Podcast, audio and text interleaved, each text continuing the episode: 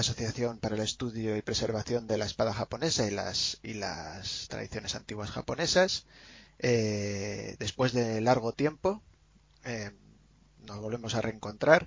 El último programa que dejamos, eh, este sería nuestro, en realidad este sería nuestro cuarto programa oficial, porque el último programa, como sabéis, fue ese especial programa previo a la visita del maestro de Tsuba Tsubako, el señor Okawa Chico, del cual tenemos que decir que la, la visita fue un rotundo éxito. Eh, fuimos una gira por museos de españoles Antonio Clemente y yo y, junto con el señor Okawa y su mujer y bueno fue un éxito de crítica de, eh, el evento tanto a nivel expositivo como demostración de las técnicas sobre la tsuba las conferencias tanto las que dimos Antonio y yo como eh, las que dio el señor Okawa sobre su escuela la, la Bushu Edoito y, y ha sido algo fantástico y si queréis de hecho ahondar sobre ello pues en la, en la página del Facebook del programa eh, que es el mismo nombre que, nuestro programa,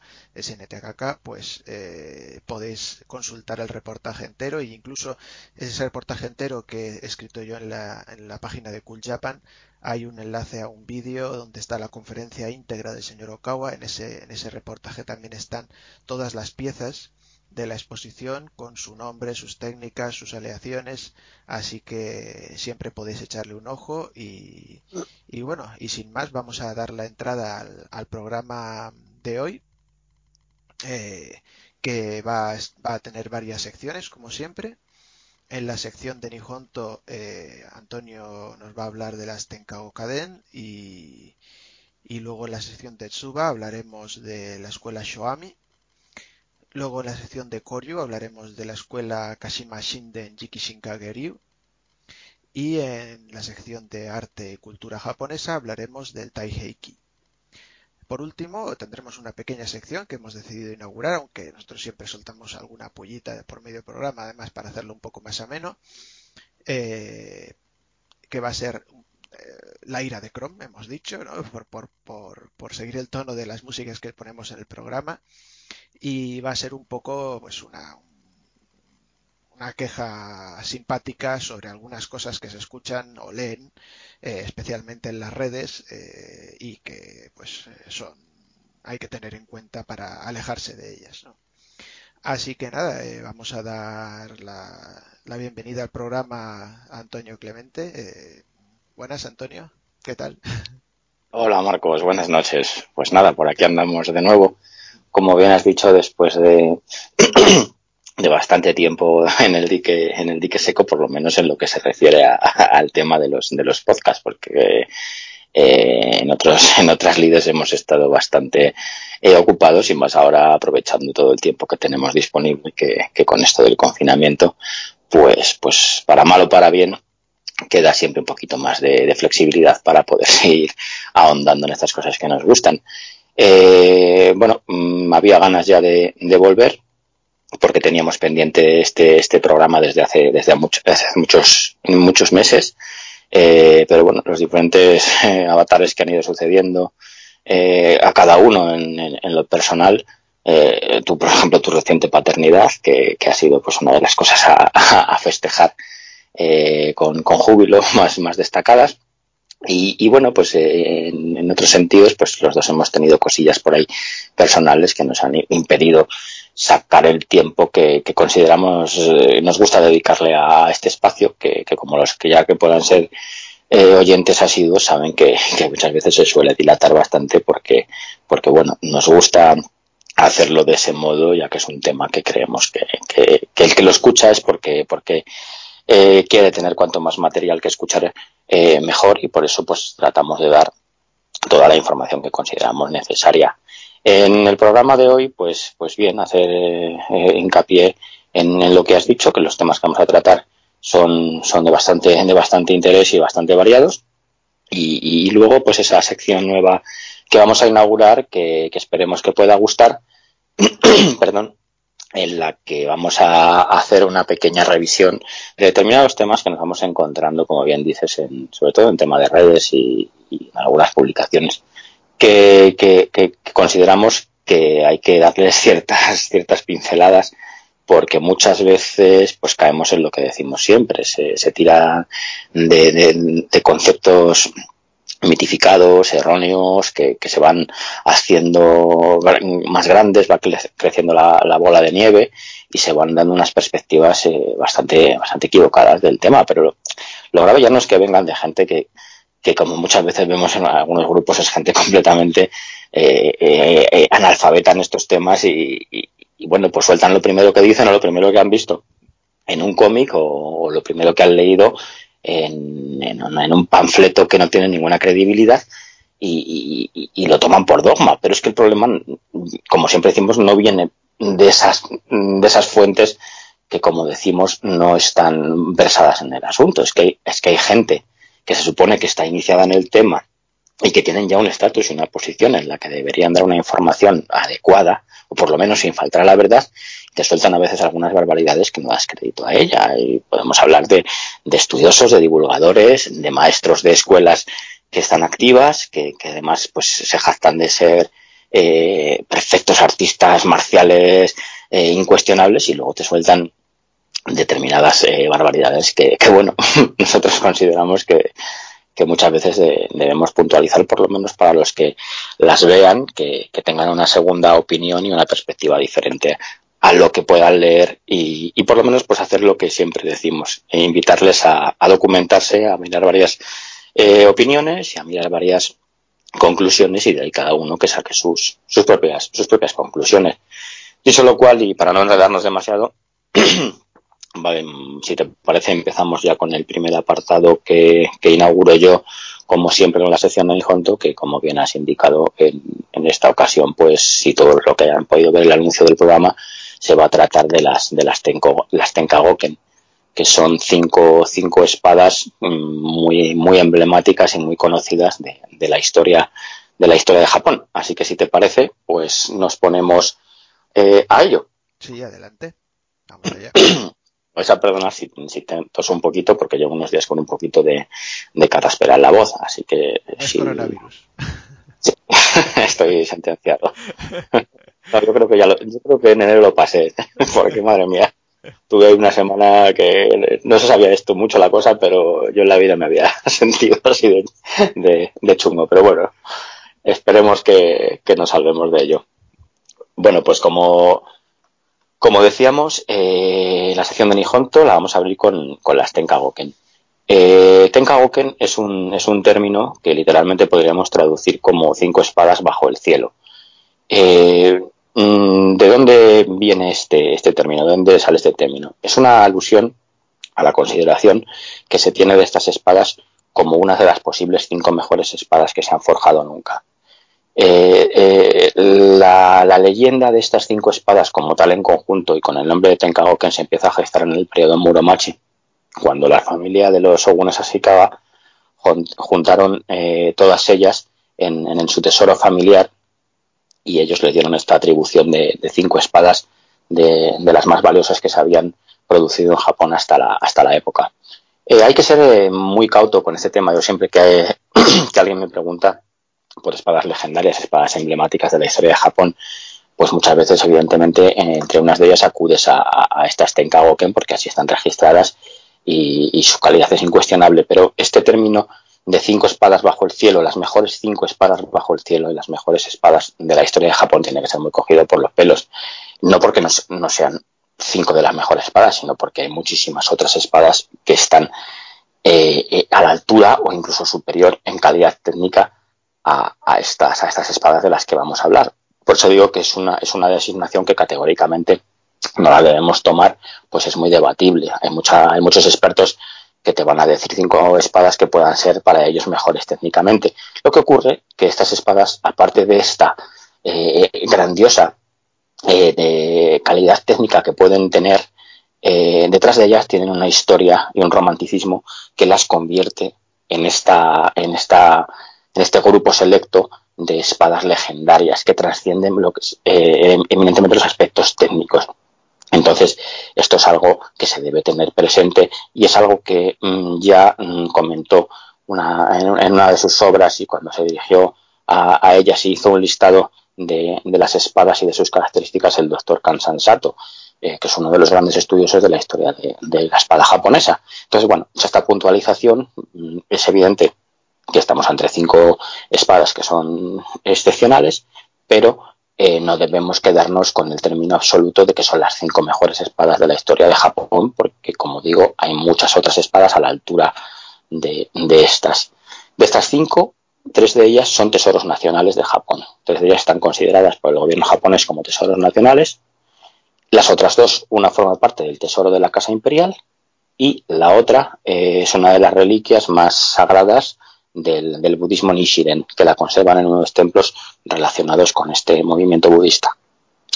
Eh, el origen de, la palabra Tenkagoken es bastante discutido, aunque como ya he dicho, eh, lo que es en sí el conjunto de las cinco espadas que empieza a cobrar fama cuando las aglutina en la misma en el mismo tesoro la familia Shikaga eh, en el periodo Muromachi no hay fuentes y referencias que nos, que nos lleven a, concluir que el término se acuña ya en el periodo Muromachi.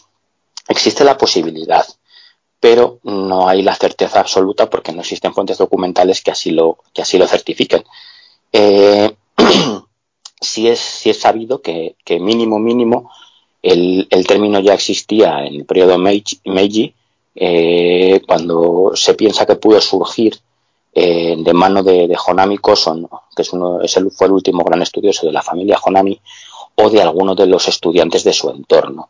Eh, eh, esto como mínimo, pero, pero bueno, hay otra, otra teoría que circula que es la, la, que defiende el doctor Suiken Fukunaga, que es otro de los grandísimos estudiosos de la, de la historia de, del sable japonés, que piensa que el término pudo ser acuñado en el siglo XVII, finales del siglo XVII, y que ya aparecen eh, pistas de, la creación de este término en una obra, en un libro mm, titulado Yorosu, eh, Yorosu Kaimono Chohoki, que es un libro que está perfectamente registrado y que se sabe que fue escrito en el quinto año de la era Genroku. Esto sería entre 1692 y 1693, por lo que muy posiblemente el término podría remontarse incluso al siglo XVII siempre dejando abierta la posibilidad, como he dicho al principio, de que pudiera ser incluso anterior y, haber nacido en el propio periodo de Muromachi, quizá a finales, lo que hablaríamos de, que pudiera ser en el siglo XVI. Pero bueno, esto son conjeturas y como, digo, como mínimo lo, más, certero es atribuirlo al entorno de Honami Koson ya en el periodo, en el periodo Meiji.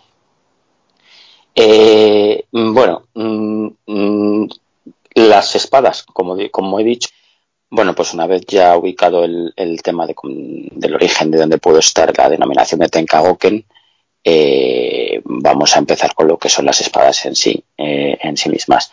Eh, como bien he dicho al principio, es la familia Shikaga que las aglutina y, y a partir de, ese momento es cuando empiezan a denominarse o, podrían empezar a denominarse Tenkagoken. Tenemos que tener en cuenta lo, que he comentado de, la acuñación del término. Esto de las cinco espadas eh, recogidas por la familia Shikaga, eh, ya he dicho que es en el periodo Muromachi, pero hay que tener presente que las espadas están forjadas desde muchísimo tiempo antes. Ninguna, de hecho, eh, es una espada que se forjó en el, en el periodo Muromachi. Son todas espadas de, de, Kamakura y del periodo Heian. Concretamente, dos serían en el periodo Heian por los, por los maestros forjadores que las hicieron y tres, y tres las tres restantes pues eh, las englobaríamos en Kamakura, lo que vendría a ser entre el siglo X las más dos más antiguas y el siglo XIII la más, la más moderna. Por lo que estamos ante, ante espadas de, de extrema antigüedad y, que bueno que, en este campo pues, de estudio pues eh, estos ejemplos de, estos periodos son espadas de, elevadísima cotización y, y, me atender en consideración. Eh, el, orden que he elegido para, describirlas bueno no obedece a ningún criterio concreto. Yo me he decantado por, por dejar para, para el final las tres que son tesoros nacionales y empezar por las dos que, que, no, que no lo son. Eh, entonces el, el, orden quedaría por el que voy a empezar sería la primera, la, que se denomina eh, Onimaru. Todas las espadas, mm, ahora voy a decir una serie de nombres, todas estas espadas tienen un nombre legendario que lo adoptan de una leyenda que hay detrás de ellas. Esto mm, lo digo porque muchas veces se piensa, la gente piensa que todas las, espadas japonesas tienen un nombre propio, por decirlo de algún modo. Esto, bueno, es algo que no, que no es así, es algo que obedece más a, un tema mítico y, muchas veces, pues porque volvemos a, fuentes que mencionamos otras veces de, que se ve en, cómics o en animes que, que, determinados personajes le dan un nombre a su espada como si fuese su hijo. Bueno, mm, no es una norma. En este caso se conocen por un nombre eh, o, un seudónimo eh, las espadas en sí mismas por, por, la historia que hay, que hay detrás. Entonces, en este caso, eh, como digo, la primera sería la que se denomina, se denomina Onimaru porque tiene un episodio relacionado con, con, un demonio que luego, que luego veremos. la número dos que hablaré será la Yusumaru, que es en alusión a, un rosario que se utilizaba en el, en el, budismo y que, como se puede entender, es la que guarda relación con, el budismo Nishiren que hemos hablado al principio. Después eh, estaría, seguiré por la que se denomina Odenta, que en este caso eh, es el, Odenta, el O, eh, la O es para referirse a, grande, a, la, mejor, a la, más exclusiva espada forjada por, por, el maestro, en este caso Denta, entonces sería la gran Denta, la mejor espada forjada por este, por este maestro. Eh, la, cuarta sería la, que se denomina Mikazuki Munechika, eh, que es una espada muy, muy, conocida, quizá de las más célebres con la última que, que nos queda que en este caso Mikazuki se hace referencia a su forma que tiene de luna creciente, que es muy característica y, bueno, pues considerada por muchos la, espada más bella que jamás ha habido, ha habido en Japón. Y por último, la, la Dojigiri, que, que toma el nombre de, la leyenda eh, de Suten Doji, que luego, que, lo, que luego veremos. Entonces, comenzando por la, la Onimaru, eh, para empezar, mm, pues bueno, unas, unas breves pinceladas eh, de sus características. es una espada que pertenece al siglo XIII, su forja fue realizada en el siglo XIII por Awataguchi Sakon no Sogen Kunitsuna, un maestro muy, muy relevante de este periodo. Todas ellas eh, son espadas de, tipología Tachi, por el periodo que hablamos, no entran dentro de lo que se consideraría, consideraría katana todavía por dimensiones ni por, ni por usos de combate de esos momentos, eran espadas Tachi, eh, más destinadas al uso de caballería que, al, uso en pie. Por lo tanto, todas ellas son, Tachi en este caso hablamos de un tachi de 78,3 centímetros de, longitud y que como ya he dicho al principio, en este caso es una espada que se encuentra actualmente custodiada en, la agencia, en la casa de la Agencia Cultural Imperial. Eh, es una de las, de las cinco que no es tesoro nacional, pero que pertenece al tesoro de, personal de la, de la familia imperial. Eh, como he dicho, el, el, nombre de la Onimaru Kunitsuna eh, se relaciona con, con, los demonios, en este caso con un demonio, un demonio Oni. Es una espada que mm, guarda relación con una leyenda sobrenatural que le otorga, que le otorga este nombre. Eh, Hoyo Tokiyori, que era el cabeza del clan Hoyo, el regente de los de Kamakura en aquel momento, se dice que en, que un momento determinado cayó, cayó enfermo, enfermo de una, de una dolencia que, que nadie eh, sabía determinar de dónde venía y entonces se concluyó que era una dolencia que, le venía eh, atribuida por una, por una maldición que algún demonio le estaba ocasionando pues un tremendo tormento. Eh, una noche, en, un sueño que tuvo el Tokiyori, se le apareció un anciano que le dijo que, el remedio a su tormento sería el encontrar una espada forjada por el maestro Kunitsuna y que por medio de ella podría ser liberado de esta maldición que le estaba ocasionando este mal que nadie sabía determinar de dónde venía, porque no era algo que, que se pudiese relacionar directamente con lo físico, sino más como con un tormento eh, atribuible a una maldición. Hay que tener en cuenta que todo esto pues entra dentro del campo de estas, de estas eh, eh, supersticiones y estos mitos que obviamente no, pues no son muy creíbles en el, en el, entorno de lo científico.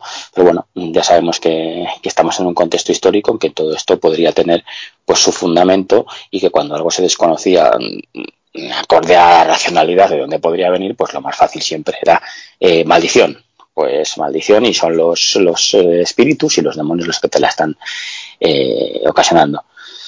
En este punto, pues bueno, mm, se, hizo con una espada forjada por Kunitsuna, y tras un ritual de purificación esta fue colocada sobre un mueble, un estante que tenía en los aposentos en los que él dormía y donde mm, generalmente eh, le sucedían estos pasajes de, tormentos ocasionados por, pues por esta especie de, fuerza oscura que no se sabía de, dónde provenía. Eh, la leyenda dice que una, noche la espada mm, cobró vida, vamos a tomarlo de cobro vida, pues, con, pues bueno, como esta licencia que la espada eh, parece que se movió sola, cayendo del, del estante donde estaba, y en la caída la espada cortó la pata de un brasero que tenía en, las estancias en las, que, en las que estaba este señor, que tenía la forma de un demonio Oni. Eh, en la caída mm, cortó esta pata de este brasero con, la forma de, Oni y eh, a partir de ese momento eh, el tormento y, el pesar de, de, este gran señor desapareció. Esto es una historia que nos va a venir también bien para elevar posteriormente con el tema final del, programa, porque esto se, recoge eh, en el propio Taiheki. Es una, es una leyenda que aparece, que aparece mencionada y, bueno, pues eh, este lance aparece en el libro y, se habla de esta, de esta manifestación como, como que de la espada cobró vida eh, para proteger a su señor y librarle de esta, de esta, de esta maldición que le, que le tenía en, un profundo pesar.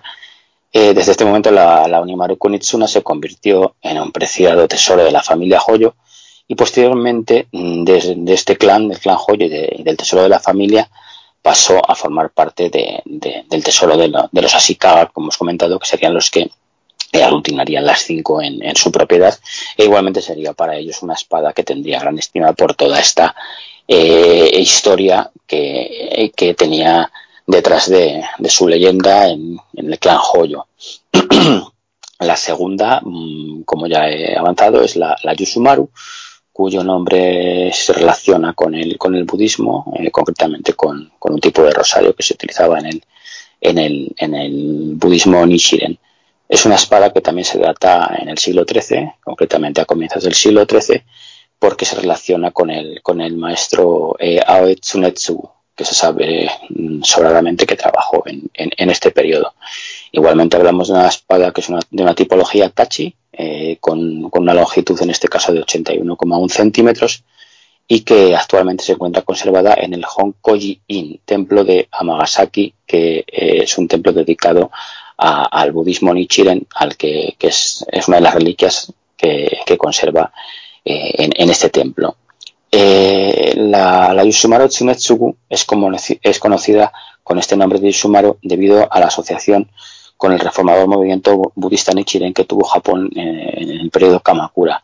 Es una espada que fue entregada como, como, como como, como, como regalo eh, ceremonial, como, como, ofrenda votiva al templo de Honkoji en Amagasaki por uno de los priores más importantes que tuvo el templo, que era Nambu Sunenaga, que vio en la espada un símbolo de protección y de prosperidad para, el budismo Nichiren y como un objeto a conservar para, para, la, para la buena para mantener la, el templo siempre pues con, con, una paz y una protección que él consideraba que, que, sería útil para establecer la justicia y erradicar la, posible inquietud que pudiera surgir dentro de lo que es el, templo en sí.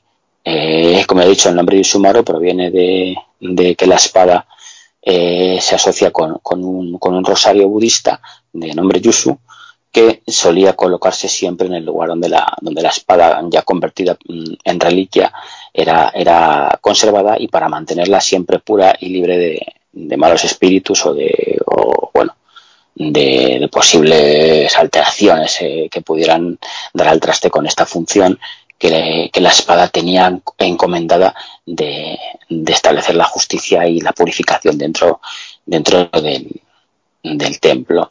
Eh, la espada de Tsunetsugu se tiende a relacionar con el maestro de este nombre, Tsunetsugu, que, que es, como he dicho, un maestro de comienzos del, del siglo XIII, pero bueno, mm, hay quien, algún estudioso que la ha analizado con detalle eh, y ha visto sus, sus características, tiende a diferir un poquito de esta teoría y mm, pues, pues muestra ciertas diferencias en los aspectos técnicos con las espadas eh, típicas de este maestro y se puede acercar a modelos que se pueden relacionar con, otro, otro maestro de, también de nombre Tsunetsugu, pero de otra, de otra tradición diferente a la de Aoe, que sería la de Kobisen, que es otra, otra tradición muy conocida, que sería en este caso de finales del siglo XII, ¿no? de comienzos del siglo XIII y sería en otro punto geográfico. Pero bueno, eh, aunque es una teoría aceptable, la, tendencia generalizada y, la, que está vigente es la que, la que he dicho de, de atribuirla a Oetsunetsugu, de Aoe, no al, maestro de, de Kobisen. En cualquier caso, estaríamos hablando de una espada de, de finales del siglo XII o comienzos del siglo XIII y, por supuesto, de una espada de unas calidades y unas cotas de, de belleza de gran, de gran importancia y consideración. la tercera, eh, la tercera espada que compone este grupo de las Tenkagoken, de las cinco espadas bajo el cielo, es la Odenta Mitsuyo, el nombre, como he explicado en, en, la, en la enumeración, eh, sería una traducción de Odenta, la gran denta, en, en, alusión a que es la mejor espada o la espada más grande forjada por, por Mike Mitsuyo, mm, que sería el maestro al que se atribuye la forja de esta espada. Es una espada de más antigüedad que las anteriores. En este caso ya hablamos de una espada que sería eh, eh, una espada tesoro nacional. Eh, es de comienzos del siglo XI, como he dicho, y igualmente es una tipología Tachi, aunque en este caso estamos hablando de una longitud mm, algo inusualmente mm, pequeña para lo que sería un Tachi, hablamos de 66,1 centímetros.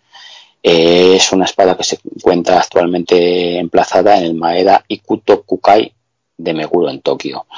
Eh, es una espada eh, estrechamente ligada a la familia Maeda, de ahí que se, se, se, conserve en este lugar, en el Maeda Ikotokukai, que es un, edificio propiedad de la, de la, familia Maeda, a pesar de que eh, en, el, en, devenir de la historia haya tenido diferentes dueños. La familia Maeda le otorgó el nombre de Odenta eh, por esto que, hemos dicho, de, de, considerar por ellos que es la, la, espada más grande, más bella que, que en, su, en, su, carrera, en su vida, forjó eh, Mike Mitsuyo con el título de, de la Grandesta, destacando la hoja como una obra eh, de excepcional calidad y referente de, del resto de, hojas coetáneas eh, a, a, ella. Eh, la Odenta Mitsuyo perteneció a la familia Shikawa, como es lógico, porque ellos fueron los que en su tesoro aglutinaron las cinco, las cinco espadas y fue pasando de Shogun en Shogun junto a, a, la Onimaru Konitsuna, que, que, ya hemos visto, y otra espada cuyo origen actual es desconocido, pero que formaba parte eh, de las tres, una de las tres más importantes espadas también de la, de la familia Asuka, eh, Ashikaga. Es una que no vamos a tratar aquí porque no, no pertenece a las Tenkagoken, que, que, es una espada que se conoce con, con el nombre de Futatsume Norimune y, y, bueno, pues eh, es, una, es una particularidad que, aunque no es una Tenkaoken, junto con, junto con la Onimaru y esta Odenta Mitsuyo, la Futatsumei Norimune, eh, fue una de las espadas dentro de lo que es la familia Ashikaga de más consideración junto con las otras dos. Eh, por lo que, eh, bueno, he querido mencionarla para que si alguien está interesado en buscar el nombre pueda, pueda leer un poquito más acerca de, de esta espada que, como digo, en la actualidad no se conserva a diferencia de, las cinco que estamos viendo. Tanto la Onimaru como la Odenta eh, son espadas que pasaron al, a posesión de, de, todo, de Toyotomi Hideyoshi, junto con esta que última que he mencionado de que no es Tenkagoken, la Futasumu Mei Norimune. Y según la leyenda eh, reza, la Odenta eh, la, eh, eh, pasó a formar parte de la familia Maeda cuando Hideyoshi se la ofreció a Maeda Toshie para combatir, eh, como hemos visto en, en, la primera, en la primera espada, una, especie de maldición, una especie de enfermedad de origen desconocido que en este caso mm, tenía eh, una de las hijas de, de, del señor del clan, del clan Maeda. Eh, bueno, mmm, esto igualmente entra parte de, la leyenda finalmente, en ese momento en que el señor Maeda Toshige recibió la espada, la, la, la hija sanó y, y, se le atribuye a, la espada el, poder de, sanación de, de estas maldiciones.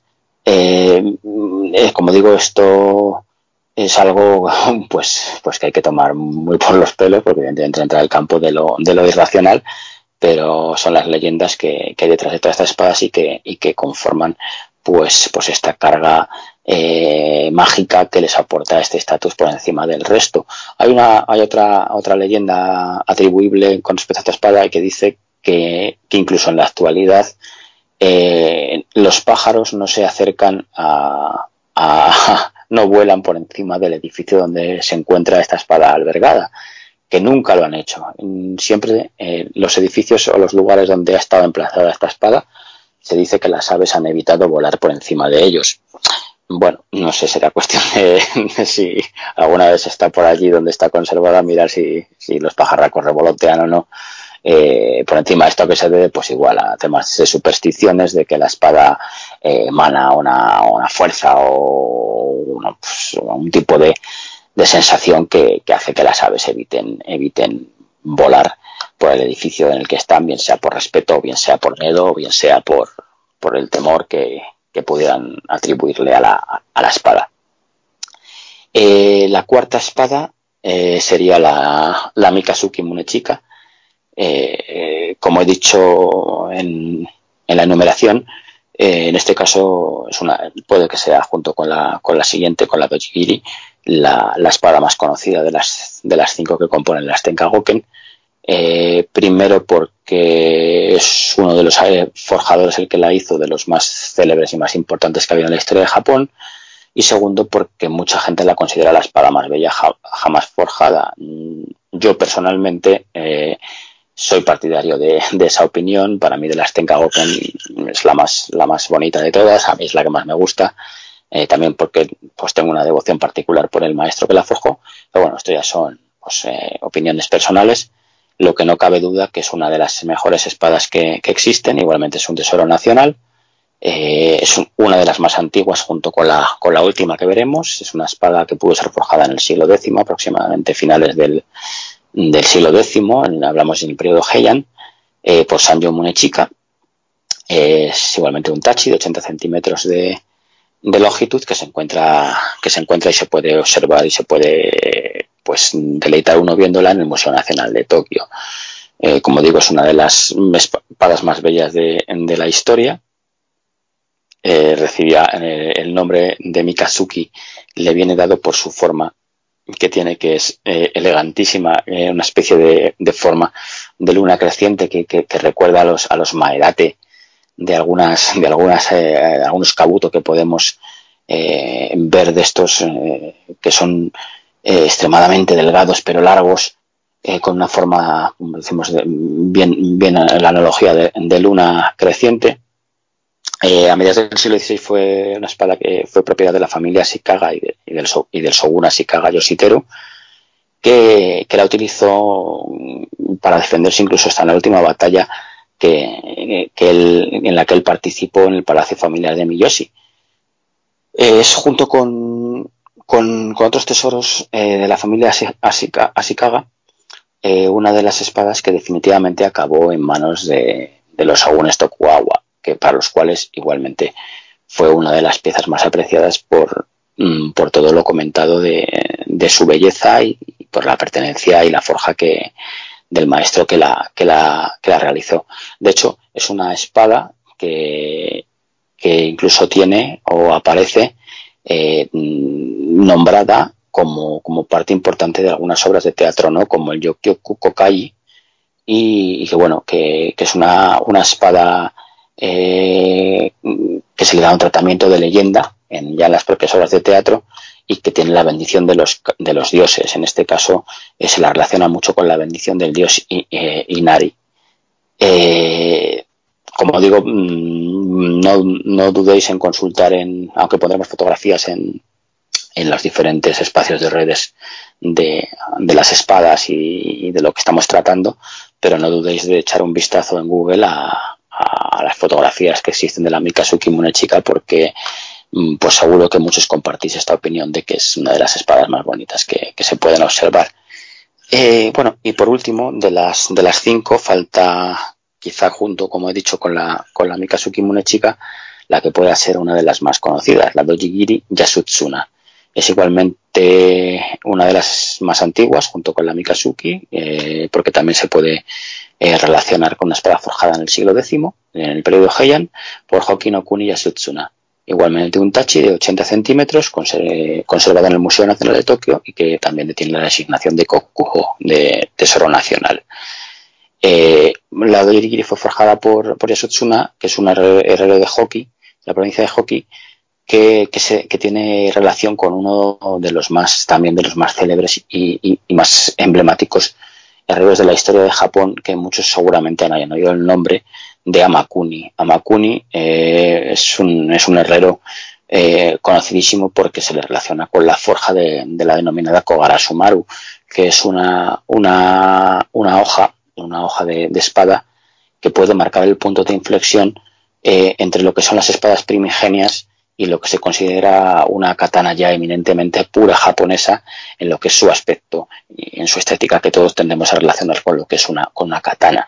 Eh, por eso digo, esto, esto sucede eh, lo que sería el siglo IX aproximadamente, en la primera mitad seguramente del, siglo IX, en los años, entre los años 800, 850. Eh, todos seguramente los que están ya un poco iniciados en el tema mm, sabrán a qué espada me estoy refiriendo, la Kogara Sumaru, que es esta típica, típica hoja que tiene también parte de filo en, la, en el primer tercio de la zona que correspondería con el mune, con el contrafilo. Eh, como digo, bueno, con poner a Makuni y Kogara Sumaru se pueden ver, se pueden ver las fotografías con facilidad. Entonces, eh, este, este Yasutsuna mm, se relaciona con, la obra de Amakuni y que pudo beber de él para, la forja de sus espadas. Eh, posiblemente sea la de las cinco la que tiene una mayor leyenda detrás. Eh, pues el nombre lo obtuvo mm, tras una gesta eh, bastante conocida. Minamoto no, no Yorimitsu la utilizaría para matar al, célebre demonio Sutendoji. La leyenda de Sutendoji, pues igualmente es una leyenda bastante conocida que a grandes rasgos eh, eh, pues aparece eh, como una de las criaturas más viles que se puedan encontrar dentro de, las leyendas que se narran en diferentes fuentes. era una criatura que en los tiempos del emperador Ichiyo pues hacía sus tropelías por, la región de Tamba y, una de sus principales aficiones era pues, pues gastar doncellas de buen ver para después de, bueno, pues a cometer, abusos con ellas y, violaciones, eh, comer su carne y beber, y beber su sangre. Evidentemente, pues una situación de temor de este, de este calibre es algo que, que, el emperador quería, quería atajar, pues por la, claro, por las, las obvias eh, repercusiones de, de, impopularidad y de temor que esto repercutía en la, en la población. Eh, entonces llamó a, Minamoto no Yorimitsu, conocido como Minamoto no Yorimitsu Raiko, era un, nombre que también se le puede, se le puede encontrar eh, escrito, eh, para que encontrase la cueva de Sutendoji y le diera, y le diera muerte. Minamoto no Yorimitsu, con cuatro de sus mejores lugartenientes, pues en una serie de, tretas y argucias consiguió dar con la cueva de, de Sutendoji y, y finalmente, pues después de una serie de, de, avatares que sufrieron, en los que mezclados con alcohol y engaños entre, entre, entre él y el demonio, eh, pues ha conseguido darle, darle muerte decapitándolo, que incluso hasta, hasta después de la decapitación, pues el, demonio le puso resistencia, tratando de, de, matar a Minamoto con una serie de ataques eh, a base de, mordiscos, pero bueno, el final es que, que el campeón, el héroe, mata al demonio y gana la fama y el emperador pues, pues le agradece que lo, que lo, que lo hiciese. Es una, una espada que aparte de, esta mítica historia, pues, pues también estuvo en manos de ilustres, de ilustres personalidades como fue Toyotomi Hideyoshi, Tokugawa Ieyasu, los dos grandes unificadores de, de Japón. Eh, Mm, como digo, puede que sea la, la con la Mikazuki la, la, espada más, más conocida de las, de las cinco. Esta principalmente por esta, esta leyenda tan célebre que hay detrás de ella, la otra quizá más por, por sus valores estéticos, más que por, que por tener una gran leyenda una gran leyenda detrás, a pesar de que sea una espada reverenciada y, alabada como, como, una especie de regalo de los dioses. Pero como digo, todas ellas son espadas de, una excepcional eh, valía y calidad que, aparte de eso, mm, mm, tienen una historia y una leyenda eh, enorme detrás que les hace eh, gozar de este, de este título de Tenkagoken, las cinco espadas bajo el cielo, las cinco mejores espadas bajo el cielo que como ya he dicho al principio, pues bueno, se debe tomar muy, muy, muy por los pelos este tema, no porque no lo merezcan, sino porque hay muchas otras espadas de, de, una calidad similar y de, y de unas calidades técnicas y de unos maestros que están a la altura, incluso por, por encima de, de ellas en lo que a, algo técnico se refiere. Y hasta aquí, pues bueno, mm, esta, esta aproximación a las, a las Tenkagoken eh, pondremos el listado si lo, si lo, si alguno quiere indagar un poquito más o por lo menos buscar fotografías de ellas para verla, porque bueno, esto del podcast no, eh, al ser solamente narrado, pues no nos permite ver fotos, que siempre es enriquecedor, eh, a la par que se puede escuchar, ver, ver fotografías de cómo es cada una, pero bueno, están todas en Google, son fácilmente localizables, porque son espadas que se conocen y existen en la actualidad, y se pueden, y se pueden apreciar.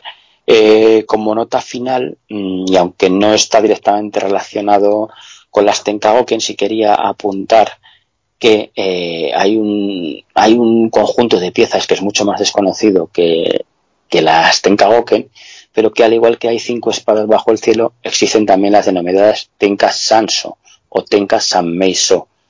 ¿Qué es esto? Es eh, algo similar a las Tenkagoken, pero en lanzas, que son las tres lanzas bajo el cielo, las Tenka Shanso. Eh, ¿Qué quiere decir? Pues que también hay una suerte de listado de lo que se consideran las tres mejores lanzas bajo, bajo el cielo, Tenka Shanso. Las tres serían Yari, en este caso, no hablamos en ningún caso de ninguna naginata o de, o de algún arma de asta de otro tipo. Son tres Yari, que responden al nombre de Otegine décima de Yoshisuke, eh, el Yari Nihongo atribuido a la escuela Kanabo y puede que la más célebre y más escuchada por todos, eh, por lo menos por los iniciados, el Tombowiri de Fujiwara Masasane. Ahí dejo el, dato. Bien es cierto que la, que la información que hay de, de las Tenka Sanso es bastante más exigua que la que hay de las Tenka Oken, que es mucho más, mm, más documentada toda. Pero bueno, mm, eh, me ha parecido interesante mencionarlo por, porque siempre eh, aportar algún dato extra nos puede permitir investigar y, e indagar un poquito más en ello. Eh, bueno, Marcos, mm, hasta aquí el tema de las Tenkagoken. Si quieres tú aportar algo al respecto, pues. Sí, no, yo iba a comentar más que nada apuntillar un una, de las cosas que has comentado, que es el tema de los nombres y las espadas, ¿no? Es decir, ni todas las espadas tienen nombre ni, ni, tienen por qué tenerlo, ¿no? Pero sí es verdad que el hecho de que tengan un nombre eh, muchas veces está ligado a una persona de gran importancia que ha puesto ese nombre pues debido a una leyenda o debido a que pues simplemente pues por ejemplo como has comentado en el caso de los Maeda pues bueno los Maeda eran eh, principios del periodo Edo eran el clan más más poderoso después de, de los Tokugawa y sus y sus familiares. Es decir el, hace, poco he estado escribiendo un artículo sobre la economía en el periodo Edo y y estamos hablando que feudos como Tosa, como, como Tosa, como Satsuma, eh, tenían, creo que Tosa, por ejemplo, tenía eh, una riqueza acumulada de unos 200.000 koku eh, anuales, Satsuma me parece que eran unos 700.000 koku, etcétera. El, el, feudo que controlaban los Maeda tenían un millón y pico, no sé, un millón quinientos mil, un millón doscientos mil koku, es decir, eran una de las familias más poderosas. Entonces, todo este tema es así. Eh, y, luego también el hecho de que eh, la gente tampoco se piense que esto era totalmente inamovible, porque otra de las cosas graciosas que tienen las espadas con nombre es que eh, se cambian arbitrariamente de manera que interviene otra leyenda o que al propietario le da la gana de cambiar el nombre Y yo en este sentido tengo que recomendar eh, dos libros que tiene el, investigador Marcus Sesco, que son eh, Legends Around the, Japanese Sword, volumen 1 y volumen 2. Eh, y, en ellas, por ejemplo, se, habla de varias de estas que ha comentado Antonio y de, y de muchas otras.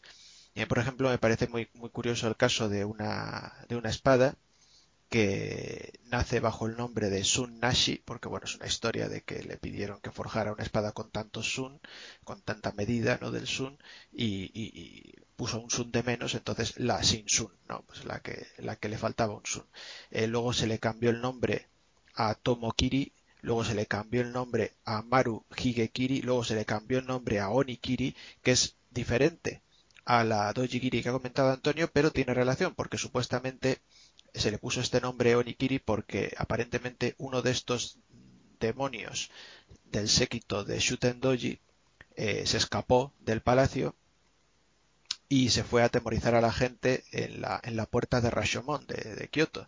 Además, eh, una puerta muy famosa en leyendas Adakutagawa Ryunosuke, de leyendas de terror, de fantasmas, de monstruos y que tenéis perfectamente también además en la película Rashomon que plasma la novela de, la novela de, de, Akutagawa.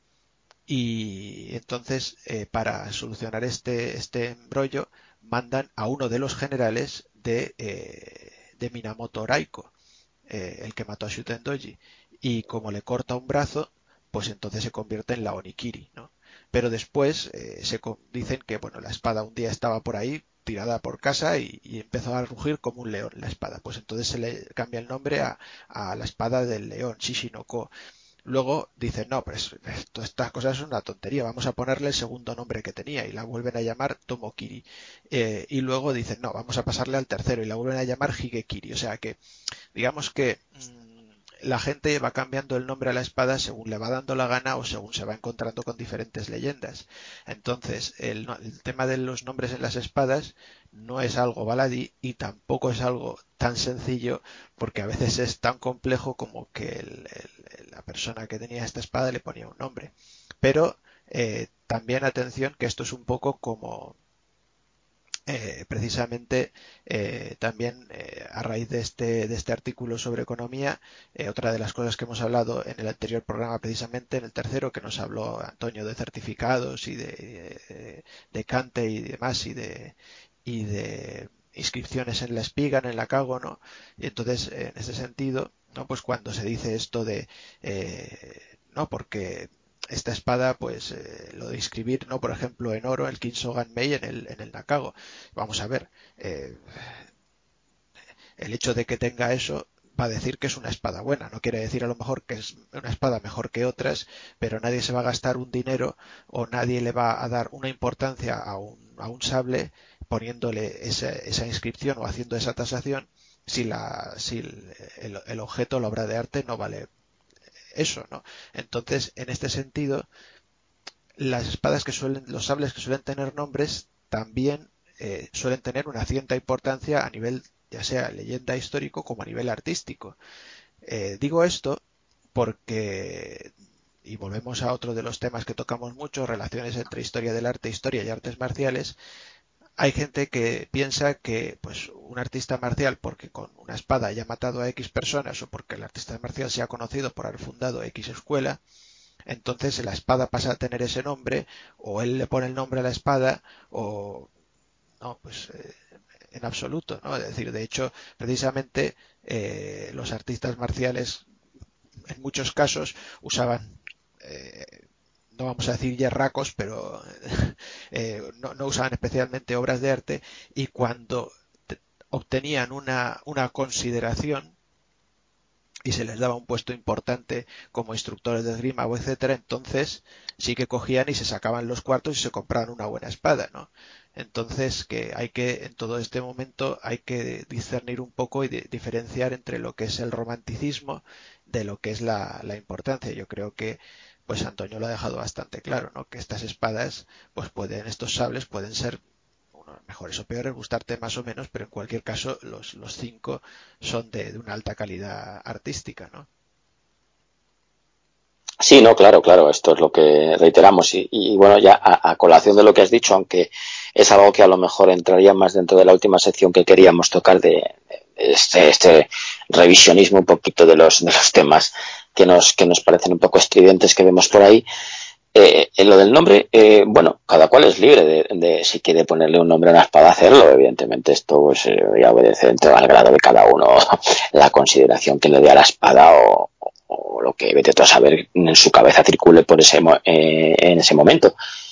Pero es curioso que, que, que la historia por sí misma a estas espadas de gran valía con una leyenda detrás eh, con mayor o menor credibilidad porque evidentemente muchas veces nos estamos moviendo en el terreno de lo mítico y, tirando de, fuentes que, para nada son fuentes eh, históricas eh, de hechos históricos contrastados pero sí de una parte de un, imaginario que han pasado siglos y han pasado muchos muchos años en la historia para, para consolidarse estos nombres. Pero es que ahora te puedes encontrar de la noche a la mañana gente que se ha comprado una espada que, que, que muchas veces no es ni, una espada japonesa, que, es pues, una réplica que, que, te presentan como japonesa y gente que está dentro a lo mejor de, de una escuela o que son cabezas de una escuela eh, de, de, cierta consideración que mueven a, a, a, mucha, a muchas personas y te dicen que la espada que se acaba de comprar se llama la, la Dojigiri.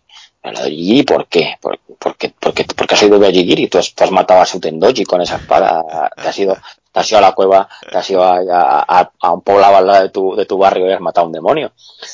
Que, no sé, es, me parece que entra dentro un poco del, usando la palabra un poco así, eh, un poco de flipado, es decir, te compras una espada y le llamas Dojigiri, o, o cualquier otra, o le dices, eh, a una que tienes que te la han legado, que es eh, la Tomboiri, como estas Tenkasanso que hemos hablado, estas, estas lanzas, por, por, porque alguna vez un propietario dijo que había matado una libélula al vuelo. No sé, mm, que, que esto ya un poco pues hacer eh, no crítica pero sí que te vas a encontrar con gente que sin que tenga eh, un peso específico un arma eh, en la historia sin siquiera ser un arma japonesa un arma que, que pueda tener detrás de ella una, una historia mayor o menor más grande más pequeña. De la noche a la mañana la compran tal y te ponen te inundan ahí un mogollón de artículos como como si tuviesen pues eso una Tenkagoken y le, le, dan el mismo nombre que a una de las Tenkagoken no lo sé. Y como digo, cada cual es libre de hacer lo que quiere, pero a mí me parece, a mí me parece una, una solemne estupidez, principalmente porque no, no tiene ningún sentido darle a una, a una pieza el nombre de una pieza histórica que no es comparable ni equiparable en absolutamente nada. En fin, pues que eso te lo puedes encontrar perfectamente y ahí no, no hay justificación alguna de leyenda o historia detrás de, de ese arma. Sí, vamos, que es que son cosas que caen por su propio peso, pero que a veces no nos percatamos, pero que yo creo que si hacemos una comparativa, es lo mismo que si ahora vamos, pues yo que sé, a un mercadillo o vamos ahí a la Rambla o a cualquier lado y encontramos a la persona que está vendiendo pues unas láminas eh, que vamos a decir que no son escaneadas y reproducciones láser, sino que las ha pintado esa misma persona, pues eh, imitando a las meninas de Velázquez, pues tú te la compras y tan ricamente la cuelgas en tu casa, pero no se te ocurre llamar a un amigo y decirle, oye, ¿sabes que tengo las meninas de Velázquez en mi casa? Porque es que haces el ridículo. O sea, la otra persona llega y ve y, ve la lámina y dice, pero ¿qué me estás diciendo? Y dice, no, no, eh, son las meninas de Velázquez, las auténticas, ¿no? Entonces, ¿verdad que eso no lo hacemos? Pues es la misma estupidez, ¿no? Entonces, eh, claro, claro, la misma estupidez. Muchas veces, pues eso es que viene de gente que a la que supones que tienes que, que esas estupideces tiene que evitarlas. Bueno, mm, quizás sea parte también de un poco del, del marketing y de, y de esta imagen un poquito especial de, posado que hay ahora tanto tan tan en boga en, redes y demás y demás plataformas. Yo creo que, va más enfocado por esa línea que, que realmente pues por darle valores más trascendentes de los que en realidad tienen y que todo el mundo que está un poco metido en el tema pues pues pues termina por reírse y tomárselo a, a, a broma. Pues sí sí bueno, pues nada, pues voy a vamos a pasar a la siguiente a la siguiente sección. Eh, en este caso vamos a hablar de, de Tsuba, que sabéis es mi especialidad, y vamos a tratar además de una, una escuela bastante interesante que es la escuela Shoami, que además seguro que después Antonio nos, nos habla algo porque tiene una, una, pieza excepcional de esta escuela. Y bueno, yo quería introduciros un poquito en la historia de esta, de esta tradición de Tsubako, de artistas de Tsuba. la historia de la escuela Shoami se vincula con los, los monjes del Dobo-shu, de los que ya hablamos en el tercer programa, que os animamos a que escuchéis, eh, sobre la familia Honami.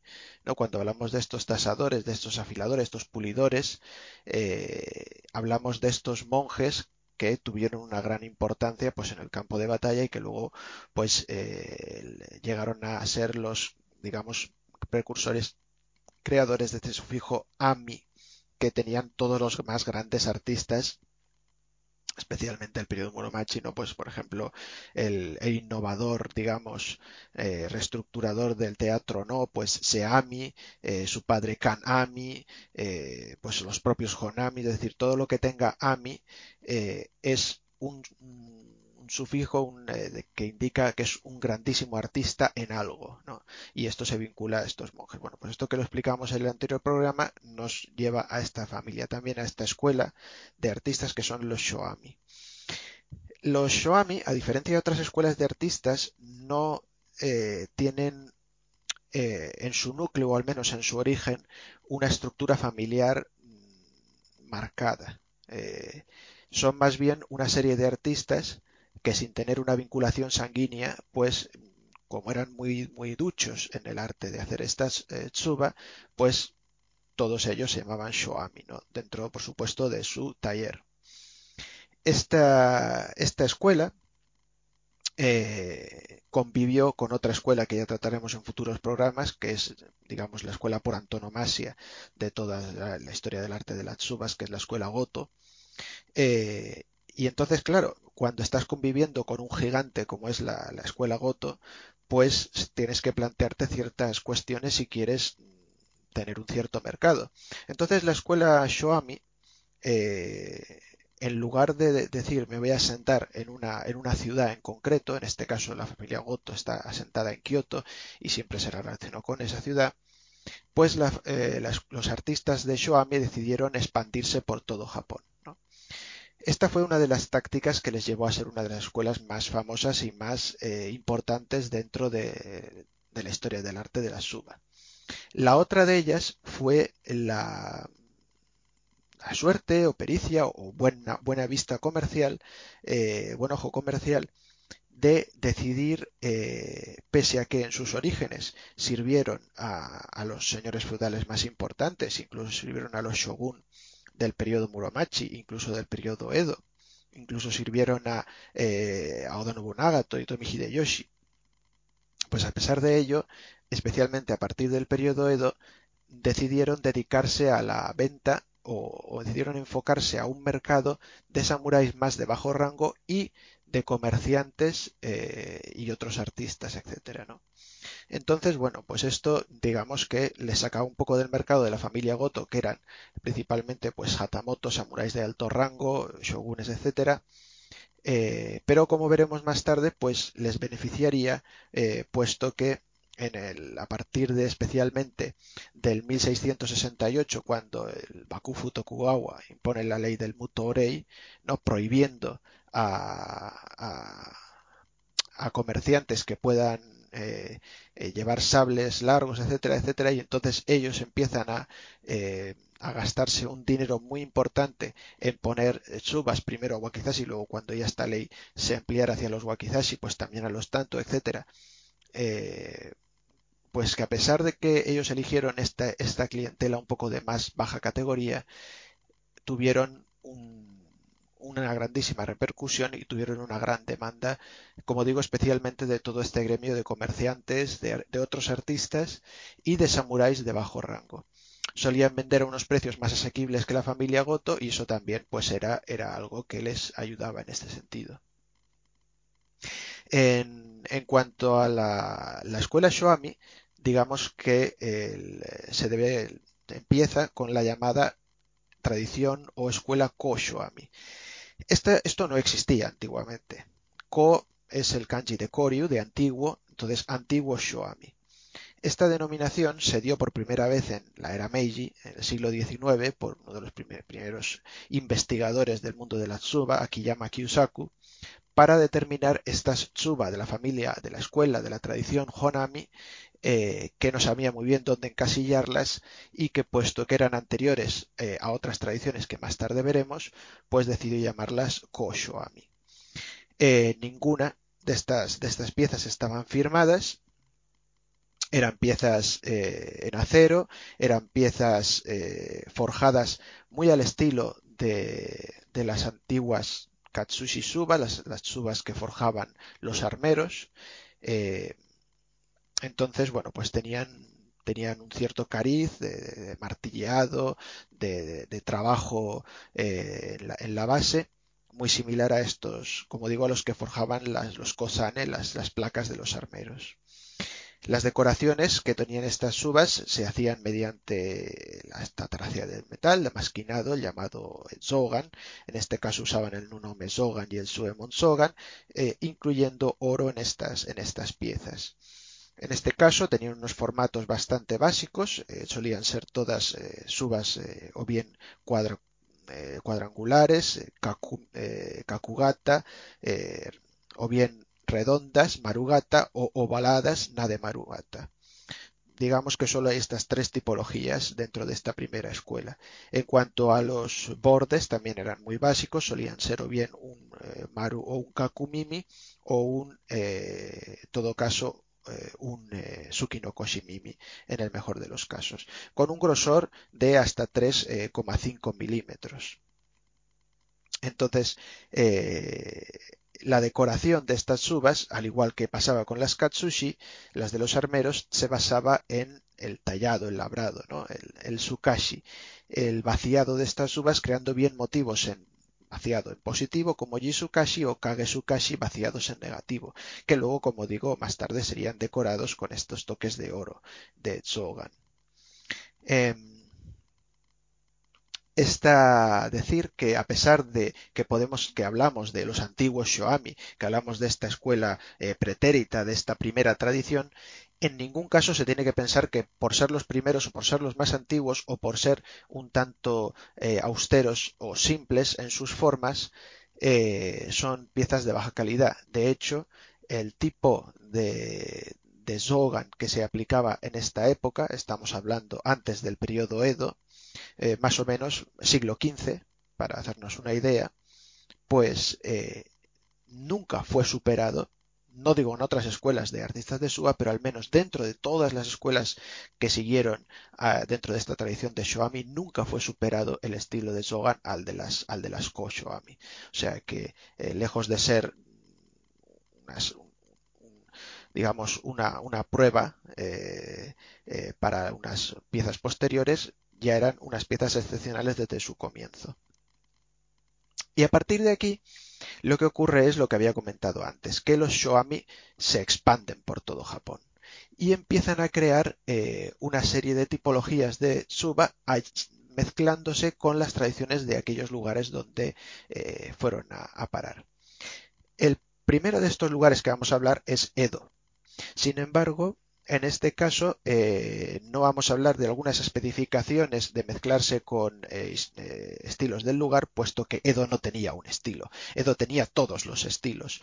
Edo era lo que a mí me gusta llamar, que llamen una charla mía, un, plural y diverso, un mundo plural y diverso, ¿no? Es decir, todos los feudos iban a Edo por la ley del Sankin Kotai, de la estancia alterna, todas las escuelas tenían cabida allí. Edo era un, eh, un símil de, digamos, de, del Vaticano, ya sea en su corte papal en, Roma o, bien en, su corte de Amiens en, Francia cuando se trasladó. Es decir, todos los músicos, todos los artistas pasaban por allí. Entonces eso era eh, lo que era Edo, era un culmen de un montón de culturas, de estilos y de escuelas. Por lo tanto, mm, eh, no podemos hablar de, esta, de este mezcle de estilos, puesto que los artistas de Shoami que fueron a Edo desarrollaron su propio estilo. ¿Y qué estilo fue ese? Pues fue el Kyo Shoami. las escuelas y las, las subas de, que se crearon en Edo, eh, tuvieron una grandísima repercusión eh, grandísimo mercado hasta la era Kyojo de hasta el 1735, donde su fama decayó en favor de otras escuelas. O sea que eh, del 1603 más o menos, que es cuando se inicia el periodo hasta el 1735, pues digamos que las Kyosho Shoami dominaban en Edo, eh, entre otras.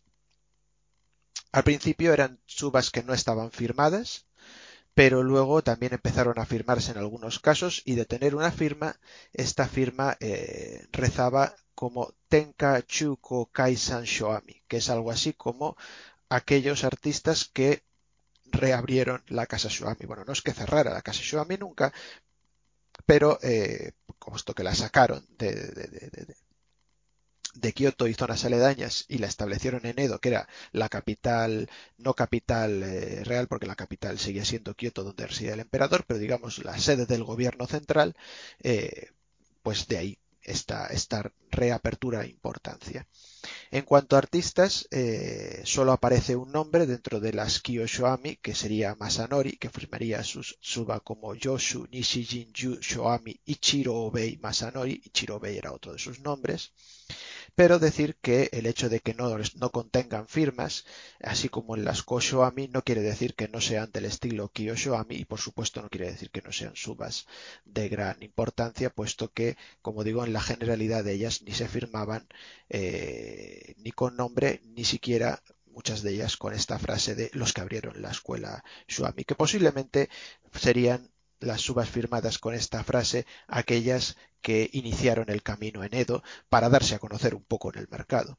En cuanto a las formas, eh, se repiten las del estilo anterior, añadiendo eh, solo la Yumon Jigata, que es una tsuba con forma de cruz, de cruz griega. Eh, nada que ver con el cristianismo, olvidémonos de esas historias, es el símbolo de 10 en Japón y es un símbolo muy utilizado. Y a partir de aquí, como digo, los Shoami se extendieron por todo Japón. En el caso de Edo, como era un, crisol de culturas, no se puede hablar de, este, de, esta mezcolanza con estilos del lugar, pero sí en todo el resto de, lugares donde se, donde se ubicaron. Y además, eh, el hecho de que cada uno de los diferentes estilos de Shoami lleve el nombre del, área, del feudo donde se ubicaron, nos lleva a hablar de las suba eh, de tipología Inaka suba. Inaka es eh, pueblo, lugar, espacio. Eh, entonces son, digamos, suba con denominación de origen, vendrían a ser un poquito así, es decir, subas con se crearon en este sitio y son típicas de este lugar, básicamente. Y voy a repasar algunos de, más famosos. Tenemos las Awa Shoami Suba, que son, pues una vez más, eh, a finales del siglo XVI, eh, unos artistas Shoami que servían sirvieron a Oda Nobunaga primero y sirvieron a Toyotomi Hideyoshi después, bueno, pues Hideyoshi invade el feudo de Awa, que es la prefectura de Tokushima, en, Shikoku, y, eh, y, establece allí, se la da a uno de sus generales, que es Hachisuka Iemasa. Entonces, a partir de ahí, este, este general que traía consigo una serie de artistas, entre ellos artistas de la escuela Shoami, pues empezarán a trabajar eh, este tipo de tsuba a partir del siglo XVII. Eh, al igual que con las tradiciones anteriores, estas piezas no se van a firmar hasta eh, el 1615, donde aparece el primer artista que firma Tsubas, que es de la familia Hirata. Es una familia que posteriormente será muy conocida en otros ámbitos por eh, sus Tsubas con Cloisonné, con Shippo, etc. Bueno, pues una, persona de la familia Hirata, otra línea aparte de esta que vamos a hablar, pues hace, empieza a firmar estas Tsubas dentro de la tradición de Shoami. Es una tradición que va a perdurar hasta el siglo XIX y va a contar con ocho generaciones de artistas Hirata. Eh, vamos a ver mismas formas, vamos a ver sukashi, vamos a ver labrados, vamos a ver subas hechas eh, en, acero, con una cierta reminiscencia todavía a la, tradición de armeros, de katsushi, con decoraciones en, oro, con su emon sogan y con las formas que hemos, que hemos tratado. Otros Shoami van a irse al feudo de Bisen y allí pues van a establecer las Bisen Soami Suba. En esta tradición de Bisen eh, pues van a, van a, surgir también por eh, que varios artistas eh, seguían al señor feudal Ikeda Mitsumasa, que fue al que le entregaron el castillo de Himeji. Entonces, bueno, pues siguiéndole a él, pues establecieron estas, estas subas en este feudo. Esta tradición de Bisen Shoami contó con nueve generaciones de artistas eh, y en, este caso no firmaron con el nombre de una familia, sino que firmaban simplemente Shoami y su nombre. Pues, por ejemplo, la segunda generación, la primera generación sería Shoami Michiyoshi, la segunda generación Shoami Saburoemon, tercera generación Shoami Yusaemon y así. Eh, este tipo de comentar que este tipo de, de Tsuba, eh, como digo, tendría nueve generaciones, tendría una vida larga y empezaría esta decoración en oro, empezaría a eh, eh, tapar estas otras tradiciones de, de, Shoami, entonces empezarían también a trabajar un tipo de aleación que es el Shinchu, que es una aleación donde mezclan cobre y oro, y empiezan a, como digo, diferenciarse de estas subas primigenias más robustas para hacer algo un poco más de delicatessen, podríamos decir, algo más eh, dentro de lo que serían las quinco subas o las subas de orfebre. Tanto es así eh, que en el taller de, uno de los eh, artistas de esta saga de Bisen Shoami entró a estudiar una persona que sería uno de los más grandes subaco de toda la historia, que es nada menos que Goto Ichiyo. Es decir, es un poco eh, irónico que una persona de la familia Goto, de la escuela Goto, pues estudiara esta suba. ¿Por qué? Pues porque dominaban perfectamente estas técnicas y le interesaba también estudiarlas. Otra escuela que tenemos también es la, la escuela de Iyo Shoami, pues lo mismo, lo mismo. el feudo de Illo eh, se introdujo a partir del 1600 esta escuela, especialmente pues porque las tropas de un shogun, eh, perdón, eh, de un señor feudal que seguía a Tokugawa y Ieyasu, pues tras la batalla de Sekigahara le fueron otorgado este feudo de Illo y entonces él llevaba unos artistas consigo, eran artistas de la familia Shoami y empezaron a hacer estas, estas subas. Al igual que la escuela anterior, no será una familia, no son como los Hirata, firmarán con el nombre eh, de Shoami más su nombre propio. Pues, por ejemplo, la primera generación, Shoami Yoshihisa, la segunda generación es Shoami Yoshikazu. Y a partir de ahí eh, no habrán eh, más generaciones pero habrán muchísimos artistas a lo largo de los siglos. Eh, tantos como, lo voy a contar, los tengo aquí, eh, tenemos 1, 2, 3, 4, 5, 6, 7, 8, 9, 10, 11, 12, 13, 14, 15, 16, 17, 18, 19, 20, 21, 22 artistas. Desde el siglo XVII pues hasta el siglo XIX. Entonces, eh, todos estos artistas firmarían como Shoami más su nombre y debido a su estilo y debido a, digamos, su denominación de origen, pues se las considera como Iyo Shoami o Tsuba de Iyo. Este estilo es muy parecido al de Agua, al de Agua Shoami. Es muy difícil diferenciarlas. Yo lo considero imposible, salvo que lleven algún detalle en concreto, eh, es muy difícil diferenciarlas o por temas de firmas es muy difícil diferenciarlas. Son unos trabajos, como digo, en Sogan, en, Damasquinado, en Taracea del Metal, muy similares. Trabajan aleaciones muy similares, usan los mismos tipos de forma eh, y usan los mismos tipos de, bordes, todo exactamente igual. Así que, como digo, son dos estilos muy parecidos. Las Aisu Aizu Shoami Suba. Pues tenemos lo mismo. Pues el feudo de, Aizu eh, es otro feudo donde llegarían los artistas de Shoami y establecerían allí sus talleres. Eh, se inician con Shoami Jirohachi, eh, antes incluso del periodo Edo. Sería, es, este es uno de los estilos más antiguos de, de la escuela Shoami y además uno de los estilos más, más, más finos. De hecho, fíjense que a veces es hasta incluso eh, confundible con las chubas del estilo Nara. O sea, que para que se hagan una idea de en qué punto ha, digamos, no, no, vamos a decir degenerado, sino evolucionado, es decir, cambiado el estilo de la, de la escuela Shoami para tener incluso estos diseños tan, tan característicos que estoy hablando pues de piezas con eh, una serie de de Shogan en cobre, en oro, mezclando plata con diseños decorativos, eh, por ejemplo, motivos fluviales, etcétera. Decir que eh, a partir de, estas, estas subas de, del lugar también empezaron a utilizar un motivo muy interesante que es el del fukurin, que es el de decorar todo el borde de la suba, también con oro, también con, con formas talladas. En este caso, en el de las Aisu Shoami, estamos ante las subas de mayor tamaño de las Shoami que nos hemos encontrado hasta ahora. Estamos hablando de subas que tienen en torno a unos 8 centímetros de diámetro, puesto que, como digo, las formas se repiten y las eh, redondeadas son las más comunes y eh, los 4, incluso los 5 milímetros de grosor en el borde, en el mimi. Así que pues, es algo a tener en cuenta.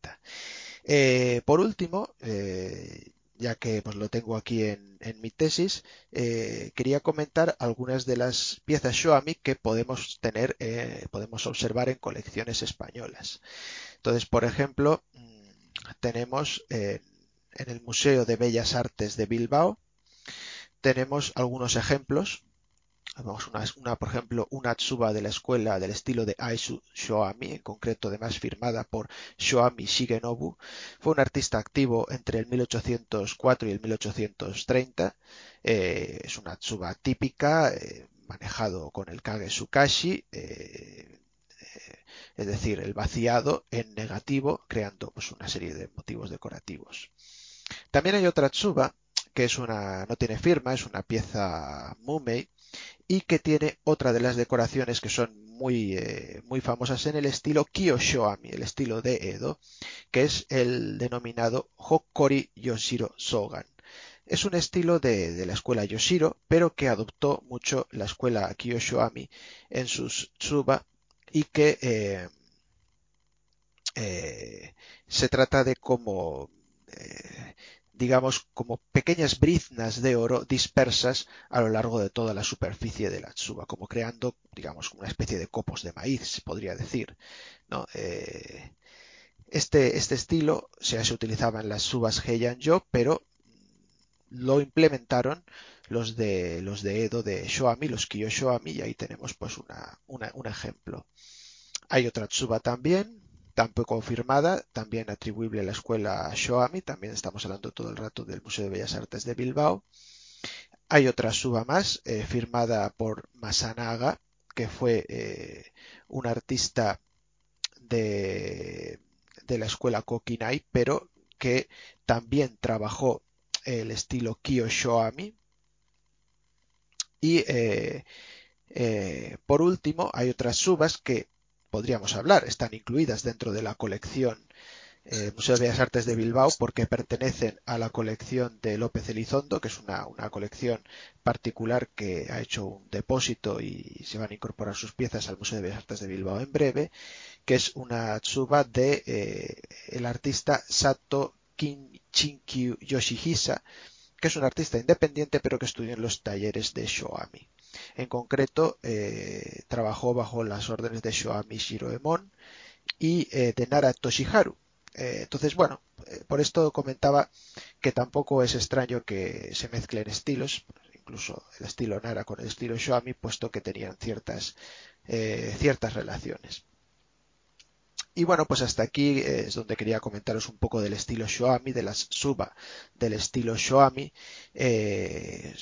Son piezas que se caracterizan, como digo, en los estilos más clásicos por la robustez de, la obra, la simplicidad en cuanto a los diseños, por ejemplo, diseño de crisantemos es muy habitual, el diseño de, abetos, de pinos, son obviamente todos motivos iconográficos eh, muy utilizados a lo largo del arte, de la historia del arte japonés, pues eh, simbolizan longevidad o simbolizan eh, pues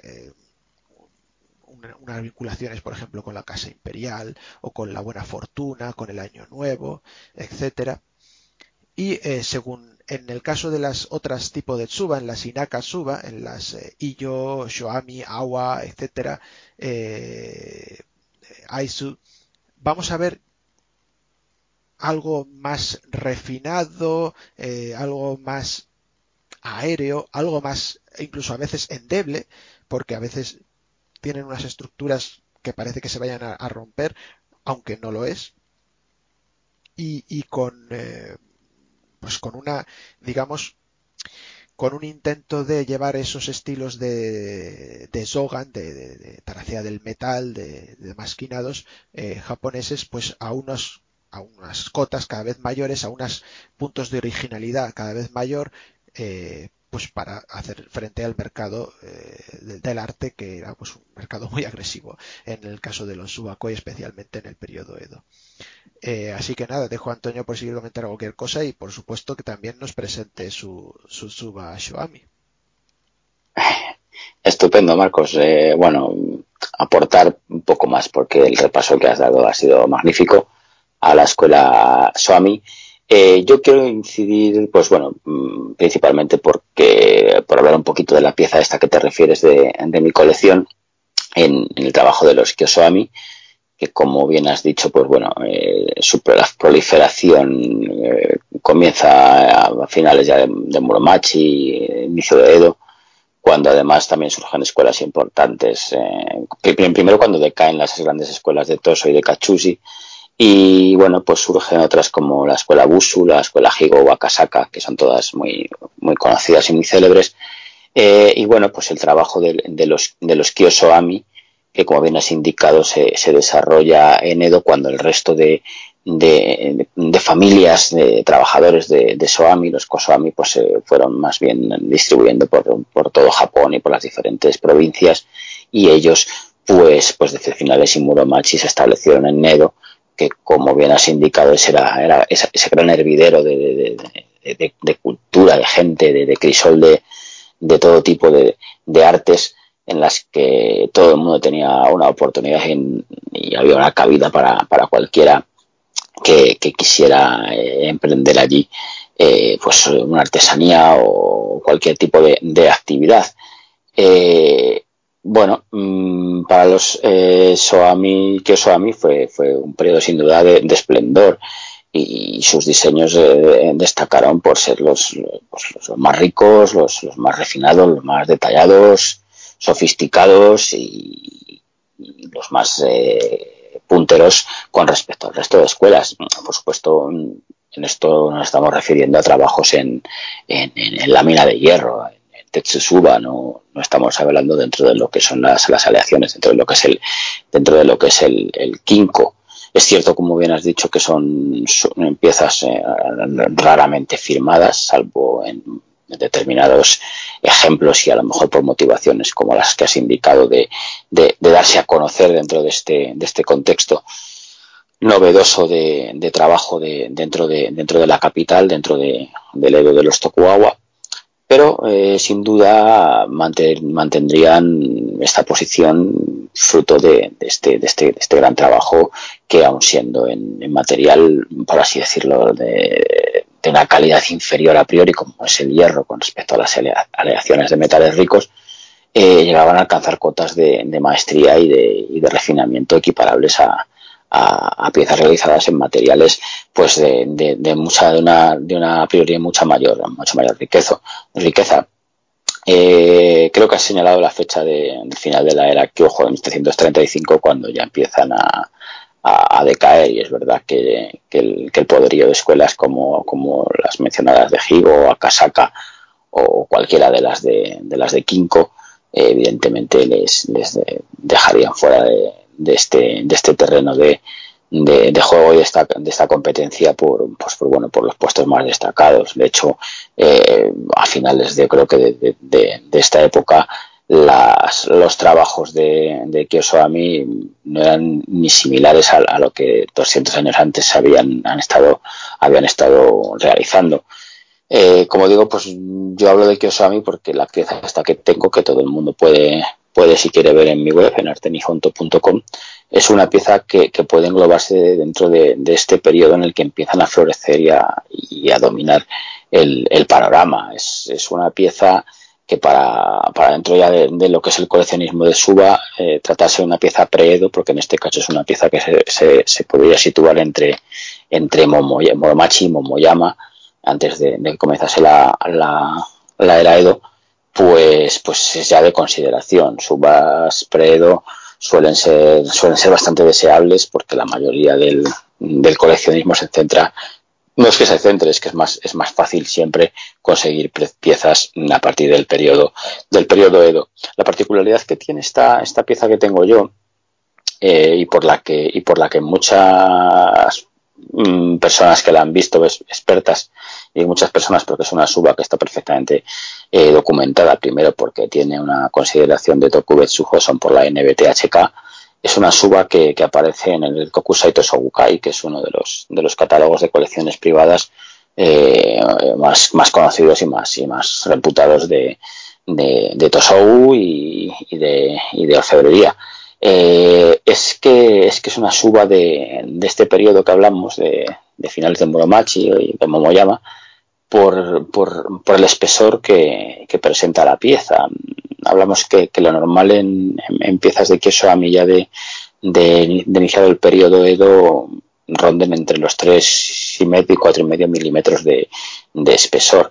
En este caso estamos hablando de, la suba de mi colección, es una suba que tiene en el una, un espesor de 2,5 eh, milímetros y en el centro de 3,5. Lo que hablamos es de un espesor bastante eh, eh, eh, delgado que se relaciona más con las piezas de, de, este periodo y por eso se tiende a concluir que, que, incluso podría ser más cercano a Muromachi que a Momoyama, aunque todas las eh, expectativas apuntan a que, a que sea una suba de, de este periodo. Eh, como digo, mmm, son piezas que aunque están hechas en hierro, eh, son de una calidad excepcional y, en este caso la pieza que yo, que yo tengo en mi colección eh, destaca por el trabajo en, en su casi que tiene. Es un su casi, yo como pocos he visto en, en, en, calidad porque, porque el vaciado que tiene en determinadas eh, zonas, vamos, prácticamente en todas las zonas, salvo en los laterales, en, a izquierda y derecha, que tiene dos crisantemos de, de decoración, que bien has dicho tú es uno de los temas más recurrentes en, en, en, en, la iconografía que presentan estas piezas, el resto es un, vaciado absoluto de, la pieza en, su casi con diferentes eh, motivos en los que destacan en lo que sería la posición de, las 12 y, y las 6 de, de, de Matsukawa Mon, que es este, uno de los Mon, estos formados por tres, por tres rombos que se superponen. Entonces, eh, por eso digo que, que, que, independientemente y dejando al margen el material que sea más noble o menos noble, el material con el que está realizada, eh, la calidad y, el despliegue de, de técnica que, que, se ha realizado sobre la suba eh, denota que estamos ante, ante trabajo de maestros altamente cualificados y muy especializados en, en, el trabajo en el que ellos estaban focalizados en, en realizar, que en este caso son, son subas sobre, sobre, sobre lámina de, de hierro. Eh, bueno, mmm, invito a ver las fotos a todo el que quiera verlas. Eh, como digo, es una suba que tiene una alta calificación con su documentación de NBTHK en grado de Tokubetsu Hosen. Eh, una suba con, con, prácticamente 500 años de antigüedad en un estado eh, impecable. Por lo tanto, pues es una pieza, una pieza de consideración y, y digna de ver. Eh, es cierto que todo coleccionista de suba, o la mayoría de coleccionistas de suba, siempre tiende a decantarse por, por, piezas más opulentas y, a priori más, pues, pues, más destacadas en lo que son los motivos decorativos o simplemente los materiales de base. Pero bien es cierto que, que hay mucho amante de ese tipo de escuelas como Soami o Akasaka que, que tienen trabajos en, en hierro con, con su casi sencillos que, pueden estar a la, a la altura perfectamente de, de, grandes, de grandes trabajos en, en suba de tipo Kinko. Eh, no mucho más que aportar, simplemente era hacer el hincapié en estos Kyosoami por el simple hecho de, que, bueno, que es la suba que, hemos comentado de, mi colección, pertenece a este entorno, que por cierto, eh, eh, mm, yo creo que obedece a una, a una errata o, no sé muy bien en qué punto esto surgiría en el, libro manual este que he mencionado que aparece, en el Kokusai Tosobukai, eh, la pieza viene como dentro de Kosoami, pero según NBTHK, el papel es Kyosoami. Esta diferenciación mm, yo entiendo que, obedece, no sé si a una descripción genérica o a, como digo, a una errata en la transcripción en, el catálogo. Mm, bueno, mm, obviamente nos quedamos con, el cante de, de, de NBTHK que, la centra dentro del círculo de la producción de los de los que además por, por, tipología y por el resto de características pues encaja perfectamente y dentro de, lo que es el trabajo de estos de estos de estos maestros. Pues sí, efectivamente eh, estaba mirando a ver estaba confirmando unos datos, pero pero sí, eh, efectivamente es, una, lo que iba a comentar es que Marcos, eh, tienes el micro silenciado, ah. mm, no se te oye. Vaya, ahora sí. Bueno, eh, pequeño problema técnico.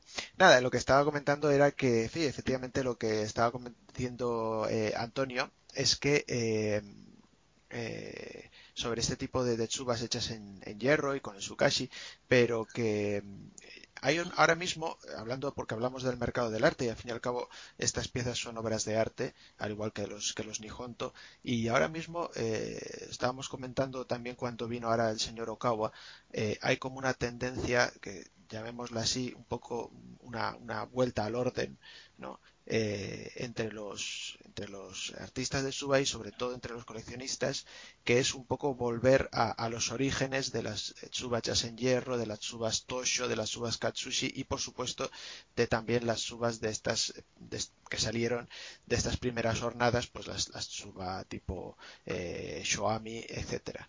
Entonces eh, realmente hay eh, no solo el eh, por hecho de que sea una, una Tsuba pre-Edo, eh, sino eh, yo creo que ahora los coleccionistas están muy ávidos de conseguir estas piezas porque pueden ser perfectamente revalorizables dentro del mercado del arte porque como decimos se está llevando a cabo pues esta, esta bueno ya sabemos pues, las, modas fluctúan y, y, es un poco pues lo que comentábamos con el señor Okawa no pues igual que lo que estábamos diciendo aquí ahora mismo pues a partir del siglo XVIII eh, pues estas subas de hierro pues no vamos a decir que no las quería nadie, pero que estaban en, un, eh, incluso en, las típicas de Akasaka que he comentado Antonio, pues estaban en, una categoría mucho inferior a lo que eran las Kinkotsuba que dieron un, un estallido ¿no? de, popularidad y todo el mundo quería cada vez más oro, más plata, Cloisonné quería eh, ahí de todo en sus, en sus subas, pues eh, ese barroquismo parece ser que siguió especialmente durante la era Meiji, esto siguió cada vez a más, pero aparentemente ahora estamos en ese en esa vuelta a, los, a lo clásico, a lo rústico y realmente pues es lo que se ve, o sea, estamos en varios foros, Antonio y, yo, y lo que vemos es mucha eh, tsuba de hierro, mucha tsuba en Sukashi, eh, muy al estilo Kiyoshiami y, y también el señor Okawa nos comentaba que él eh, en sus días ganó varios premios en el, en el Token Hakubutsukan, pero que a día de hoy no tiene nada que hacer porque según su, su idea eh, no van a dar un premio a ninguna Tsuba Kinko. Eh, o muy rara vez le van a dar un premio a una Tsuba, a una Tsuba Kinko porque ahora e incluso la, la, moda del Token Hakubutsukan es premiar a esas Tsubas hechas en hierro, hechas en Sukashi o sea que bueno, esta, esta moda de esta pieza por ejemplo que nos ha comentado Antonio de, de cientos de años de antigüedad pues ahora está volviendo y, y la gente está ávida de coleccionarlas. Así que pues, ahí, tenéis un, dato para, para aquellos coleccionistas.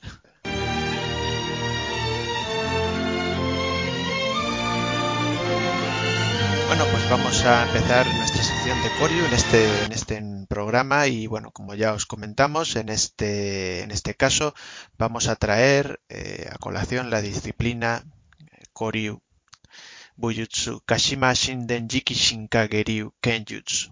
Es una disciplina tradicional de esgrima japonesa eh, dentro de la categorización de Koryu.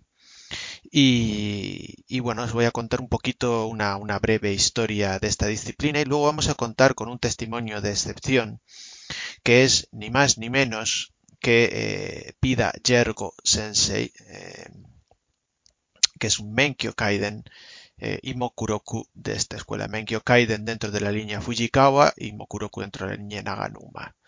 Y vamos a llamarle por, por videoconferencia en este caso audioconferencia, mm, vía Skype para charlar con él. Él tiene el dojo localizado en la ciudad húngara de Pex, Peix, o como nosotros escribimos Pex, P-E-C-E-S, y, allí es donde enseña junto con Joseph Posgai Sensei, eh, ambos dos, misma titulación, Menkyo Kaiden, eh, Niña Fujikawa, eh, estudiantes directos de Suzuki Kimiyoshi Sensei y eh, Mokuroku en la línea Naganuma, estudiantes directos de Sakai Kazuya Sensei. Ambos dos los líderes de, ambas líneas de esta disciplina. Entonces esto es una tradición que vamos a, instaurar, puesto que es muy importante que a la hora de hablar de Koryu, eh, Bujutsu, eh, cualquier Koryu en realidad, hablemos con personas que hayan entrenado durante muchos años y que hayan estudiado a fondo no solo la escuela eh, a nivel técnico, sino a nivel histórico, etcétera, y nos puedan eh, ofrecer una, una mayor, una mayor mm, perspectiva de lo que es esta tradición. Entonces, bueno, en el, último programa de un Koryu específico tratamos de Muso Jikiden Eishin Yutsu y bueno, pues en este caso hablé yo por ser representante en España de esta escuela. Pero en, el actual programa que vamos a tratar de Kashima Shinden Jikishin Kageryu Kenjutsu, bueno, pues a pesar de que yo practicar esta, escuela, además bajo las directrices de, de Postgai eh, Joseph y Vida Yergo Senseis, eh, creo que es mm, de razón hablar con alguien que tenga una, una, una, titulación mucho mayor y que tenga una verdadera experiencia vital y, como digo, también estudios sobre esta, esta escuela.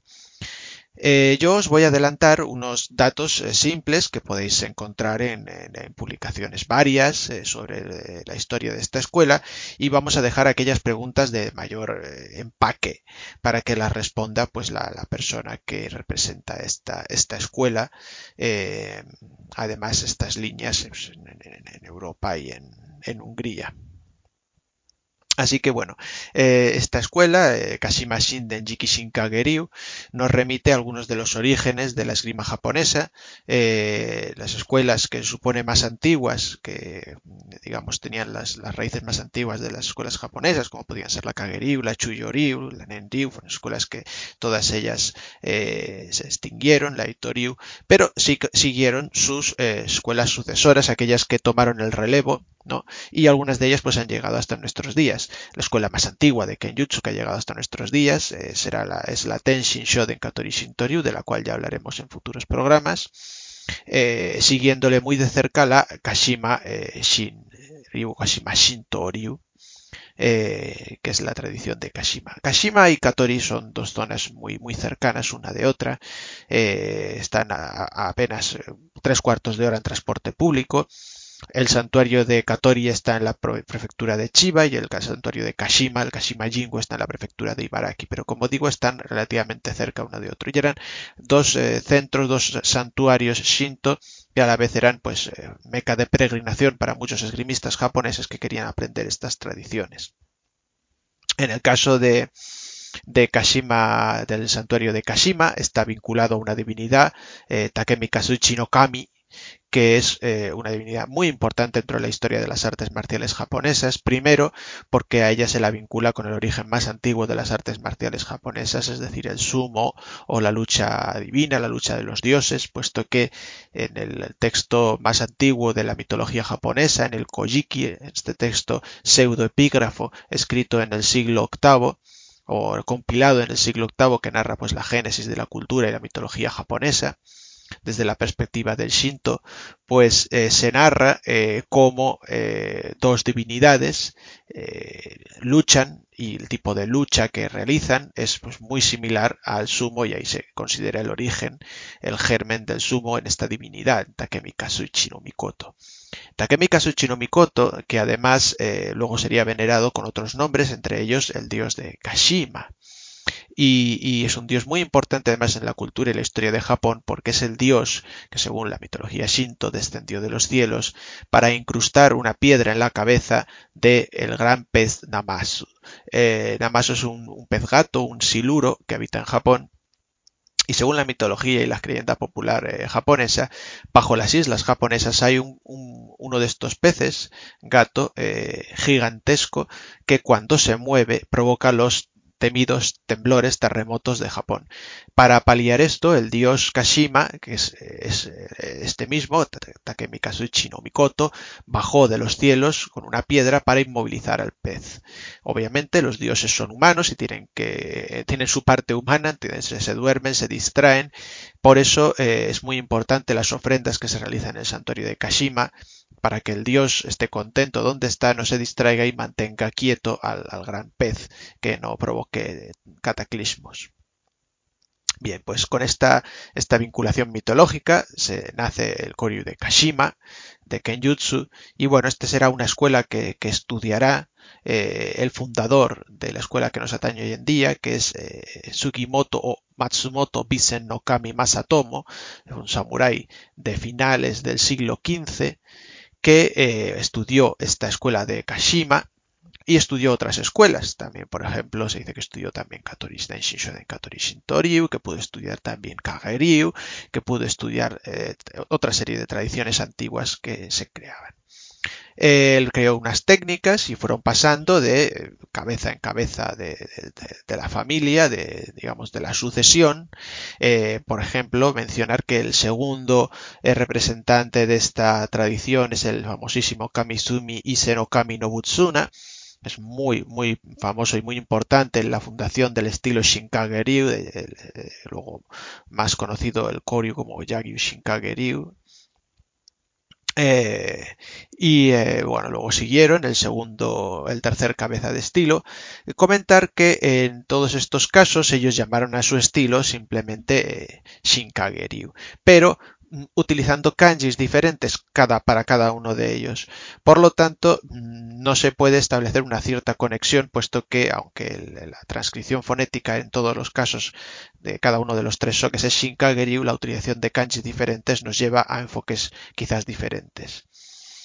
El cuarto soke es muy importante, se trata de Ogasawara Genshin Sai Minamoto no Nagaharu, eh, nació en 1574 y murió en 1644 y él eh, organizaría la escuela bajo el nombre de Shin Shinkage eh, y, eh, como digo, adopta esta, esta nueva visión de, Shin, ¿no? que transmitiría al, quinto Soke, que a su vez, en este caso se trata de Kamiya Denshinsai Sanemitsu, que nació en 1582 y murió en 1663, que renombra la escuela bajo el nombre de Shinkage Jikishin Ryu, eh, ya vemos implementado el Jikishin, que ya había introducido el, Shin, había introducido ya eh, Ogasawara Genshin y aquí ya es Jikishin, y esto va a ser una constante para la fundación posterior del, del Jikishin Kageryu, puesto que es digamos, la concepción metafísica del espíritu inamovible, del corazón sincero, del corazón puro y de una de las principales características que se aspira que consigan los esgrimistas de la escuela eh, Shinkageryu, que es pues la vacuidad de la mente y del espíritu y acudir a esa batalla o a ese combate o hacer cualquier acción que tengan que hacer con ese, espíritu, digamos, eh, de, Jikishin, ¿no? de, vacuidad y de sinceridad en, cuanto a la acción, este caso al corazón. Comentábamos que el quinto soke renombraría el estilo como este eh, Shinkage eh, Jikishin Ryu y el sexto soke eh, Takahashi Danjoemon Jiki Osai Shigeharu, nacido en 1610, muerto en 1690, pues volvería a cambiar el nombre, en este caso Jikishin Seito Ryu.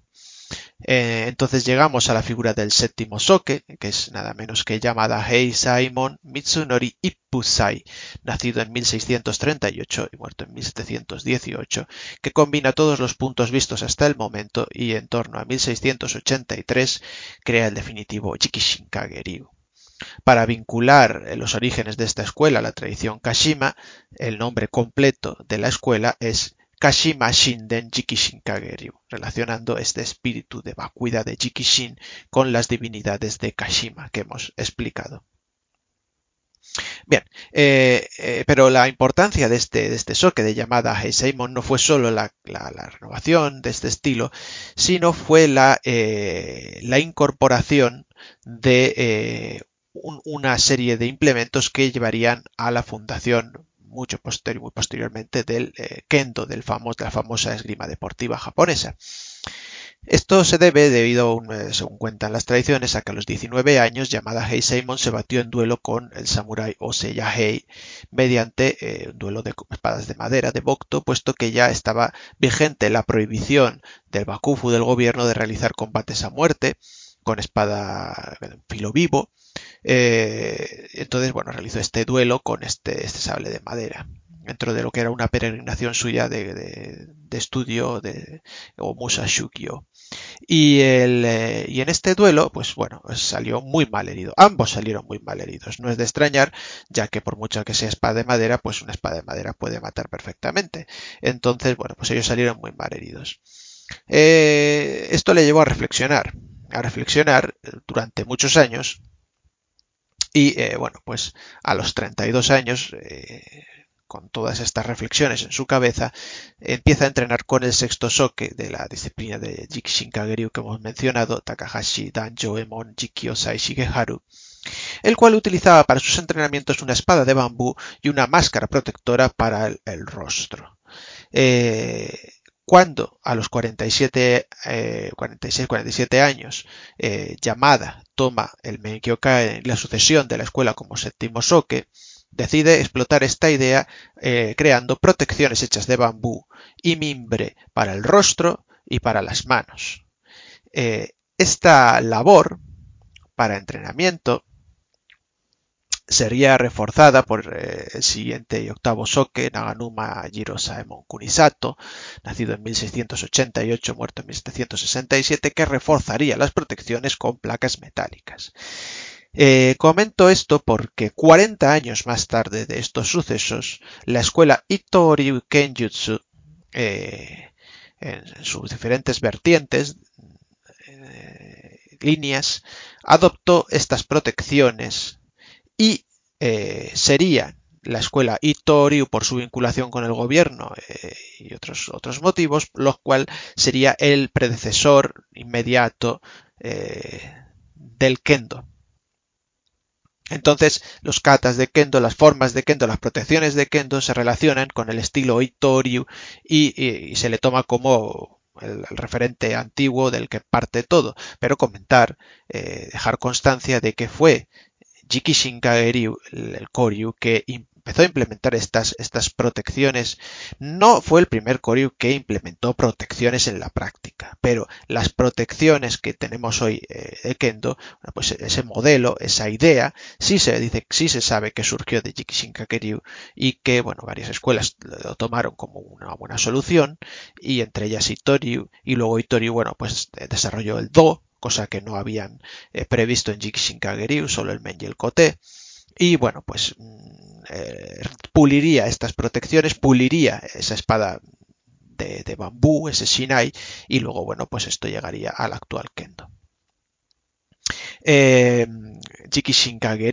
es una escuela que cuenta con eh, una serie de, eh, de, catas tradicionales, una serie de, series, eh, de, catas, de formas. tenemos la serie de, cuarto, cuatro catas de Hoyo no Kata, eh, es quizás de las más características y conocidas y antiguas de la escuela.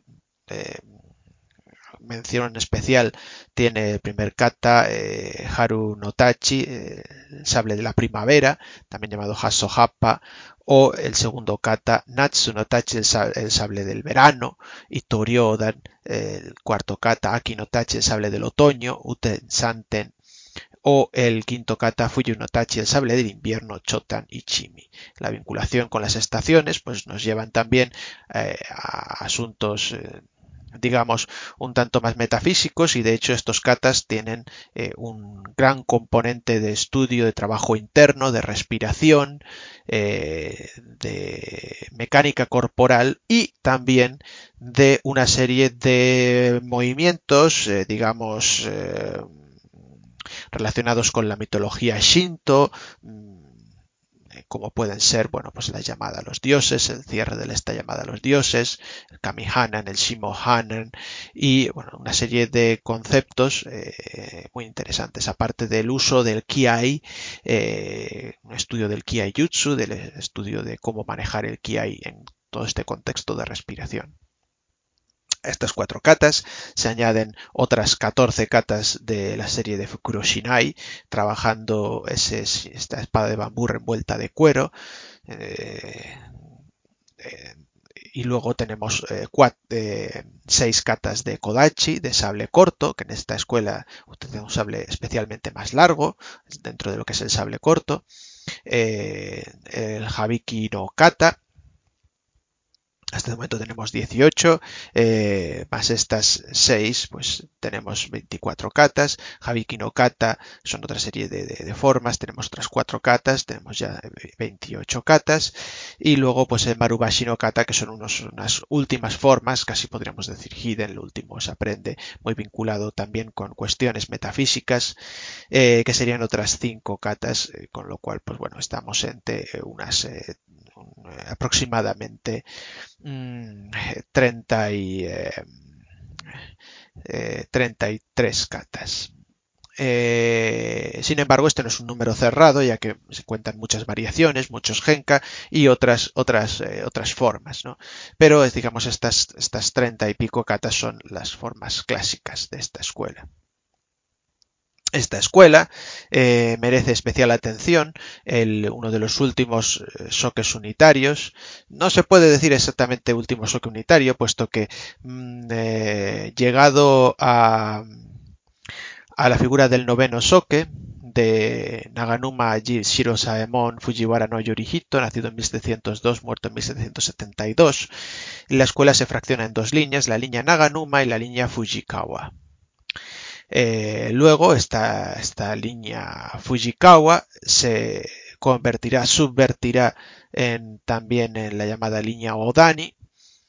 Y luego también surgirán otra línea llamada la línea Nomi y la línea también eh, Matsudaira que luego se convertirá en la línea Makita.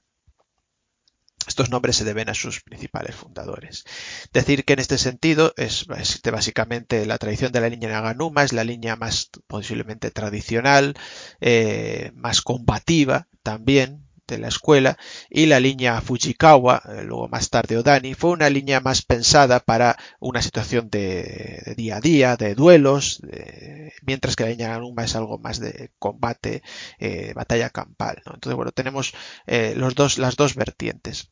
Sakaki Barakenkichi, como decía, fue una persona muy importante eh, nació, estamos hablando del siglo XIX, nació en 1830, murió en 1894. Fue el decimocuarto soque de la línea Fujikawa Odani de la línea principal, pero también estudió la línea Naganuma.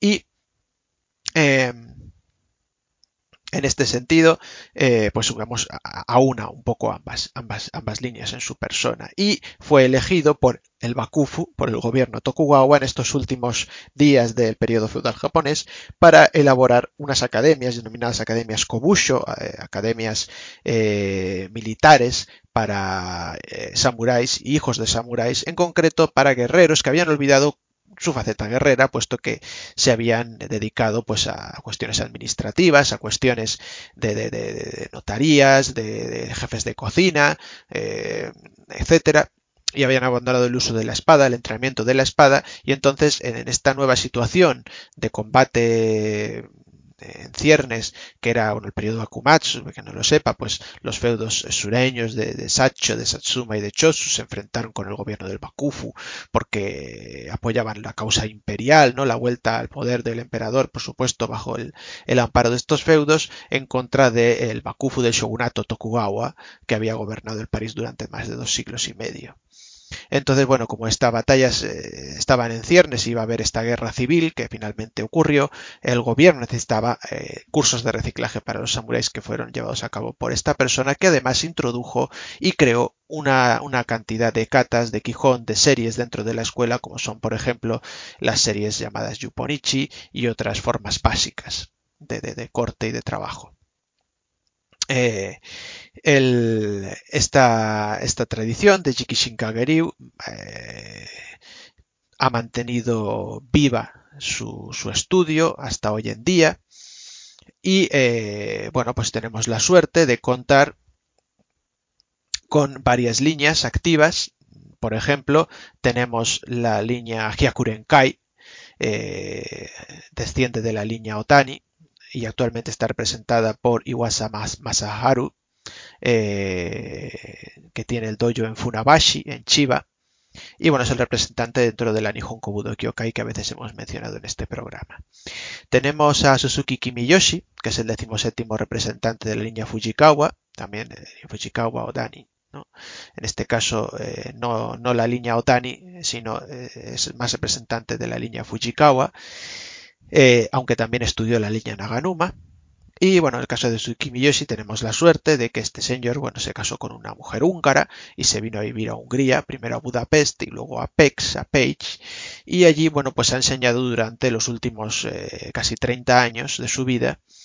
Y eh, pues eh, estos testigos, testimonios de excepción con el que vamos a contar, Vida Jergo Sensei fue su alumno de, durante 20 años y recibió el título de Menkyo Kaida en la línea Fujikawa. Eh, y eh, bueno, pues hemos tenido la suerte, he tenido la suerte además yo de ir a poder entrenar a Hungría con ellos y, también he tenido la suerte de que ellos hayan venido a España y de hecho eh, les traemos una vez al año para que enseñen aquí en España esta escuela de Kashimashin de Jikishinkageryu Kenjutsu, la cual además decir entrenamos todos los viernes en el dojo Tai Itsukan de la calle Voltaña 40 de Madrid entrenamos un pequeño coro de tiempo y un miércoles al mes, también en horario de tarde, en este mismo dojo Taitsukan, realizamos un entreno exclusivo de Kashima Shinden Jikishinkageryu, puesto que el entrenamiento del viernes es un entrenamiento compartido entre las dos escuelas que, trabajo, especialmente de, de esgrima japonesa, que es, eh, sí, Kashima Shinden Jikishinkageryu, aunque principalmente, como bien sabéis, Muso eh, Jikiden Eishin Ryu Yayutsu. Pero sí, un miércoles al mes dedicamos al estudio puro y duro de Kashima Shindenjiki Shinkageryu y también realizamos algunos seminarios en España, puesto que bueno, pues yo dirijo un poco este grupo de estudio aquí en nuestro país. Y eh, hablando de otras líneas, tenemos la línea Naganuma que hemos comentado, que actualmente está representada por Sakai Kazuya Sensei, como 20 representante de esta línea. Eh, la cual ha dominado la familia Sakai desde principios del siglo XIX eh, con lo cual a nivel de estructura familiar y de saga familiar quizás es de las, líneas más puras en este sentido. Contamos con eh, la suerte de que eh, a su dojo de Niigata, dispuesto, localizado en Niigata, se desplazaron también Vida Yergo Sensei, Joseph Podgai Sensei, estudiando con él y obteniendo la titulación de Bokuroku en la línea Naganuma, con lo cual nosotros pues también podemos estudiar tanto la línea Fujikawa como la línea Naganuma. Finalmente tenemos a Yoshida Kijime como 20 representante de la línea Odani, que tiene su, su Hombu Dojo en la, zona, en la zona norte de Japón, pero también tiene un dojo en Tokio. Eh, así que bueno, pues estas son las líneas que todavía se pueden entrenar hoy en día de este Koryu, de esta escuela Kashima Shindenjiki Shinkageryu, que eh, bueno, pues es una tradición eh, extremadamente interesante, de, se basa en el trabajo de el sable japonés. Sable largo, la katana, y el sable corto, el kodachi. Con la especial mención de que el sable corto de esta tradición es básicamente una katana infantil, puesto que es una hoja muy larga con una empuñadura muy larga. Y eh, además comentar esta escuela es de las pocas que mantienen viva la tradición de Gekken, puesto que esta tradición que escuchamos y me, que les he comentado del asunto de las protecciones, que luego pues derivó en el futuro Kendo, obviamente siguió trabajando en esta, esta escuela en lo que se llamaba Gekken, combate libre, Gekiken, no es un combate libre con protecciones, pero bueno, vale todo, valen barridos, valen proyecciones, valen puñetazos, valen patadas, valen todo tipo de técnicas, ¿no? Y es una forma de, combate. Eh, que se practica en esta escuela de manera tradicional, algo que bueno, que muy pocas escuelas practican, eh, o al menos muy pocas escuelas practican con al menos la filosofía pues con la que se debe llevar a cabo, que es bueno, la filosofía de un, una, mejora y no de una competición deportiva, eh, un eh, asunto de duelos, cosa que bueno, queda totalmente anacrónico en nuestro tiempo y además puede derivar en, en malentendidos. Entonces, bueno, pues esta es un poquito la historia muy resumida de esta escuela y ahora vamos a pasar a la entrevista eh, de, este testigo, como digamos, de excepción que tenemos y bueno, pues también ahora también daremos paso en los comentarios eh, de, de, nuestro compañero Antonio Clemente si tiene alguna cuestión relativa a esto. Bueno, eh, ahora vamos a, contar con una, una, grandísima sorpresa. En este caso se trata de una, una, entrevista, va a ser la primera de este, de este género dentro del, aspecto del, de, hablando del Kori Bujutsu, pero desde, nuestra asociación y nuestro programa creemos que es muy importante que al hablar de una escuela antigua, de una escuela clásica, de un Kori Bujutsu, eh, entrevistemos a gente que lleva muchos años entrenando eh, esta, este tipo de escuela eh, y que nos más que nada, más, más, más allá de los eh, aspectos básicos que hemos comentado en el programa acerca de la historia de la escuela, que aquellos aspectos más eh, en profundidad, pues nos los pueda aclarar alguien que, haya entrenado esta disciplina. En el caso de cuando hablamos de, de Musou Jikiden e Shinryu, eh, fui yo mismo el que contesté a estas preguntas debido a que soy representante para España de, de esta disciplina pero eh, en el caso de esta escuela de, que estamos tratando en este programa de Kashima Shinden Jikishin Kageryu, pues hemos querido contactar con alguien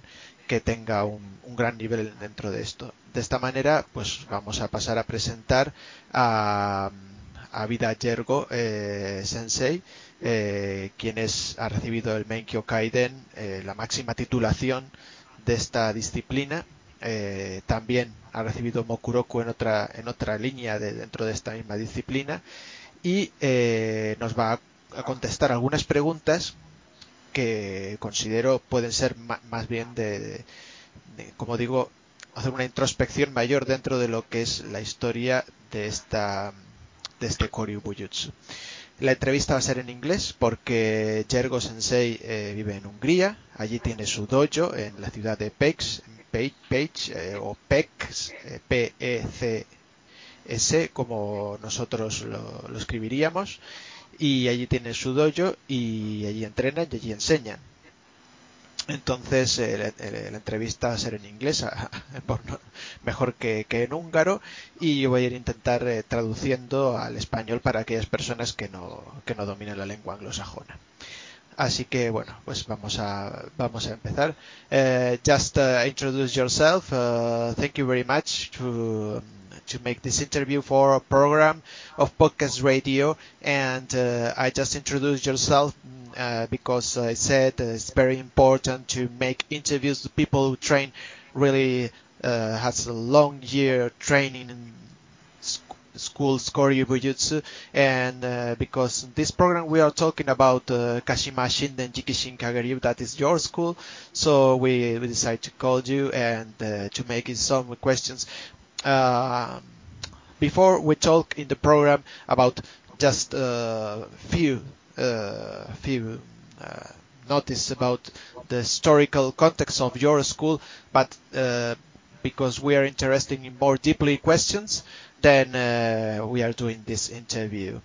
So thank you very much, uh, Jago Sensei.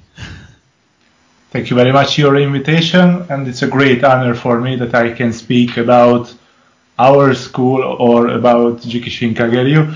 But I have to say first, I'm not a real and official historian or expert. I'm just practicing, of course, Jikishin Kageryu Kenjutsu for many years. Okay, but uh, we are very happy, and then uh, also uh, most people need to know that uh, Jericho Sensei is a university teacher, and uh, of course he did many lectures in University of Page also where he teach.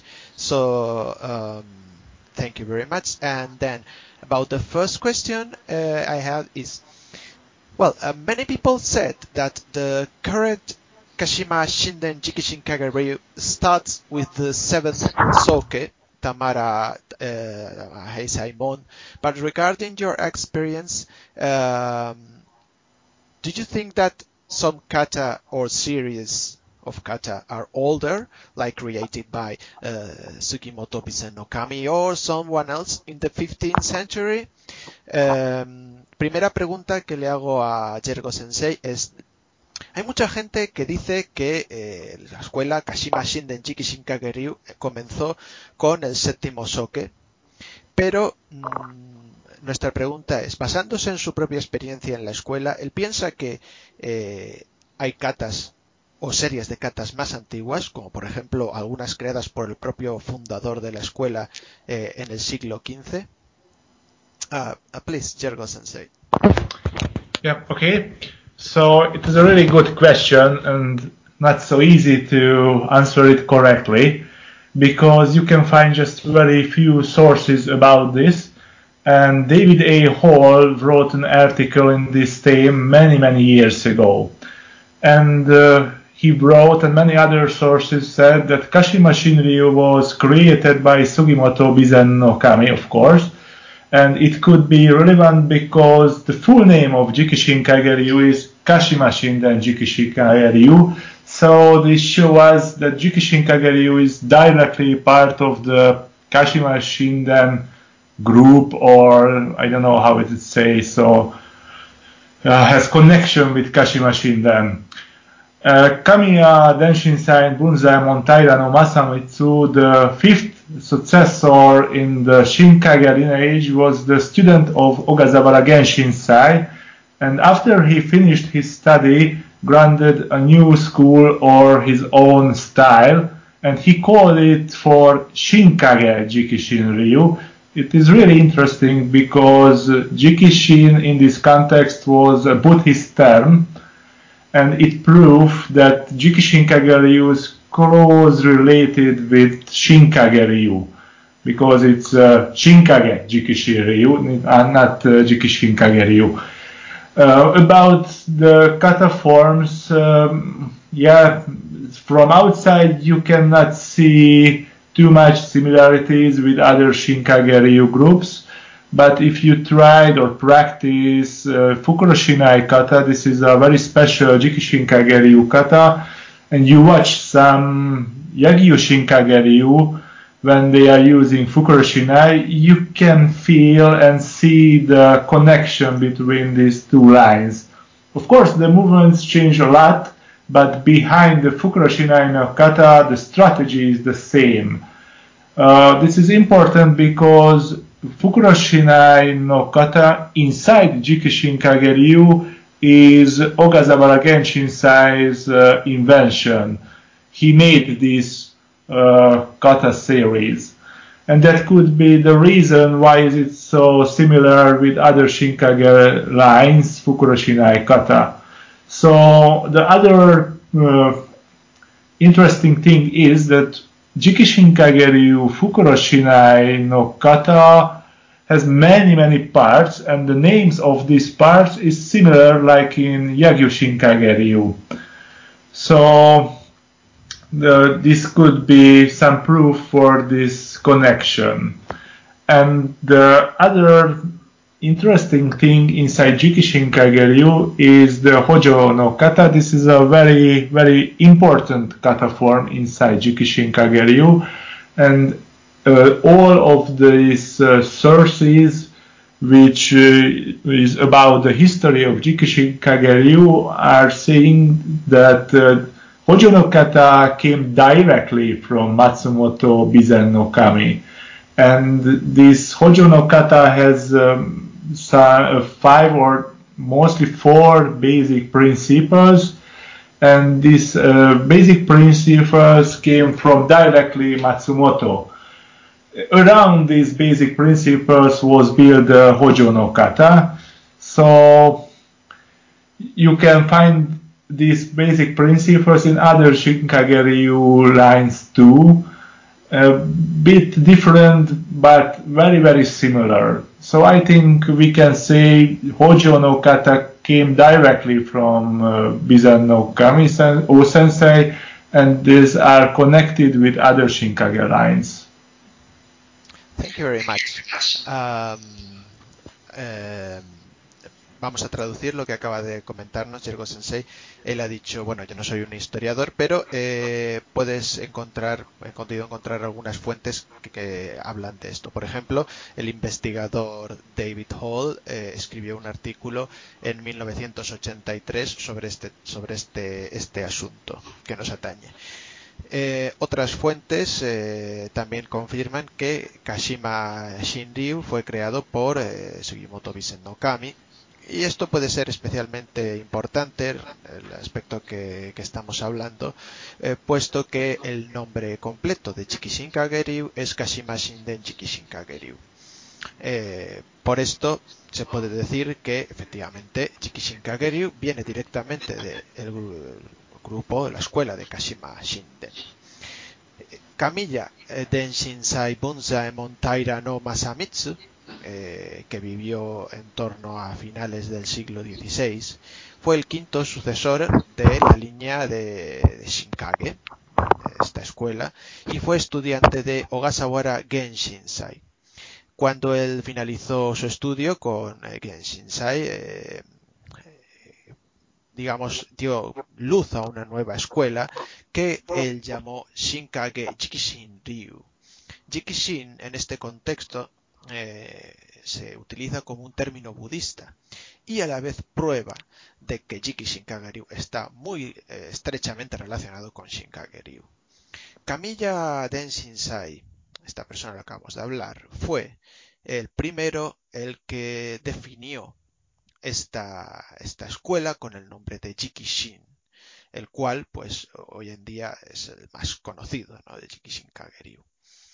Respecto a los kata, eh, efectivamente, si uno lo mira desde, fuera, no puede ver demasiadas eh, puntos similares, puntos en común eh, con Shinkageryu o, o, con otras escuelas, otros grupos. Pero realmente si una persona mm, practica los kata de Jikishinkageryu, especialmente la serie denominada Fukuro Shinai no Kata, se puede ver muchas eh, concomitancias y muchas similitudes con la, la escuela, el Koryu Yakyu Shinkageryu, especialmente también hablando del Fukuro Shinai.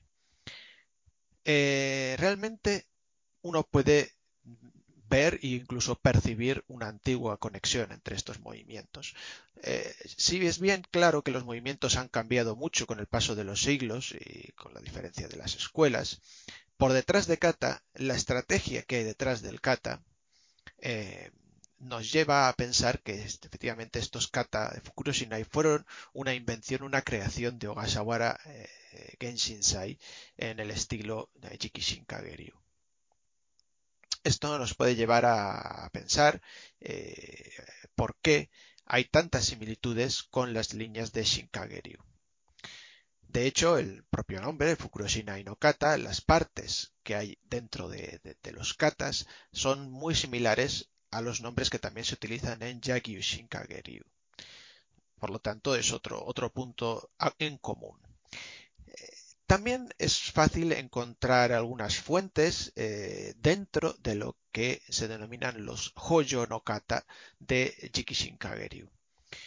Estos kata, eh, al hablar de estos kata nos remitimos directamente al fundador, a Matsumoto Bisen no.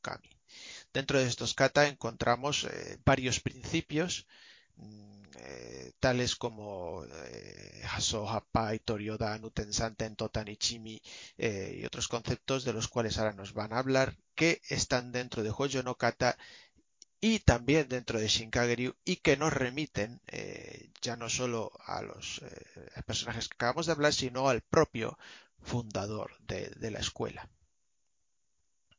en este sentido serían los katas o la herencia de los katas más antiguos dentro de la tradición. Okay, uh, thank you very much. The second question is regarding your school. What are the basic principles in your opinion? I mean, the basic sword and body mechanics principles of Kashima Shinden Jikishin Kageryu.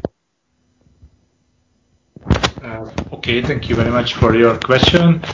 And this is also a really complicated question, or it's not easy so to answer, because the basic principles are very clear, defined inside Jikishin Kageryu, but these terms are quite complicated. So Hasso Happa means starting with Hasso, Itoryodan means splitting in two with one cut, Uten Saturn, turning right, turning left. Uh, Totanichimi, it's about distance, and Ren means rolling circle. But these are very exact and uh, it's really hard to explain what is the meaning of these principles.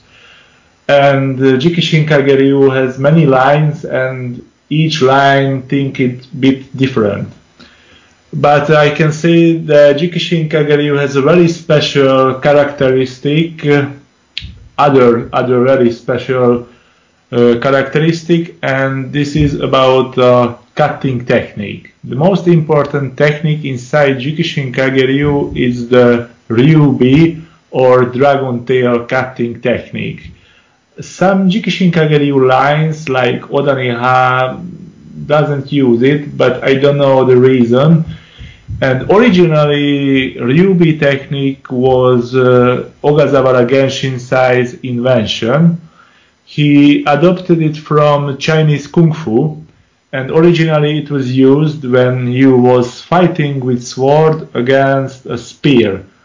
You can find this technique in some kind of Chinese boxing and Kung Fu techniques too, and it is a really, really interesting cutting method.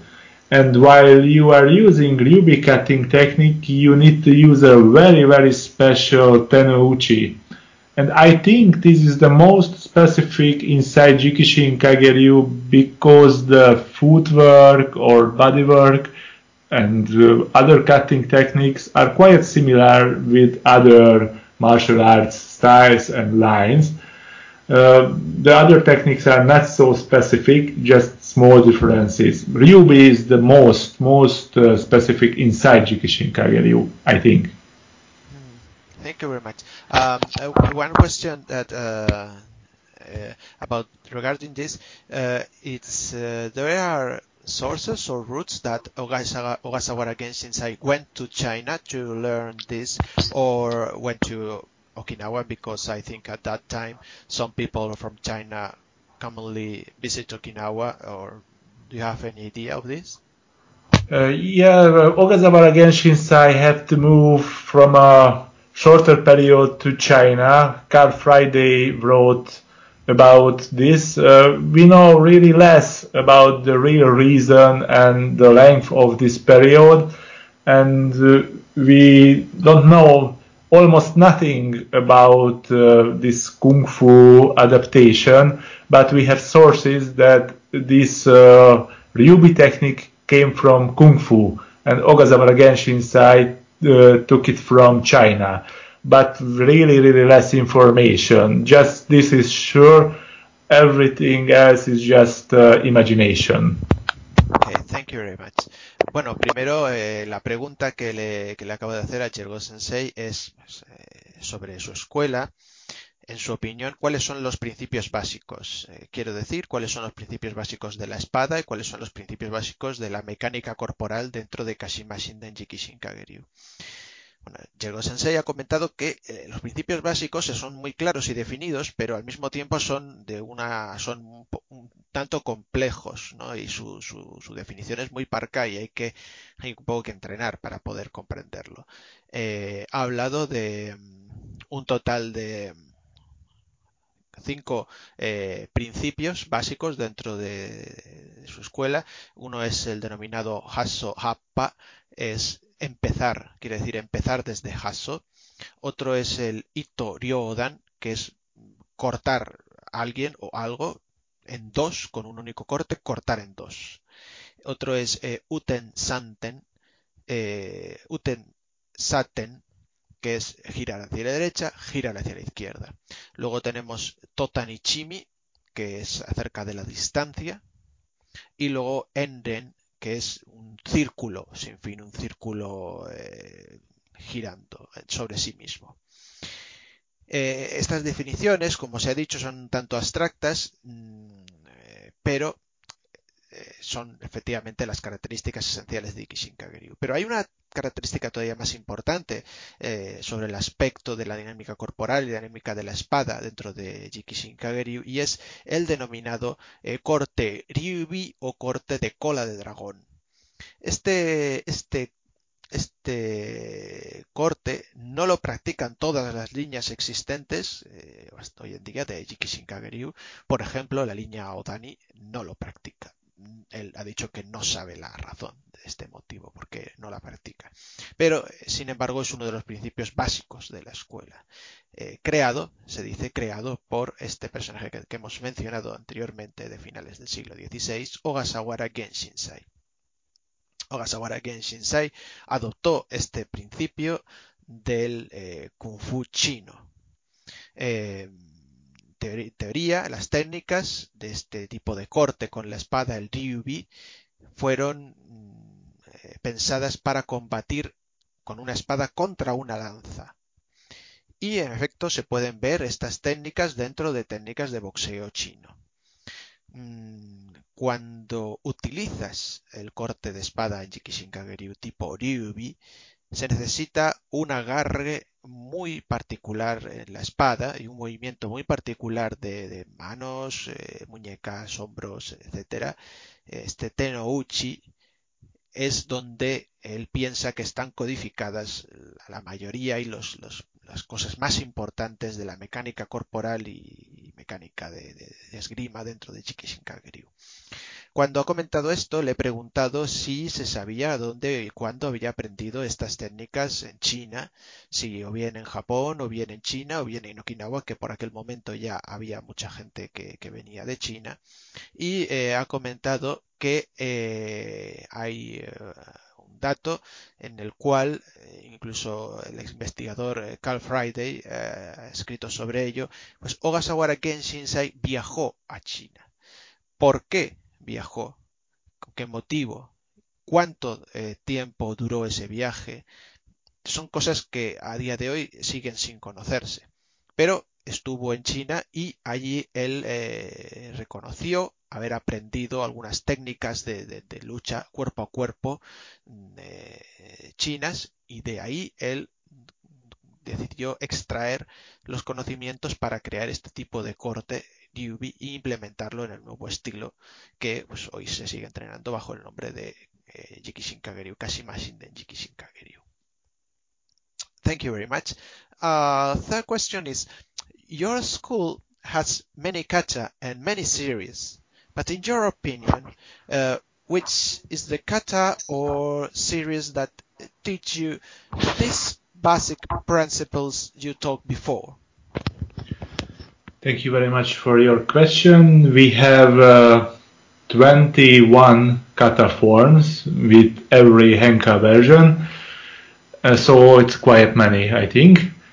And we started always with some uh, Kihon kata. This is a Henka kata version. Uh, but the roots of these Kihon kata forms are not clear our master learned it when he was a young child, and his uh, master was Yokokawa Kintaro. And we have some source which said it was originally built for Gekkiken Academy in the late um, 18th century, or it was used to teach children, but we don't know it exactly because uh, there is nowhere written. And uh, after uh, this Kihon kata, we continue the teaching with Hojo no kata. It's because Hojo no kata is very important and sometimes uh, we change Hojo no kata with Kodachi no kata. Because Hojo is very very long and abstract and sometimes uh, very boring for a beginner and not easy to understand or recognize the basic principles inside in Hojo and because it is too long and really hard to memorize it. Kodachi no kata is much shorter and uh, contains every principle like Hojo no kata and bit more interesting for a beginner because we practice it with Kodachi. That's why we prefer in it instead Hojo no kata but uh, Hojo is the most important. And after, if the beginner is ok with uh, Kihon, we started immediately with Hojo no Kata. Thank you very much. Um, bueno, lo que le he preguntado ahora a Jergo Sensei es en su escuela hay muchos kata y muchas series. Y en su opinión, ¿cuáles son los kata o las series de kata que enseñan estos principios básicos de los cuales pues nos acaba de, hablar. Eh, Diego Sensei comenta que en su estilo hay muchos katas, en concreto ha dicho que son 21, pero luego están los, eh, dentro de cada, cada uno tiene sus varias versiones genka, sus variaciones, pero digamos que hay 21 kata básicos. Y em, eh, ellos empiezan al entrenar su dojo, cuando una persona entra nueva, por ejemplo, hablando de lo que es el entrenamiento de kata, ellos empiezan a entrenar una serie de eh, movimientos básicos de Quijón, eh, Genka kata, ¿no? una especie de movimientos básicos versionando ciertos katas. Estos, estos movimientos, el, origen de estos movimientos no está especialmente claro, las fuentes cuál fue el origen. Eh, algunos de ellos mencionan que fueron mm, creados por los instructores de las academias de Gekiken, las academias eh, que en el siglo XVIII, eh, eh, a finales del siglo XVIII especialmente, empezaron a enseñar a aquellos samuráis que habían perdido los hábitos de entrenamiento y se avecinaban pues nuevos tiempos tumultuosos, entonces en el siglo XVIII y XIX, pues empezaron estas academias a, a enseñar a los samuráis. O también eh, hay quien dice que fueron eh, una serie de técnicas muy básicas pensadas para el adiestramiento de niños, de, los, niños de, los samuráis. Eh, comenta Yergo Sensei que su maestro aprendió estas técnicas y a su vez el maestro de su maestro, eh, Yokokawa Kintaro, pues las aprendió dentro de este contexto que eh, eran una serie de academias del Bakufu, pues para enseñar a samuráis eh, cuestiones básicas o bien para enseñar a los niños. después de aprender estas, estos movimientos, estas técnicas, se continúa, el siguiente paso lógico dentro de la escuela es eh, iniciarse con Hojo no Kata. El problema que tiene Hojo no Kata, comenta Jergo Sensei, es que son katas eh, muy largas, muy complejas y muy lentas.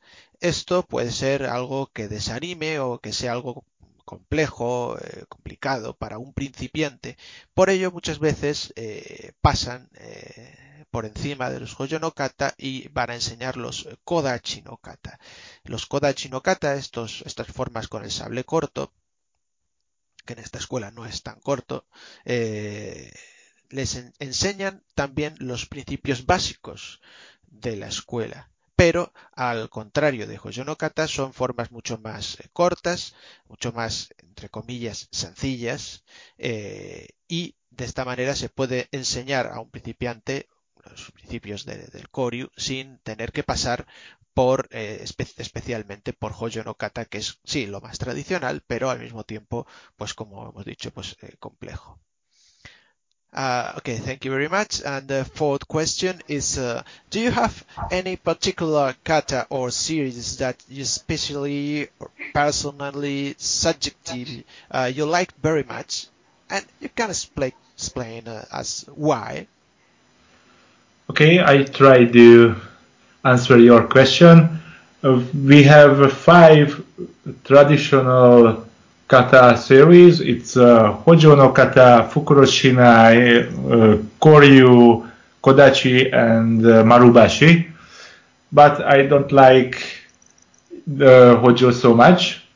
My my favorite, personal favorite, is uh, Kihon and Henka kata. This is the very first kata. It's Jupon Ichi. The reason is uh, because we uh, start the teaching with this kata and we start to learn this kata uh, really first. It seems very very easy and you can learn it really fast because it's uh, very short. And despite the simplicity, it is a very good uh, teaching material because it contains every important part of Jikishin Kageryu. And I have a other personal favorite, and this is a Kodachi. And Kodachi no kata is a traditional Jikishin Kageryu kata form. And I like it because we can use the Kodachi or the Wakizashi. It is really hard to imagine today how hopeless uh, could be a fight with a shorter sword uh, against the long sword. And we are practicing Naganuma line mostly and Naganuma swordsmen used a longer wakizashi because if you can use a longer weapon is much better and much more useful like a shorter one.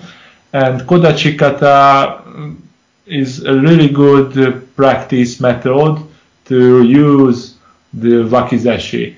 And I really like this kata because you can say it is a complete uh, meditation because you need to stay calm. Of course, in other kata too, but it is really important in Kodachi kata because you have to let go of everything. This is the most uh, basic principle behind this kata. Original idea is that if you have just wakizashi, you have no chance to survive. So you have to imagine this uh, this feeling that your situation is totally hopeless. You only try to do your best. Without this mentality, the presentation of this kata will be not so good. And of course, an expert or something else from outside will say, ah, that was not so good. So that's why I really like Kodachi no kata. Thank you very much. Um, Thank you very much. Uh, de la pregunta que le hemos hecho a Yergo Sensei en este caso es si él eh, tiene algún kata en particular o alguna serie de katas en particular que a él le gusten de manera subjetiva, personal, dentro de su escuela y que nos puede explicar el motivo, el por qué. Primero nos ha comentado que hay una serie de katas que le gustan mucho, que son unos katas eh, de los que nos ha comentado antes, estos que nos había comentado de estas academias, ¿no? Eh, bien de samurái, bien de niños, que son los estos Quijón, Genka, Kata, unos movimientos básicos, variaciones de kata, que se denominan Yuponichi. Eh, ha comentado que es, cierto que Jikishin Kageryu tiene un montón de series de katas tradicionales antiguas, como pueden ser pues eh, Hoyo Kata, Marubashi, Fukuroshinai, eh, Kodachi, pero que este, esta serie de este kata, que es bastante moderno, eh, pues eh, posiblemente finales del siglo XVIII, principios del siglo XIX, pues es uno de sus favoritos, este Yuponichi comenta que no son eh, movimientos ni largos ni complicados, son cosas que puedes aprender de una manera muy rápida eh, debido a que es algo muy simple. Pero dentro de esta simplicidad, él piensa que hay un material eh, de enseñanza riquísimo y que puede enseñar muchísimas cosas dentro de Jikishin Kageryu. Eh, dentro de la, simpleza de estas formas, él piensa que hay eh, un, gran tesoro mm, contenido. Y luego nos ha hablado de que otro, de sus gustos personales son denominada, la denominada serie de katas Kodachi no kata, pues porque pueden usar este, este Kodachi. Él, comenta que es realmente difícil imaginar hoy en día cómo debía ser de, desesperanzador llegar a un duelo para enfrentarte con eh, un Kodachi contra pues un sable. Eh, es decir, estás en una situación de total desventaja. Tienes un arma corta eh, contra de un arma larga. Tienes un arma que generalmente está pensada para usar en una mano contra un arma de dos manos. Entonces, mm, él comenta que una de las ideas importantes de, este, de las katas del Kodachi no kata es que eh, estas formas son una, forma de meditación completa. Tú tienes que estar en calma a la hora de hacer los, los kata. Eh, por supuesto, a la hora de hacer otros kata también tienes que mantener la calma. Y, pensar solo en lo que estás haciendo, pero especialmente en estas formas, él cree que hay una enseñanza detrás de, la estrategia y de, meditación, efectivamente, detrás de los kata en los cuales tienes que mm, quitar de tu mente toda idea, todo, eh, eh, todo, digamos, toda idea preconcebida y, simplemente ir al combate sin más sin tener eh, miedo a morir, sin tener miedo a lo que pueda suceder, eh, yendo a por todas, ¿no? Digamos, esta sería un poco la, idea, debido a la situación en desventaja o aparente desventaja en la que estás debido al tamaño de tu arma ellos entrenan eh, especialmente cuando hacen practican estos katas del Kodachi no kata entrenan las formas que están recogidas dentro de la línea Naganuma de, de, Jikishin Kageryu. Y eh, especialmente eh, es interesante que la línea Naganuma usan un Kodachi de unas dimensiones muy grandes este es, parece una especie de katana para niños porque es una hoja muy grande y una empuñadura una Atsuka también muy, muy larga. Entonces es muy interesante, es doblemente interesante, primero por todo lo comentado eh, y luego por el tipo de arma, pues aprender a, utilizarla y, hacerlo todo pues con esta, esta filosofía que hay detrás de los kata. Okay, thank you very much. And the fifth question is, uh, uh, what do you think about the other arts like Naginata inside uh, Kashima Shinden Jiki Shinkageryu? And in your opinion, what is the reason that it's lost? Thank you very much for your question. And sorry, I didn't say it before, but I have an idea now. I said it before uh, Hojo no kata came directly from Matsumoto Bizan no Kami. And uh, Hojo no kata and every other traditional kata has many ground theses, principles, and strategy. And the last um, uh, of these principles is uh, Totan Ichimi inside the Hojo no kata. And this uh, Totan Ichimi and this last part of the Hojo no kata uh, was practiced originally, or the uh, idea behind of practicing Totan Ichimi inside Hojo no Kata was that you are fighting against a spear or a naginata. So it was uh, always part of the Jikishin Kageryu. The idea is uh, that this ground thesis came directly from Matsumoto Bizen no Kami, and this Totan Ichimi is about the distance and uh, short and long weapons. So you can mean it about the distance or about the weapon. And it is relevant because from the starting time the usage of the long and short weapons was inside the curriculum of Jikishin Kageryu and it was really important inside the Hojo no Kata and the ending of the Hojo no Kata. Uh, of course, I have no idea why was uh, lost uh, Naginata practicing inside Jikishin Kageryu, but uh, you can see that uh, it was the part of uh, Kata, not exactly the part, but uh, the basic idea behind the strategy was inside in Jikishin Kageryu. That you have to fight against uh, Naginata, against uh, Yari, and long weapons. Thank you very much.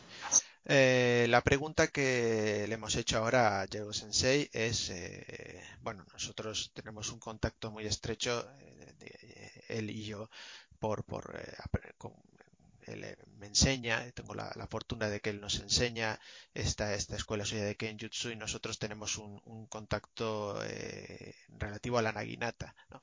Entonces, eh, la pregunta que yo le, proponemos es ¿qué piensa de eh, otras artes dentro de Kashima Shinden Jikishinkageryu como era la naginata que se perdieron en el tiempo? Eh, y también pues preguntarle cuál piensa él que es la, el motivo de esa pérdida. ¿no?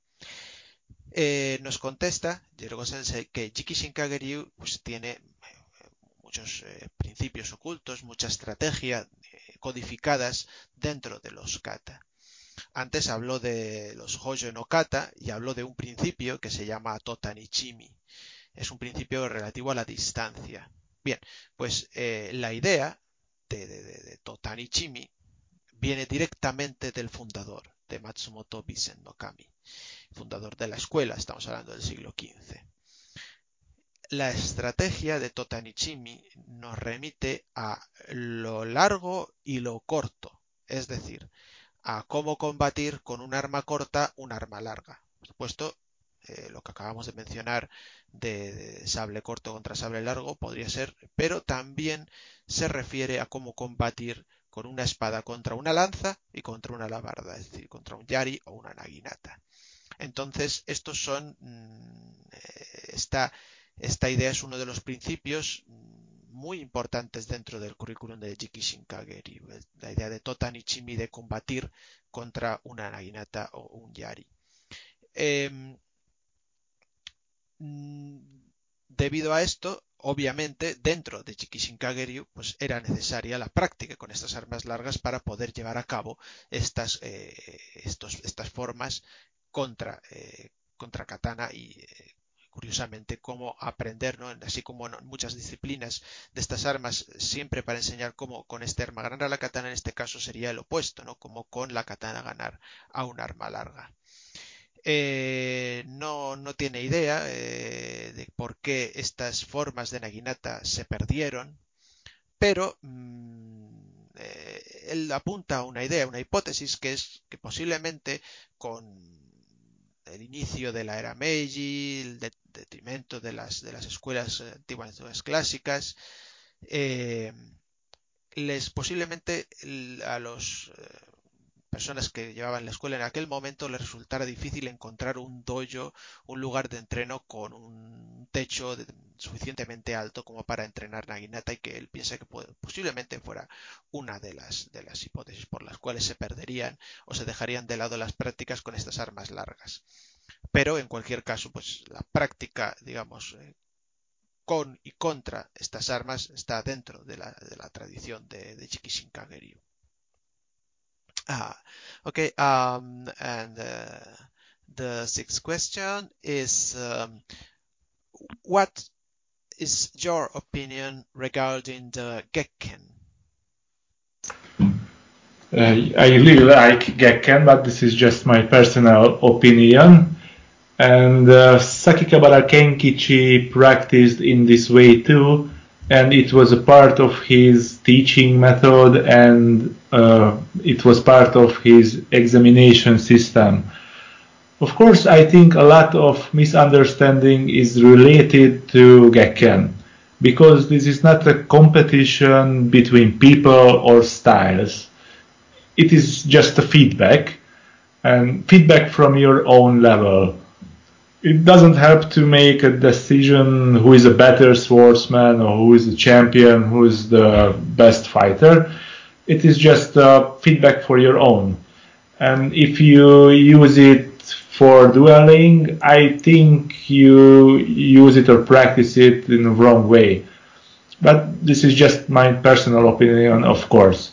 And you have to know that some of Jikishin Kageryu techniques are impracticable when you are wearing bogu. For example, uh, Ryubi technique is uh, is really hard to make it when you are wearing this protective gear, armor, or bogu. But it is a really good feedback, and I think if somebody has a chance to practice in this way, it should be practiced, but not for competition. In an optimal situation, I would like to say for every beginner who are practicing Jikishin Kageryu that you should buy a kendo bogu and practice in this bogu and practice gekken, not kendo, because we are wearing, of course, uh, kendo bogu, but uh, it is not kendo practicing. It's really, really different, I think. Thank you very much. Esta pregunta es eh, respecto a bueno lo que hemos comentado un poco en el programa el, el gekken, no este este estilo de combate libre eh, pretérito del kendo. Entonces eh, mi pregunta es eh, que cuál es su opinión respecto a esta práctica del gekken. El eh, Jero Sensei ha respondido, ha comentado que Sakakibara Kenkichi, que es un personaje que ya hemos hecho mención, eh, decimocuarto sucesor del estilo, eh, pues era un, eh, uno de estos instructores de estas academias del, del, gobierno y además él utilizaba y gustaba mucho de la práctica del Gekken, de este combate libre, como un sistema de enseñanza y como un sistema de examen. Eh, de examen. Eh, Yergo Sensei cree que hay muchas cosas eh, eh, que se han entendido mal acerca de la historia, acerca de, la finalidad y el propósito del Gekken. Y bueno, está contento porque le, encanta practicar Gekken personalmente, pero eh, cree que es importante pues hablar un poquito de esto para un poco desmentir o para un poco desvelar aquellas informaciones que nos están llegando por otras vías que pueden ser un tanto anacrónicas. Eh, Jero Sensei insiste en que no es un, deporte, no es algo para hacer competición, ni entre gente ni entre estilos, sino que es algo para poner a prueba tus conocimientos, poner a prueba tus conocimientos eh, y obtener algo a cambio, para probar tu propio nivel, para probar las técnicas de tu, escuela, las catas, las formas, y poder convertirse en un mejor esgrimista. No debe ser usada para un duelo. Él piensa que esa es una eh, idea equivocada, errónea de, de, de, del Gekken, puesto que esto nos lleva a la competición y nos lleva inmediatamente a una práctica deportiva. Y no, no es el caso. No, es, un, es, un, es una técnica para probarse a sí mismo, a las técnicas, el nivel que tienes. Hay que tener en cuenta, comenta Yergo Sensei, que Jikishin Kageryu tiene técnicas que son impracticables cuando estás llevando unas protecciones de tipo Bogu, de tipo, eh, tipo eh, Kendo. Pero, a pesar de ello, eh, cree que es muy interesante que todo el mundo, inclusive los principiantes, eh, practiquen Gekken, puesto que puede llevar a un entendimiento mucho más ulterior de las técnicas de Jikishin Kageryu, así como pues de, las técnicas de, tu propia escuela si practicas otra escuela. Mm, eh, sí, nos ponemos un, unas protecciones de Kendo, puesto que son las que tenemos disponibles hoy en día y usamos un Shinai, una espada de Kendo, pero no se trata de practicar Kendo, sino de practicar este combate libre, eh, con ningún, ninguna eh, ambición de ganar o de perder, sino de simplemente poner en, prueba, en un contexto de, laboratorio marcial, digamos, pues aquellas técnicas que consideres que deben ser probadas. Entonces, esta es la, su, visión de por qué el, el Gekken y la importancia que tiene, la relevancia, pues en contraposición, como decimos, a, otras, eh, otras noticias que, nos llegan. Uh, thank you very much. And uh, the last question is in in uh, program of podcast radio of about the history study of the Japanese sword and the old martial arts of Japan and the Japanese art history. We talk many times about uh, Nihonto, the Japanese sword, and the Koshirai, the mountings, the fittings of the Japanese sword. So, um, my question is, uh, do you have any roots about sword specifications in Kashima Shinden Jikishin Kage as well as some of these specifications uh, regarding the Koshirai, regarding the fittings and mountings of the sword? Thank you very much for your question. And uh, we have a source, a book about uh, Jikishin Kageryu Koshirai. Of course, we cannot say Jikishin Kageryu Koshirai but Saito Akinobu collected the earlier knowledge which was connected with the Koshirai inside the Jikishin Kageryu. He, uh, he was written about uh, kata forms, uh, about swords, Koshirai, about everything connected with Jikishin Kageryu. And cause the special Tenouchi, what we are using uh, when we are making Ryubi technique, it was said that Ito should remain flat with no twist or pinch. And lacquered canvas Ito is better like leather, Tsukagawa or other materials. We know very few examples for Rattan Tsukamaki too. Uh, we have seen some examples for it, mostly for wakizashis. Um, and uh, sometimes for katanas is this uh, for this uh, Rattan Tsukamaki. Mostly the Jikishin Kageryu prefer the bit more robust blades and it caused the specialty of Jikishin Kageryu cutting techniques. It's uh, Ito Ryodan. Originally the Hojoboken is also a very thick and heavy stuff and the swordsman inside the Jikishin Kageryu must be strong. Uh, you have to uh, practice really much on your strength. You have to cut really, really strengthful. And Sakigabara Kenkichi used also Dotanuki swords, and we know Dotanuki swords were a bit uh, heavy and a bit more robust but it was not an exact regulation or law inside the Jikishin Kageryu. Mm, the Naganuma style swordsmen used, for example, extreme long wakizashi, but it was also not a law or a regulation. So not every Naganuma style Jikishin Kageryu swordsman used terrible long wakizashi, but it was preferred. Uh, you can choose Ito, Sageo, Katana, Wakizashi, what you want. Uh, it was just a list like today. So if some samurai could buy a Dotanuki sword or a longer Wakizashi, it was most preferred like others. Thank you very much.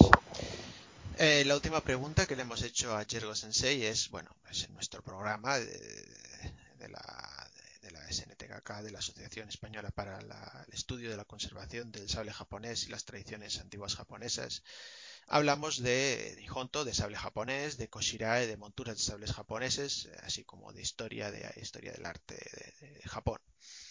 Y en, relación a esto, le preguntábamos si él tiene algunas, eh, algunas informaciones eh, respecto a especificaciones dentro de su escuela de Kashima Shinden Kageryu del Koshirae de las monturas de las, de las espadas de los sables japoneses. Eh, respondía Yergo Sensei que sí, eh, de hecho hay un investigador eh, que es Saito Akinobu que ha, recopilado información y ha escrito acerca de no solo las monturas, sino los tipos de espada que se usan en Jikishinkageryu, en las diferentes líneas de Jikishinkageryu, etcétera. Y eh, bueno, en estas, en estas eh, investigaciones se dice que es debido al tipo de agarre que, se usa en Jikishinkageryu, este Tenouchi que hemos mencionado este eh, anteriormente, este, debido a este tipo de agarre, se prefiere eh, un encordado de la empuñadura, un tsukamaki, en el, cual sea lo más plano posible, intentando evitar nudos, intentando evitar formas retorcidas dentro de lo que es el encordado de la empuñadura, eh, así como eh, cosas que puedan sobresalir. En este sentido, nos habla de que, pues, eh, por ejemplo, planos, formas planas de, utilizar este hito, este, este, este, encordado, por ejemplo, como el hiramaki o, por ejemplo, como utilizar el rattan para envolver el, por completo la empuñadura, la azúcar, pues son formas eh, muy utilizadas y preferidas por los eh, esgrimistas del estilo de Jikishin Kageri.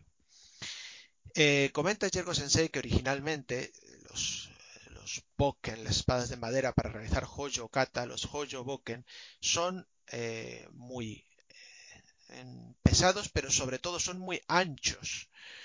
Este, este ancho está eh, íntimamente relacionado con mm, eh, enseñar cómo sujetar de una manera muy fuerte, muy potente una espada.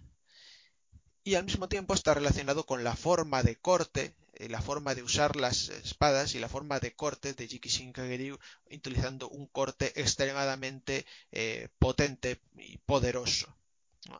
Eh, por lo cual era necesario un agarre muy firme.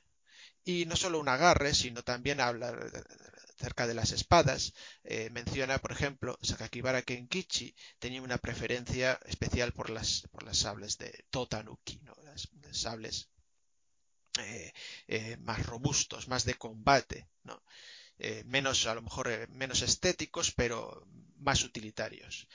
Comenta eh, Sensei que en la línea Naganuma, eh, como ha comentado también anteriormente, usan además un eh, wakizashi, un kodachi extremadamente largo. Esto no quiere decir que todos la gente de Jiki Shinkageryu lo utilicen, ni que tampoco toda la gente de la línea Naganuma lo utilice. Pero la, vertiente tradicional de la línea Naganuma utiliza este kodachi extremadamente largo, con una empuñadura también extremadamente larga. Eh, entonces, bueno, comenta Yergo Sensei que efectivamente eh, la elección del delito, del encordado, del sagueo, del cordón, de, la propia katana, de la parte de su montura, del wakizashi, depende un poco de los gustos de cada persona a lo largo de los siglos. Eh, incluso hoy en día depende de cómo te sientas tú mejor con una cosa o con otra y también tu propio gusto personal. Pero que en relativo a las técnicas de Jikishin Kageryu, pues se prefiere estos agarres simples, sin mayor distracción, de manera que la mano pueda sujetar con una firmeza eh, y podría decir fiereza total la, espada para propinar estos cortes tan potentes y en este sentido también utilizar unas espadas ya sean en el caso del sable o en el, sable de, caso del sable corto del kodachi pues eh, espadas de, un considerable eh, tamaño un considerable peso y, entereza para poder soportar el tipo de práctica que se realiza okay, thank you, thank you very much for this interview. And uh, uh, we saw we we just uh, talked in the program that uh, uh, this second time you came to Spain, and I will come also to Hungary, and we are very happy, and we hope many times you will come again to Spain to teach us this very very interesting school of Kenjutsu and uh, thank you very much for your knowledge uh, because I think it's very important that uh, people that really train this school um, can enlighten us with some information so uh, thank you very much. And of course, if you want to say uh, anything else, I can translate to people that uh, they are listeners. There are not so much people. I think uh, uh, our programs has around uh, 200 people that listen, but it's because it's very specific program and very long program. So, but I think they will be very happy. Also, you can say anything. I can try to translate. And thank you very much. I want just to say thank you very much. And it was a real honor that I could speak about Chikishin Kageryu, and it, that was a really good possibility for me. Thank you very much. Thank you very much. He comentado a Jergo Sensei que, bueno, eh, muchas gracias por, por, por, esta entrevista, por enseñar. Ha venido ya un par de veces a España. Esperemos que pueda seguir viniendo para enseñarnos esta escuela suya tan interesante. Y nada, le he dado la oportunidad si quería comentar alguna otra cosa. Y simplemente quiere decir que está muy contento de haber podido hablar de esta escuela, de su escuela en este programa y, y su gratitud. Uh, thank you very much. Goodbye. Entonces no sé si alguna cosa quiere comentar Antonio, no sé si había escuchado acerca de este eh, Kobusho o todo esto. Sí, sí, sí, eh, claro, claro. Eh, como bien dices, pues seguramente en algún programa futuro que hagamos de, de Koshirae, pues lo podamos incluir ya, ya que ha salido en el, en el tema que has comentado. Pero bueno, así unos breves apuntes eh, sobre este Koshirai, que no es, no es la verdad de los, de los más conocidos, eh, como puedan ser los, los Geo Koshirai, los Tenso Koshirai, otros, otras tipologías muchísimo más, más conocidas y muchísimo más implantadas, por lo menos en, de, una forma general. Pero sí es cierto que el Kobuso Koshirai es un, es un, una tipología fruto de, de su época porque, como bien has indicado, nace y adopta el nombre de, la escuela de los doyos oficiales Kobuso, que, a finales, que ya, en Bakumatsu, el, el gobierno de los Tokugawa, pues, pues impulsó para lo que se denominó el Sono, Sonno Yoi, que era eh, defender los intereses de, de, del imperio, de, del emperador, del, del, gobierno, para expulsar a, a, la amenaza bárbara por, que por aquellos momentos eh, estaba. Entonces, bueno, eran, eran una tipología de Kosirae eh, muy del gusto de los, de los jóvenes eh, eh Hatamoto, de, de, de samuráis de, alto rango, a los que les gustaba también, pues, como es lógico, en aquellos momentos, un poquito el, aparentar. Eran, eran Kosiraes de, de dimensiones considerables porque eran hojas bastante largas las que solían montarse en ellos eh, las sucas también solían ser de unas dimensiones bastante largas para lo que son los, los, los ejemplos normales que, hasta la época se iban viendo y para lo que es un japonés promedio, promedio de, de, la, de la época. Eh, y bueno, pues eran sayas muy vistosas con, con unos lacados muy, muy llamativos, eh, mucho, mucho adorno, mucho alarde y, en fin, unas tipologías bastante, bastante peculiares y bastante bastante curiosas, que como digo son eh, propias de, un momento concreto y, mucho, en gran medida determinadas por, pues por, una, por una exigencia o por una necesidad de, del gobierno.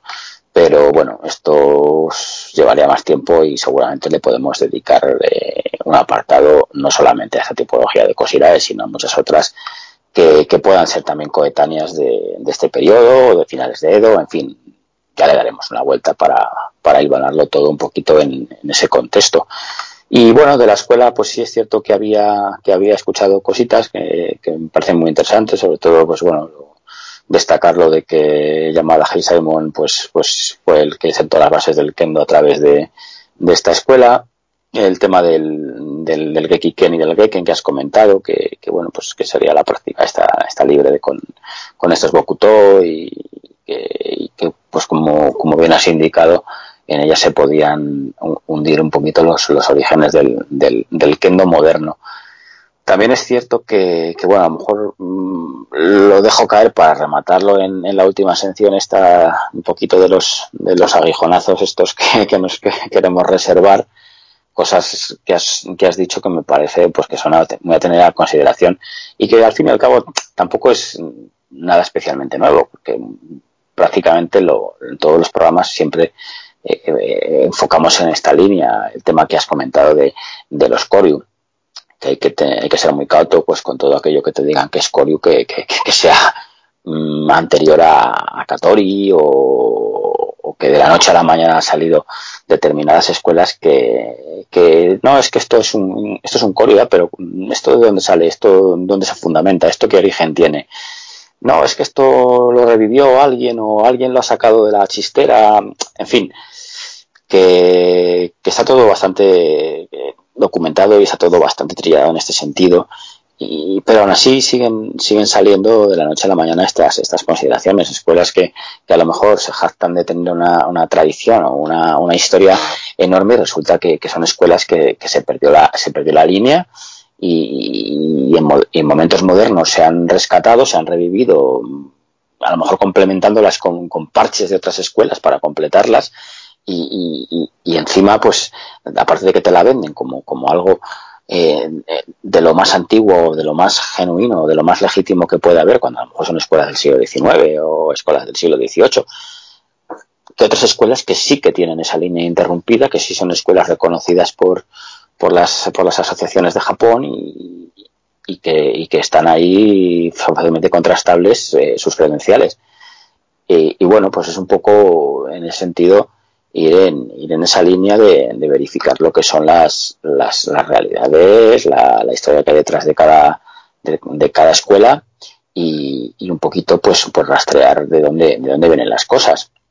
Porque volvemos al tema de, de los dogmas. Bueno, es que Sensei, mi Sensei ha dicho que esto es así. Bueno, pero eso no es un argumento que, confirme nada. Además, como otras veces hemos dicho en el programa, los Sensei eh, muchas veces son sensei que saben mucho de las técnicas que han estudiado, pero de historia muchos a veces pues eh, Wikipedia y, y, para usted de contar. Entonces, bueno, mmm, que la documentación es, es esencial y, y, las fuentes están para algo. Entonces, creo que eso que eso es interesante, igual que pasa con el tema con el tema de la espada, pues pues eh, no se puede sacar uno de la manga eh, tipologías o, o estándares o, cosas eh, para justificar una determinada escuela en un determinado momento concreto relacionado con una determinada arma o con una forma de vestir, porque eso también parece que es algo que, que, que hay que justificar a toda costa, ¿no? Tú no puedes decir que en el, que en, el periodo de Bakumatsu,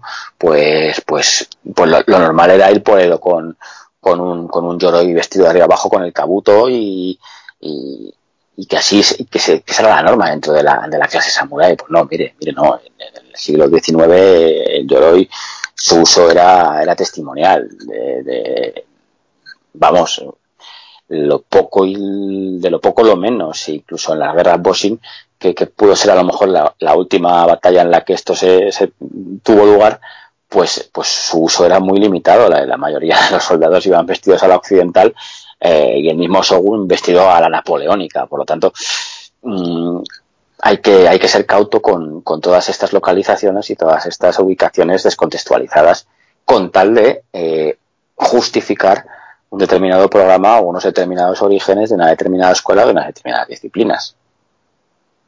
Pues sí, sí, totalmente. Eh, sí, además, bueno, es que esto es, por ejemplo, pues, eh, como decíamos, cuestiones vamos a vamos a pasarlo a, la, a, una cuestión lógica para poder entenderlo. Porque muchas de estas personas eh, dicen no pero esto es así porque decía Antonio no hay que buscar fuentes contrastadas. Entonces estas personas estos sensei ustedes dicen esto es así porque eh, así lo dice mi sensei esto es así porque en la historia de mi escuela este samurái lo hizo así entonces vamos a vamos a pasarlo a, una, a un asunto. Tú tienes un juicio no y entonces eh, dicen bueno vamos a llamar eh, a, a un testigo para que afirme sobre el acusado. Bueno, pues ¿verdad que si tú llamas a tu madre o llamas a tu tía o llamas a tu prima pues el jurado no va a aceptar ese testimonio porque obviamente es un testimonio interesado. Pues esto es lo mismo. Entonces, eh, ¿qué, qué, qué, valor tiene que tú me digas, no, no, es que esto se hacía así? Tú dices, ah, bueno, ¿qué fuente tienes? No, pues eh, tengo la fuente del soque este de mi escuela, ya, bueno, ¿y tienes alguna otra fuente que sea fuera de tu escuela? No, hombre, pero con esto me vale, no, hombre, entonces vale porque entonces es lo que estamos hablando. Es como si tú vas a un juicio que te, usted ha matado a alguien y dice, ¿a quién llama de testigo? No, a mi madre, que va a decir que soy un niño muy guapo y que no he matado nunca a una mosca. Esto es lo mismo, ¿no? Entonces es un poquito de pensar con lógica. Eh, y bueno, y por rematar el tema este del de Kashima, decir que, eh, eh, por ejemplo, decía, comentaba Yergo Sensei que uno de los de los hablando de Koshirai, uno de los de los Koshirai característicos de este de este Koryu es el, el envolver eh, una cosa me pareció muy curiosa, ¿no? Desde luego no, no, muy, no muy estética, pero, pero claro, me decía, esto tiene este, este sentido, ¿no? Envolver el sukamaki con ratan completamente. Entonces, eh, bueno, pues parece una cosa, una cosa curiosa y enseñó algunos ejemplos y, decía no no esto pues viene todo por el mismo la misma idea de que eh, no, no, estorben los menuki que no estorbe esto que, que tenga un agarre muy muy potente muy fuerte y bueno teniendo en cuenta que esta, este Koryu tenía un, uno de los Soke era un personaje muy muy muy peculiar. No recuerdo ahora mismo el, el nombre se me ha ido de, de la cabeza eh, pero pero resulta que la historieta de este soque es que eh, cuando le fueron a ofrecer el cargo, pues eh, eso suponía dejar su, su, matrimonio, dejar su mujer, dejar a su hijo y dejar a su casa, ¿no? irse a otro lugar de Japón. Y entonces eh, ahí él pues dijo, ¿cómo voy a solucionar este, este asunto? Si me quedo con mi casa y mi mujer y tal o me voy. Y entonces dijo, bueno, pues ya está, pues me subo al árbol más, alto de mi aldea y me tiro abajo. Y si no me rompo ningún hueso, los dioses quieren que tome el cargo de Soke y que me vaya para allá, ¿no? Y así lo hizo, ¿no? Entonces, eh, este mismo fue el que es muy interesante porque anteriores Sokes habían escrito en los Densho, en los Makimono, en, los textos de la escuela, pues cosas tan lógicas y tan eh, equiparables a otras escuelas, como es muy importante el tema del Kyoshi, es decir, el tema, el tema del, del, del, Kyoshi, el tema del ritmo, el timing, es muy importante el Mai, la distancia, es muy importante eh, el, sutemi, el Suteki, la, la, la, la oportunidad.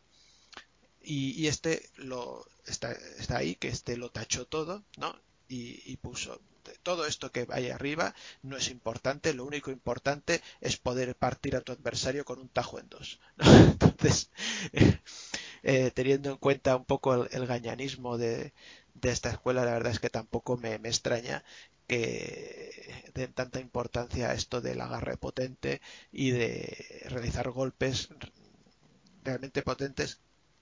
De hecho, el, golpe más característico de esta escuela, uno de los golpes más característicos técnica, se llama Itoriodan y básicamente quiere decir con un golpe partir en dos.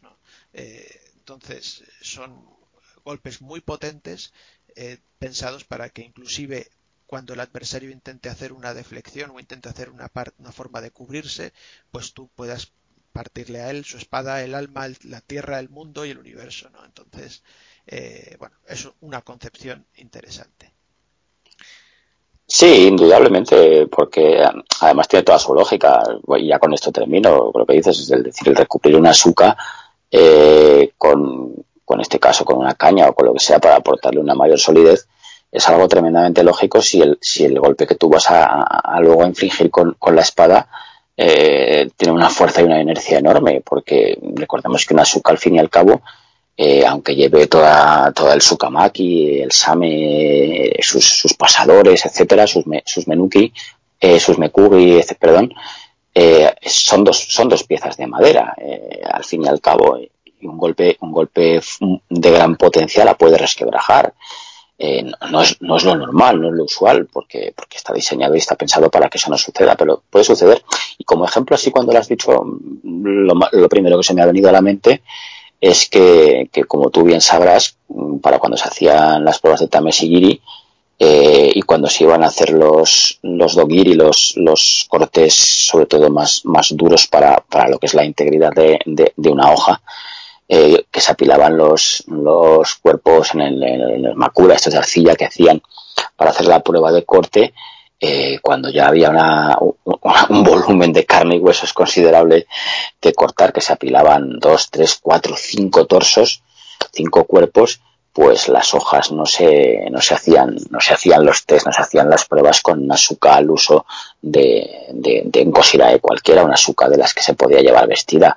Eh, esas hojas se preparaban con un azúcar de unas dimensiones mayores, unos grosores mayores y se metían unos pasadores mekugi generalmente ya de metal, no de bambú, de un cónicos de, de, un grosor mayor y muchas veces incluso se ponían unas subas que, que tú como experto en subas eh, conocerás, no recuerdo el nombre eh, de memoria, unas subas de, de extradimensionadas tanto en tamaño como, como en peso. ¿Para qué? Para, para conseguir hacer una inercia mayor de bajada eh, en el momento de, definir el arco de corte para poder penetrar al máximo y, conseguir cortar el mayor número de, cuerpos eh, posibles y eso registrarlo en el NACAO porque eso al fin y al cabo era prestigio para, para, esa, para esa hoja como, como eh, la herramienta que se ha utilizado para ese, corte prodigioso, como para el probador, del, como para el kubikiri que hacía el, la prueba de corte.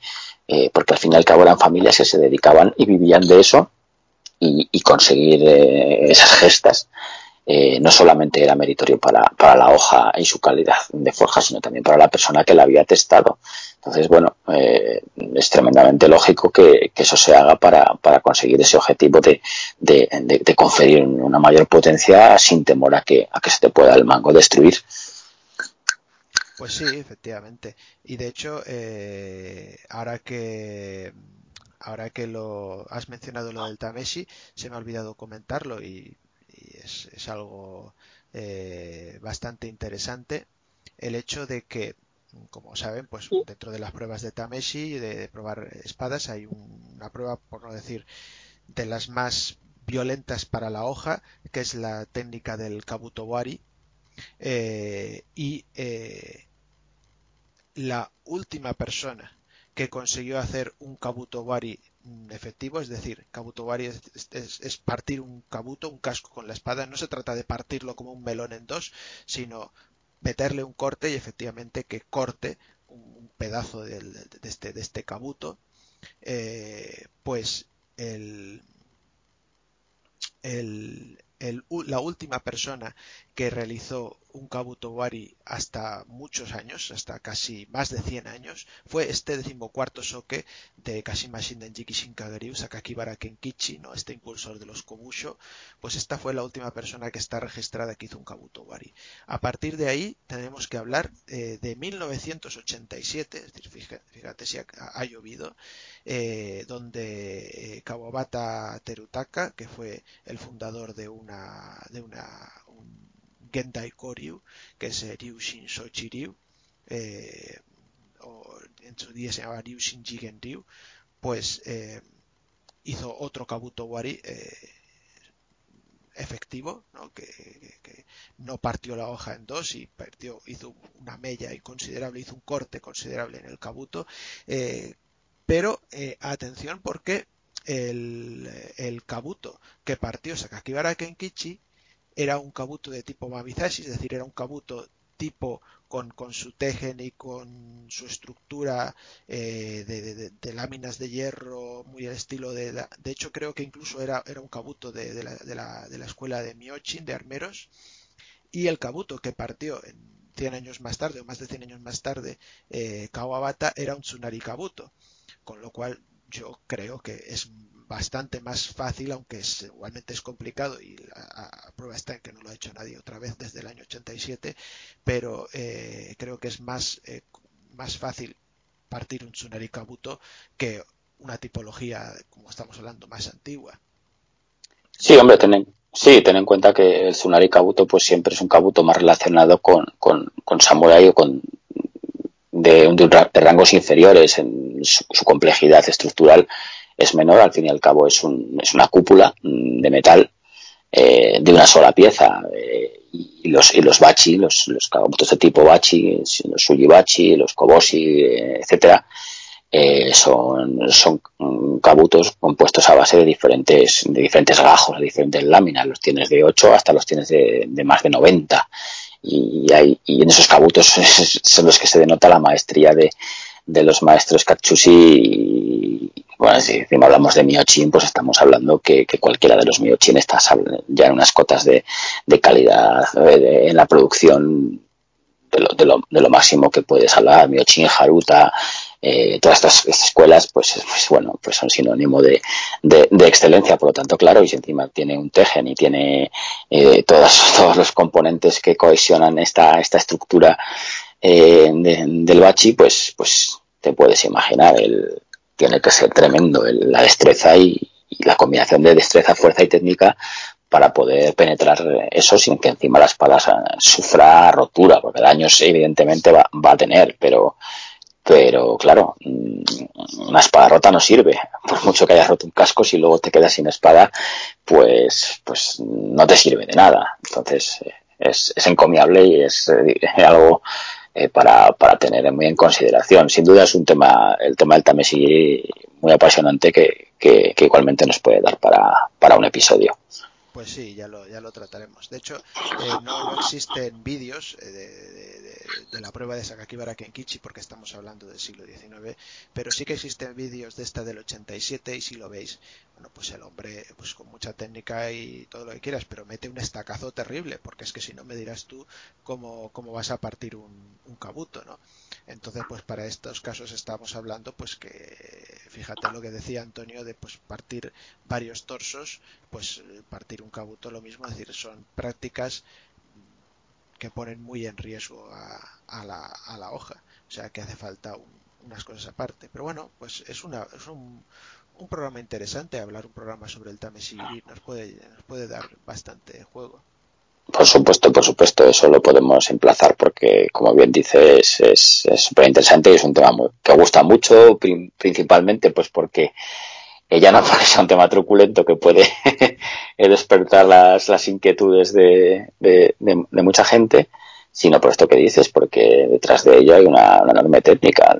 Ten en cuenta que aparte de los, de los test con espada, pues eh, hay test de arcabuz en armaduras, tanto en, en los do como en, como en los kabuto y, y, y muchas veces la mayoría de, las, veces, si los kabutos están bien hechos y los dos están bien hechos, la bala no consigue atravesar la, lámina metálica. La, la, la, hace una bolladura, eh, la deforma, pero no, no, no, la traspasa. Por lo tanto, eso nos da una idea de, del potencial de, de, que tiene que tener un corte de, de, ese tipo. Pues igual que si nos imaginamos que, que cortar eh, siete, creo que es el máximo registro que hay, eh, datado mmm, siete, siete troncos de, um, seres humanos, de un ser humano, siete, siete troncos apilados, eh, cortarlos de un solo tajo. Eh, son siete, siete cuerpos con sus siete órganos, con sus órganos internos y con sus columnas vertebrales. Por lo tanto, cuidado, que estamos ante, ante gestas de mucha consideración.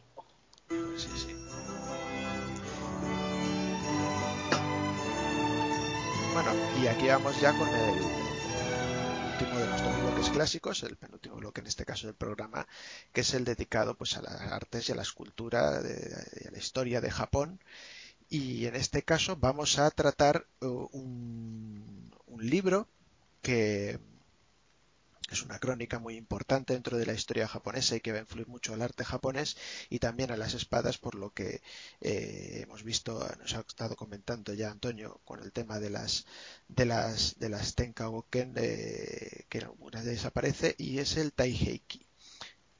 Entonces, bueno, pues para, para, hablar de esta obra y de las repercusiones que tiene, pues primero Antonio nos va a hacer un poco la introducción histórica al, periodo que, que, vivimos y que enmarca el Taiheiki, y luego yo pues comentaré algunas cuestiones del, del libro en sí.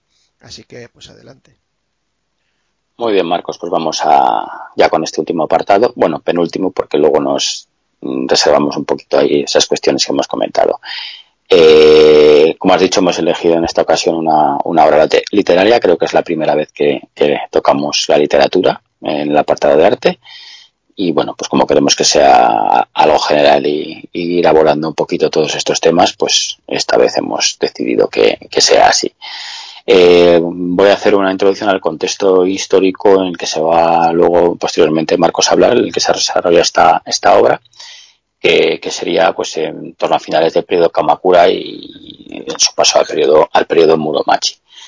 Lo que hay que tener en cuenta es que es un contexto social, histórico-social bastante convulso en el que se desarrolla el, el. Eh, es un periodo que viene principalmente marcado por, por la lucha entre, entre el emperador Godaigo y la corte del sur que estaba en Yoshino y la corte de Kioto que, es de, que está bien establecido los, los shogunes eh, Ashika, eh, Ashikaga por, eh.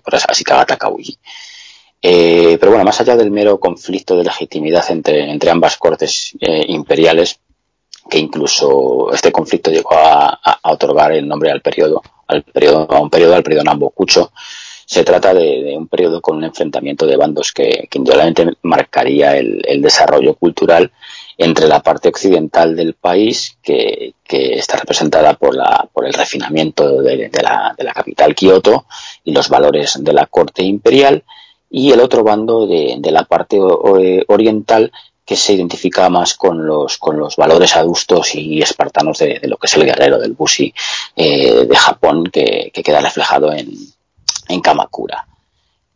Como, como antecedentes para comprender eh, esta situación de, cisma que se, que se da en la corte, hay que, hay que tener en consideración los motivos que propiciaron el, el que se produjese ese, ese panorama. La figura, como ya hemos dicho en otras ocasiones, y creo que ha salido eh, hoy en alguno de los bloques que hemos ido hablando, la figura omnipotente del emperador pues comenzó a sufrir un paulatino desgaste a partir de, del siglo XI lo que llevó a convertirse a una, a una, figura meramente simbólica, no tenía ningún, ningún poder ejecutivo, por decirlo de, de, algún modo. El, emperador eh, relegaba todo su poder en, en, manos de cortesanos, que eran los que, los que al fin y al cabo pues ejecutaban este, este poder eh, que el emperador había ido eh, perdiendo, eh, focalizado en su persona. Eh, en este contexto de, de, deterioro de la figura del emperador, pues, pues un grupo de, de la nobleza cortesana se decide a, alzarse contra, el sistema, contra un sistema que no, que ellos no, estaban dispuestos a, a pues a, tragar, a rendir a rendirle pleitesía, y, es el momento en el, clave en el que surge uno de los conflictos bélicos de más, de mayor repercusión de, la historia de Japón y que seguramente eh, pues que se ha tratado en otra en otra novela en otra novela histórica de, épica una epopeya épica de, la historia de Japón más conocida es el Heike que son las las guerras Genpei que se desarrollan entre, entre los años 1180 y 1185 en, en el siglo XII, finales del siglo XII, eh, quedando posicionados eh, por eh, quedando de este modo el país dividido en, en dos grandes bloques partidarios de, de los Taira eh, que, tenían una postura eh, afín por la continuidad del, gobierno imperial y los Minamoto cuyo, objetivo era el de asentar un gobierno de, corte militar comandado por un sistema de, familias eh, de guerreros samurái mm, como, ejecutores del, poder. Eh, finalmente, pues es el bando de, los Minamoto quien sale vencedor de, estas, de estas guerras, de estas célebres guerras eh, Genpei, y con ello tiene lugar el advenimiento de, la figura del, del Bushi como, figura, como figura de poder, tanto en, la, versión samurai como también en otra versión un poco eh, relacionada, que es la de, la de los monjes guerreros y la importancia que tendrían en, en, en, el siguiente eh, periodo en el desarrollo de la, de la historia. El periodo Nambokucho, pues, pues bueno, eh, posteriormente viene marcado por los intentos imperiales de recuperar el prestigio que habían, que habían perdido recientemente. Y, el, y en ese momento eh, el poder se encontraba, claro, en el shogunato porque así lo habían impuesto los, los recientes vencedores. Eh, en este momento es, es fundamental y, digna de, de mención y de destacar la figura del emperador Gotoba, ya estamos hablando del siglo XIV, mmm, que es en eh, esta figura, pues eh, hablamos de entre los años 1324 a 1331, y del emperador Godaigo, que estaría apoyado por el clan Joyo, que también creo que ha salido hoy a, colación de algo que hemos estado hablando de, de, del tema de, las Tenkaoken, quien recuperó en 1333 el poder para, eh, para, para el clan de, de los intereses de Godaigo. perdón, eran muchos los que los que querían que se recuperase la, la norma que se había perdido de, del poder de la casa imperial, principalmente porque en estos periodos de guerra el desgaste económico pues había sido enorme eh, por, por las diferentes campañas que se habían que se habían planteado desde esta perspectiva del poder del, del, guerrero como, como ejecutor del, del gobierno y del, y, y del poder del, del país. Eh, a lo que hay que añadir, por ejemplo, pues que no solamente los factores internos de, de confrontación, sino las importantes guerras que hubo contra, contra los mongoles. Entonces el país se encontraba en una situación complicada muy cercana a la ruina y esto motivó que, que Godaigo pues, pues saliera vencedor y restaurase el poder imperial en, en uno de los mm, hitos también de la historia conocido como la restauración, restauración Kemmu, que, que bueno, pues eh, como digo, es bastante significativa y, marca este punto de, de vuelta al, al, estado anterior en la que la figura del emperador eh, volvió a recobrar ese, ese poder que había perdido en las mencionadas eh, guerras Genpei anteriormente señaladas.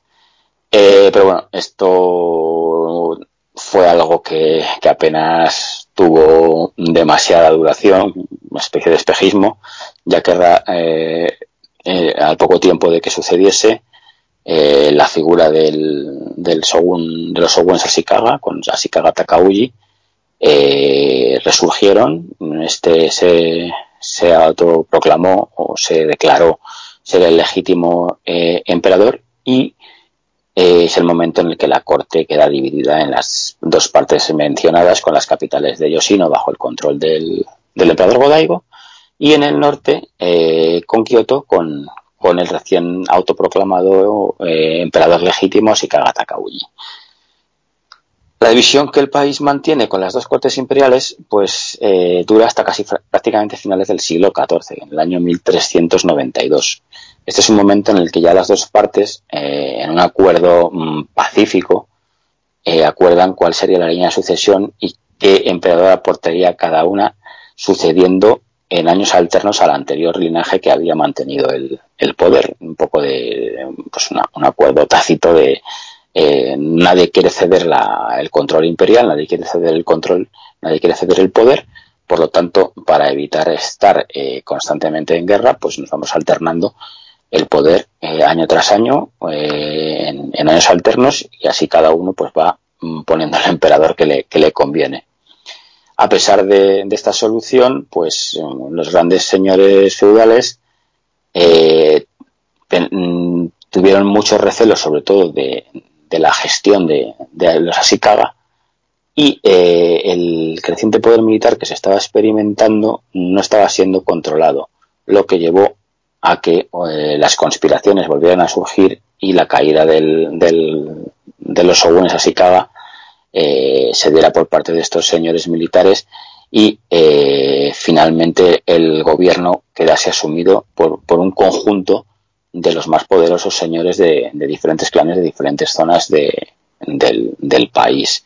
Eh, como digo, esto es todo un resumen muy, muy, muy concentrado de una situación muy, muy convulsa de, estos años en los que se estuvieron sucediendo constantemente este tipo de intrigas y de, y de situaciones en las que el, gobierno no estaba bien definido y el oportunismo era eh, la piedra angular por la que todos intentaban reclamar su, su parte de poder. Eh, el, cuando mm, eh, llega un poquito más eh, eh, a, una estabilidad esta situación, pues cuando dos grandes señores de los mencionados anteriormente, artífices de la caída de los Shoguns Sekaga, Hosokawa y Yamana, eh, se enfrentan entre ellos. Y en 1467 eh, ya entramos en lo que sería el periodo Sengoku, que es el periodo de guerras internas de Japón más célebre, entre, el, entre las que estos, en, estos grandes señores están constantemente batallando por ver quién se hace con, con, el poder y que finalmente hasta el periodo Edo, que, que llegaría la paz y la unificación, no se detendrían estas luchas internas entre los grandes clanes.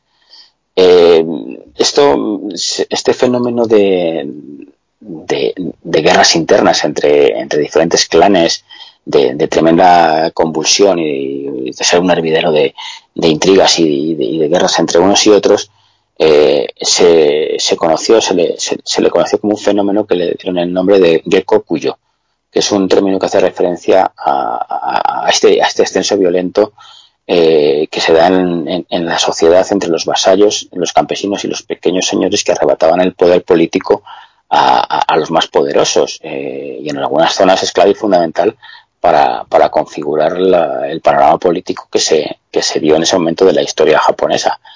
Eh, es el Gekokuyo este que hablamos, este fenómeno, es especialmente significativo y relevante para entender el, contexto social en el que se, en el que se desarrolla el Taijeki, eh, ya que es un proceso característico del siglo XV, del siglo XV eh, con unas particularidades bastante reseñables en la que la organización de estos campesinos y comerciantes eh, generalmente bien posicionados crean pequeños grupos de autodefensa con una estructuración muy bien organizada que en algunos casos incluso llegan a ostentar el poder político y, a dominar organismos eh, de grandes núcleos eh, eh, urbanos como podrían ser Kioto o provincias de, del tipo como, como Sakai. es un clima mm, complicado en el que se busca un equilibrio entre, entre la clase poderosa y, estos, y estos vasallos con, con altas expectativas de, de alcanzar una posición más cómoda tanto en lo social como, como, en, como en lo político. Eh, de hecho, llegaron a crearse hasta comunidades campesinas eh, que tenían un gobierno autónomo, que se denominaban Shomura. Eh, ¿Cómo funcionaban? Pues establecían acuerdos con, con, los señores locales, con los, con los guerreros, con los bushi de un determinado entorno, y, bueno, con, comprometidos pactos, eh, pagos de impuestos, eh, favores de, seguridad o, con las promesas de no crear revueltas y, y, levantamientos que pudieran afectar a, los grandes señores de la guerra o a los gobernantes de, un determinado eh, feudo de una determinada región, en mantenerse ellos aislados y eh, autoorganizados con, con, ya digo, con, especies, eh, gobiernos perfectamente jerarquizados. Eh, entonces, bueno, mm, estamos ante un panorama eh, bastante peculiar en el que se desarrolla, en el que se desarrolla esta, esta obra. Es, es, mm, es importante conocerlo porque, bueno, pues en muchos los, muchos los, las alusiones que, que en ella hay a, a, este, a este contexto y a, este, y a, todas estas, todos estos levantamientos, todas estas intrigas y todas estas relaciones entre, grandes señores, eh, los vasallos y, y, y las diferentes eh, los intercambios entre las, en las diferentes cortes y los, y los emperadores que se fueron sucediendo eh, en las luchas por, por, por ver quién ostentaba el poder eh, en, cada momento. no sé si en este sentido del contexto tienes eh, algo tú que, aportar para ibanar un poco lo que quieres eh, comentar de, la obra en concreto, pero bueno, a grandes rasgos creo que, lo que es el, el hervidero y la convulsión tanto social, política como bélica del, del momento es en la que define el contexto histórico en el que se desarrolla la obra. Sí, exactamente. La verdad es que está muy, muy bien contextualizado y a partir de ahí voy a empezar a hablar un poquito de la obra. Bueno, la obra del Taiheiki eh, se traduce un poco como la, la, gran pacificación. Obviamente es un título irónico porque es eh, como, como se hace una gran pacificación, pues con la guerra, ¿no? Mediante la guerra se logra la paz, ¿no? Entonces, bueno, es un poquito la, la idea de este tratado. Este, este libro entra dentro del género que se llama Gunki Monogatari, es decir, eh, historias sobre la guerra, eh, uno de los más famosos y además que relata varios de los hechos que nos ha comentado ahora Antonio de las guerras Genpei, sería el Heike Monogatari, eh, luego tendríamos el Heiji Monogatari, el Taiheiki, es decir, hay un montón de relatos de, de guerras o de batallas. A todo esto me ha llamado la atención decir que eh, sí son relatos de guerra, son relatos de batallas, pero obviamente son relatos muy antiguos. Es decir, eh, el mío Cid también es un relato de guerras y de batallas, pero obviamente pues saben que es un, libro pues muy novelado, con una prosa muy poética. Esto va a ser lo mismo, es decir, son relatos de guerras y de batallas, pero tampoco piensen que van a llegar allí y van a encontrarse pues una novela gráfica de 300 eh, porque son como digo, pues unos relatos que es, con un pincel muy, eh, muy poético, una prosa poética, entonces, bueno, pues es, un, eh, es, un, tipo de relato de batallas y de guerras, pero muy dentro de un estilo de una literatura cortesana. El Taiheki fue uno de estos eh, Gunki Monogatari de relatos de guerras, de batallas, de los más famosos y que además crearon escuela y luego a partir de ahí salieron un montón de Taiheki, un montón de grandes pacificaciones de diferentes guerras, de diferentes eh, contiendas militares. Este, libro, eh, como tantos otros, como Heidi Monogatari, como Genji Monogatari, como otros tantos libros, eh, no se sabe a ciencia cierta quién fue su autor. En este caso, eh, se piensa que fueron varios monjes los cuales recopilaron los textos que luego conformarían este, este gran libro, este gran compendio y dentro de todos estos monjes se piensa que eh, en torno al año 1374 un monje llamado Kojima pudo ser el que pues o bien recopiló lo que habían escrito otra serie de monjes eh, o bien el término de escribir o pasó de la forma oral a la escrita eh, entonces es la, autoría más más confirmada que se, se tiene de este, de este libro de este momento. Este libro que como digo no es un libro, sino son 40 libros. Es uno de los relatos más extensos de toda la literatura japonesa. Eh, la edición que nos ha llegado a nosotros en inglés y por ejemplo también en castellano, eh, la edición más famosa es la edición de los 11 primeros libros. Eh, ¿Qué es lo que tratan estos 11 primeros libros?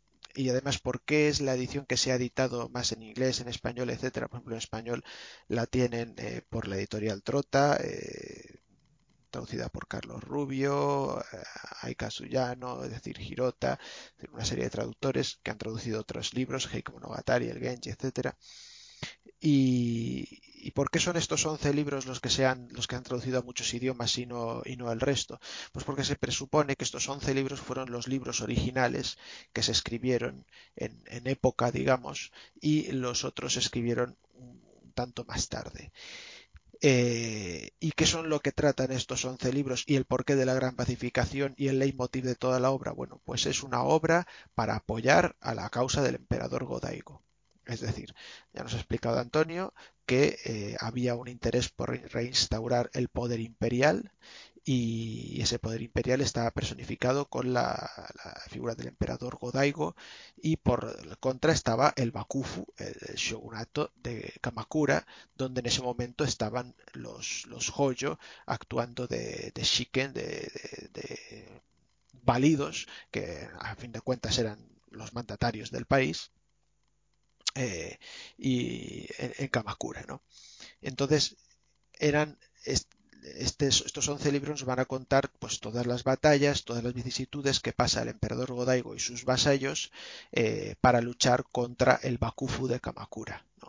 Eh, pues las batallas que perdieron, las batallas que ganaron, asedios a castillos, hay pasajes muy interesantes como asedios nocturnos, estrategias, luego pero como digo también hay pasajes muy, muy de corte para la redundancia cortesana con eh, amoríos con eh, personajes pues secándose las lágrimas por eh, una oportunidad perdida en el campo de batalla etcétera etcétera entonces, pues va a ser algo, algo interesante. Eh, como digo, es algo que apoya totalmente la causa de Godaigo y por ello, cuando finalizan estos libros, cuando finalizan estos libros, estos 11 libros y cuando se considera que es la edición clásica del Taiheiki, pues cuando se inaugura esta restauración Kenmu de la que nos ha hablado Antonio. Porque, ¿qué pasa después de la restauración Kenmu, que dura solo creo que tres años? Pues que eh, el principal general que había apoyado al emperador Godaigo, que era Ashikaga Takauji, una vez toma Kioto, dice, pues básicamente podemos imaginarle hablando con el emperador Godaigo diciendo, bueno, ¿y para qué te voy a devolver a ti el emperador si aquí el que manda soy yo? ¿no? Entonces básicamente pues se queda él con el poder y eh, eh, realiza una guerra contra el emperador al que había servido. Esto ha llevado a que se haya demonizado eh, durante mucho tiempo a la figura de Ashikaga Takauji como un traidor pero mm, también hay otra corriente que se le considera, bueno, pues como, como una figura de un renovador social, porque obviamente eh, en lugar de volver al pasado, en volver a la época imperial de Heian, él quiso pues eh, instaurar una nueva época, que sería el periodo Muromachi, bajo el gobierno de los eh, shogun Ashikaga. Que no fue un periodo malo, digamos, en la historia japonesa. De hecho, podemos decir que fue el periodo más excelso en el, en el cultivo de todas las artes, ya que, pues, por ejemplo, el pabellón de oro lo construyó el, el nieto de este, de este shogun, Ashikaga Yoshimitsu. El pabellón de plata lo construyó a su vez el nieto de Yoshimitsu, Ashikaga Yoshimasa. El eh, Sennoriki, las artes de la ceremonia del té se crearon en el periodo Muromachi, las artes del incienso, o sea, el periodo Muromachi fue el Kitayama El Higashiyama Bunka, la cultura de, Japón y el arte, eh, como en el periodo Muromachi, no ha habido quizás otro periodo, es el siglo de oro del arte eh, japonés en este sentido. Así que eh, tampoco fue tan malo, digamos, la solución de Ashikaga. Pero el caso es que, como digamos, traiciona. Entonces, por eso, a partir de esa fecha de 1333, eh, finaliza el relato que nosotros tenemos, que por ejemplo yo he podido leer, y el resto de libros eh, pues ya son un poquito más de difícil acceso y eh, relatan los hechos que pasan después. Y claro, ¿por qué, hay, una opinión sobre que estos 11 libros son los auténticos y los otros no? Porque claro, a partir de los otros libros, siguiendo la tónica de reverencia al emperador Godaigo y la causa imperial que tienen los primeros libros, tendría que seguir lo mismo, ¿no? Y sin embargo, hay como una cierta justificación de la tradición de Ashikaga eh, eh, Takauji eh, y la fundación del Bakufu de, de Muromachi en Kioto, ¿no? Entonces, por eso se piensan que pudieron ser unos textos pseudoepígrafos, mientras que estos se pudieron escribir en vida del emperador Godaigo. O al menos muchos de ellos.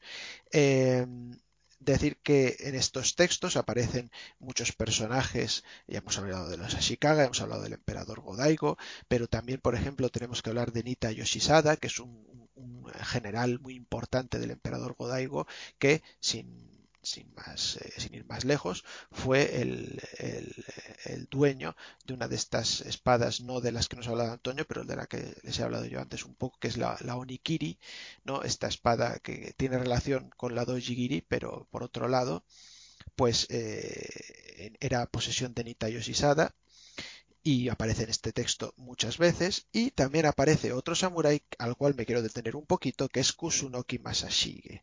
¿Por qué me quiero detener? Bueno, pues porque recientemente y haciendo también un poco eh, una nota a este, este punto que va a venir ahora sobre los puntillazos, se ha leído en las redes que si eh, narraciones sobre el, paradigma del samurái, ¿no? Y hablan del paradigma del samurái. El mejor samurái de todos los tiempos fue Miyamoto Musashi. Los mejores samuráis fueron los 47 Ronin. Eh, cuidado porque una cosa es un samurái mediático y otra cosa es un samurái paradigmático. Ni Miyamoto Musashi, ni los 47 Ronin, ni el samurái que creó tu escuela de esgrima, lo siento mucho por ti, eh, ya practiques eh, Musoyiki de Neishiri, Hayasaki Jinsuke sigue Nobu Katori Shintori Uisa Sacho Isai Nao. Ninguno de estos samuráis tenía ninguna importancia a nivel de paradigma de samurái. Eran samuráis sin más, muy importantes algunos de ellos, importantísimos, otorgados con el título de Tenkamuso, pero mm, samuráis sin más. ¿no? El paradigma del samurái, señores, son eh, Minamoto Yoshitsune y Kusunoki Masashige. Esos son los paradigmas de los samuráis. Y es así y, bien dicho está y queda dicho. Y no hay vuelta de tuerca, por mucho que, a mucha gente no le guste. Y Kusunoki Masashige, que aparece en este texto, eh, ¿por qué fue tan importante Samurai? Porque defiende, digamos que es un defensor de eh, su señor, aunque la causa esté perdida. Entonces, después de llevar las eh, batallas eh, gloriosas al emperador Godaigo en los libros que nosotros podemos leer del Taiheki, cuando tiene que sufrir la rebelión de Ashikaga Takauji, lucha contra él y a pesar de que sabe que cada vez que va a una batalla campal contra Ashikaga Takauji tiene todas las de perder porque está en inferioridad numérica, lo hace a gusto y además lo dice. ¿no? Y incluso en la última batalla en la que va a morir, que es la batalla del río Minato, la Minato-gawa, se reúne con su hijo en una famosa escena que además está representada en una tsuba eh, muy bonita, además hecha por un padre y un hijo, además eh, del siglo XVIII. Eh, y, en este, este, reunión con su hijo, bajo un árbol de un kusunoki, que es un alcanforero, por eso también su nombre kusunoki, le dice que tiene que seguir al emperador Godaigo, aunque eh, él muera y aunque las causas sea perdida, porque es lo que tiene que hacer un samurái, seguir y eh, las órdenes de su señor sean las que sean. ¿no? Entonces, eh, este es el motivo por el cual ha sido tomado como un paradigma de samurái. De hecho, los kamikaze en la Segunda Guerra Mundial, cuando se iban a la batalla y brindaban, no decían por Miyamoto Musashi o por los 47 Ronin, no, decían por Kosunoki Masashige, decían vamos hacia el Minatogawa, hacia la batalla que fue eh, suicida Kusunoki Masashige. Esto nos lo explica el Taiheki y Kusunoki Masashige es el único samurái que tiene una estatua enfrente del Palacio Imperial de Tokio. Ni Miyamoto Musashi, ni 47 Ronin, ni, el que usted quiera. Es Kusunoki Masashige el paradigma número uno del samurái seguido, pues como digo, por eh, Minamoto Yoshitsune. Así que eh, esto es lo que nos da el Taiheki. Taiheki fue una obra escrita con tres eh, fines primordiales eh, que fueron informar, moralizar y también entretener. Por eso también, como digo, nos relatan algunos, unas escenas de corte y de amoríos. Y por último, me interesa decir que el Taiheki es una obra que tiene a su vez eh, es una obra con obras dentro. Por ejemplo, el Soga Monogatari, que es otro texto clásico de la literatura japonesa, no tenemos por qué ir a leer el Soga Monogatari puesto que tenemos un resumen de unas 10-15 páginas dentro del Taiheiki. Pero más allá de eso, una cosa muy interesante que tiene el Taiheiki es eh, grandes eh, pedazos de la historia antigua china. Por ejemplo, tenemos hasta 20 páginas que nos cuentan la guerra entre los reinos de Wu y los reinos de Yue. Tenemos eh, otras 10 eh, o 5 o 7 páginas de eh, las, las las campañas de Fan Li, las campañas de Cao Cao durante el periodo de los Tres Reinos, el acantilado rojo, es decir, una serie de historias chinas que nos llevan a entender que durante toda la historia japonesa y hasta prácticamente mediados del siglo XIX o finales del siglo XIX, no se consideraba en Japón una persona culta si no conocía la historia china y especialmente la historia china antigua, es decir, eh, pues hasta el siglo VIII más o menos la historia japonesa no importaba un pimiento. Es decir, eh, no, eres una persona culta si vivías en el siglo XVII y sabías quién era Minamoto no Shitsure. Eras una persona culta si vivías en el siglo XVII y sabías quién era Kao. ¿no? Entonces, es algo muy interesante tener esto en cuenta porque en las representaciones artísticas de programas iconográficos bélicos, por ejemplo en Tsuba, que es mi especialidad, muchísimos serán de la historia bélica china eh, del siglo VIII hacia atrás, no de historia japonesa. Rara vez veremos representado, con excepciones del Heike Monogatari y de las guerras Genpei que nos ha hablado Antonio, eh, Gunki Monogatari japoneses. No veremos Gunki Monogatari chinos. Y es muy difícil acceder a estos escritos si no eres un estudioso de la cultura china. Eh, entonces, ¿por qué nos sirve muy bien el Taiheiki? Pues porque no necesitamos leer eh, toda la historia china desde el siglo VIII antes de Cristo hasta el siglo VIII después de Cristo, sino que leyendo el Taiheki podemos saber qué pasajes de la historia china interesaban a los samuráis del periodo Muromachi o del periodo Nambokucho en este caso. Entonces, esto nos, sirve mucho para luego establecer y eh, identificar programas iconográficos. Por último, decir que hay una obra, eh, además publicada en Satori, que se llama Taiheiki, eh, Héroes de la Gran Pacificación, pero que no tiene nada que ver con este Taiheiki más que en el título. La obra de grabados de Utagawa Yushiku eh, es una obra sobre el periodo Sengoku y representa toda una serie de señores feudales del periodo Sengoku, pues como Da Nobunaga, Toyotomi Hideyoshi, pues Chosokabe Motochika, Masamune, etcétera, etcétera. Eh, pero lo que ocurrió fue que eh, cuando se estaba eh, representando esa, obra en teatros de Bunraku, en, novelas, hubo una prohibición dentro del periodo Edo porque vieron un peligro en que relatos sobre el periodo Sengoku y sobre la gran unificación de Japón a manos de Nobunaga y Toyotomi Hideyoshi llevaran a la gente a endiosar a Toyotomi Hideyoshi y de Nobunaga en detrimento de los Tokugawa que eran los que gobernaban y eran a los que había que venerar como dioses. Así que hicieron una prohibición sobre ciertos textos históricos del periodo Sengoku. ¿Qué es lo que hicieron los censores, eh, para, qué hicieron los grabadores para eh, solventar, sobrepasar a esos censores?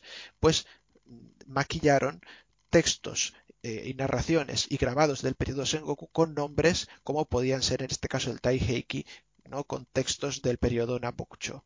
Eh, o el periodo eh, inmediatamente anterior a Muromachi. Pero, como digo, no tienen nada que ver con esto, simplemente que a, pues a Oda Nobunaga tú lo ves y dices, Coño, eso da Nobunaga, hay que ser tonto para no reconocerlo. Pero el nombre no pone a Nobunaga, pone un nombre de un personaje que vivió en la época del Taiheiki, ¿no? Y así con todo, ¿no? Aparece Godaigo y no es Godaigo, es otra persona del periodo Sengoku, ¿no? Pero de esta manera, digamos, pudieron rodear la censura y seguir publicando estos textos de la historia del periodo Sengoku en el periodo Edo. Eh, entonces, quería comentar este hecho, bueno, pues porque existe en este libro que lo recomiendo mucho, de grabados de Yoshiku, para la gente interesada en la historia del periodo Sengoku, no en la historia del periodo Nambokucho, que lo que tienen que hacer es acercarse al Taiheiki. Eh, y nada, bueno, pues la digo, la, edición en castellano tiene unas 400 páginas más o menos y son los 11 primeros libros. Así que bueno, esperemos que alguien edite en algún momento eh, los otros eh, 39 eh, libros eh, y podamos leer los textos posteriores pese a que no estén considerados como canónicos entre comillas pero eh, recomendamos desde aquí pues que todo el mundo se acerque al Taiheiki no sé si quiere añadir algo Antonio o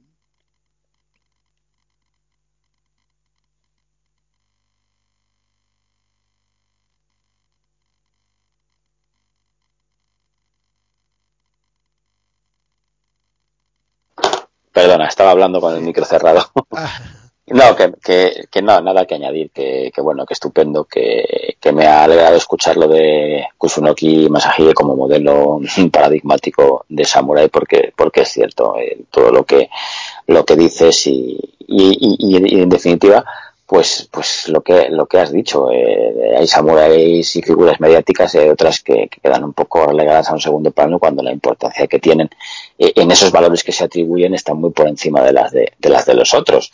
Eh, y en este es un, un, ejemplo, pues, pues el paradigma de, de, sirviente leal samurái de su señor que, que, que incluso sabiendo de que le podía pasar lo que le pasó, cuando Ashikaga Takauji, que era uno de los generales de los Hoyo, desertó para, para ver su oportunidad, pues teniendo presente que eso lo había hecho, lo podía volver a repetir, pues él, se mantuvo, eh, estuvo con, con, el emperador con Godaigo en, el exilio, eh, a pesar de, la derrota que les infligieron, luego volvió, luego eh, permaneció fiel, como bien has comentado, hasta el final en la batalla de Meatoagua, donde se hizo el seppuku y, bueno, pues transmitiéndole a su hijo esos valores que tenía que seguir hasta el final a pesar de, de, que, de que sabía que podía suceder lo que, lo que sucedió. Entonces, bueno, pues yo digo que me alegra que, que, haya salido este, este nombre porque era, era esencial destacarlo. Y con respecto al Taiheki, pues, pues bueno, eh, un poquito eh, es ese reflejo de lo que, de lo que hemos ido hablando de, de un periodo extremadamente eh, convulso, cargado de intrigas y, en la que eh, pues la, las rivalidades y, y, la, y la escalada, la lucha por la escalada en el poder es el que marca el que marca la, la tónica luego independientemente con todas estas licencias artísticas literarias que tú, como, bien has indicado, pues tenían estas tres funciones eh, bien delimitadas que, que, has expuesto. Por lo demás, pues, pues nada que añadir. Creo que es una obra recomendable, como, como pueden ser otras que han salido eh, en, en, la disertación, como el, el Heike, el, Genji, etcétera. Todas ellas son, son perfectas para, para meterse dentro de lo que, de lo que es este periodo y, de lo que en él, en, en acontece. Si muero, tengo que comparecer ante él. Me preguntará cuál es el secreto del acero. Si no lo sé, me echará de balaja y se reirá de mí. Es Scrum. Fuerte en su montaña. Muy bien. Pues nada, vamos a dar por finalizado el programa con esta este nuevo nueva sección, nuevo sketch que que hemos querido titular la, la ira de Chrome, puesto que bueno, pues al que haga las, las perrerías que nosotros ahora vamos a mencionar, pues estamos seguros de que cuando muera, eh, pues Chrome, eh, como, como decía Schwarzenegger, no, no del no del Valhalla, sino le, expulsará del Balaja. Eh, de una patada le echará de su montaña, así es Chrome fuerte en su montaña, ¿no? Pues, eh, pues con este, con este sketch, pues bueno, vamos a comentar algunas cosillas y no sé si quieres empezar tú, Antonio, o, le doy caña yo. Bueno, pues empieza tú si quieres. Venga, pues mira, yo lo tengo muy fácil porque es que tengo una cosa que, como bien sabe Antonio, pues hace mucho tiempo que me, que me quema que es que hay cierto personaje, porque como ah, es lo que decía Antonio al principio, cuidado, eh, eh no vamos a hablar de, eh, de, gente que dice pues cosas, pues, pues, imagínense, ¿no? Pues que coge y dice, eh, Oiga, que las meninas las pintó mi, tío el de al lado. Sí, sí, el que vive en la puerta enfrente, no, hombre, es que estamos en ese caso en, una demencia ya muy avanzada, ¿no? No, estamos, vamos a hablar más bien de, imagínense el caso de que un, yo qué sé, eh, un conservador de un museo X, pues coge y dice que las meninas las pintó Zurbarán, ¿no? Entonces ahí es, donde, donde saltan las alarmas, ¿no? Porque es en el caso de gente que está respetada dentro del gremio, eh, pues que suelten algunas barbaridades. Y en este caso, pues voy a hablar de, de, un personaje. No vamos a ir dando nombres, o al menos en principio no tenemos intención de dar muchos nombres, pero eh, este es un personaje que es muy respetado en una comunidad internacional de artes marciales, eh, puesto que tiene un rango muy muy importante en, una escuela eh, Koryu, porque está considerada Koryu, aunque bueno, dentro de lo que cabe es dentro de estas escuelas que mencionaba Antonio, que están resucitadas eh, en el siglo XXI, en este caso, pero bueno, está considerada Koryu. Muy vinculada además con la historia antigua del kendo, como hemos dicho antes. Y esta persona, que como digo, muy respetada en, las redes sociales por su posición y por su gran número de alumnos y de acólitos, eh, pues vino a decir algo así como que en el periodo Bakumatsu era perfectamente normal que los samuráis fueran con, eh, con no con con Yoroi, no con una armadura de cualquier forma, no, no, sino con un Tosei Kusoku, es decir, con una armadura completa, con su casco, con su do, con su suneate, con su, con su maedate, con todo, ¿no? Con toda la, la, parafernalia. Estamos hablando en el periodo Bakumatsu de eh, el año 1860 y eh, me parece que 64 al 68 más o menos, pero estamos hablando de mediados del siglo XIX, más allá de mediados del siglo XIX una época en la que eh, si bien existían escaramuzas, existían asesinatos a mansalva en las calles de Kioto, eh, en Edo, eh, estaban los Shinsengumi por un lado, estaba, por ejemplo, la leyenda de que surgió el manga de Ronnie Kenshin de Batosai, Hitokiri Batosai, pues todas estas escaramuzas, asesinatos, todas estas cosas que habían. Estamos hablando de un periodo donde hacía siglos que las armas de fuego ya estaban asentadas. En el 1542-43 se introducen por los portugueses. Ya estaban muy asentadas. Pero es que más allá de eso, en el 1853 llega el Comodoro Perry e introduce las armas de fuego americanas. En el 1867-68, que es cuando estamos hablando, cuando esta persona hacía mención, habían revólveres Colt, habían ametralladoras Gatling, habían revólveres, eh, habían rifles Winchester y rifles Spencer. Por supuesto que había gente con, katanas haciendo asesinatos y haciendo escaramuzas, porque no todo el mundo se podía permitir esas armas de fuego.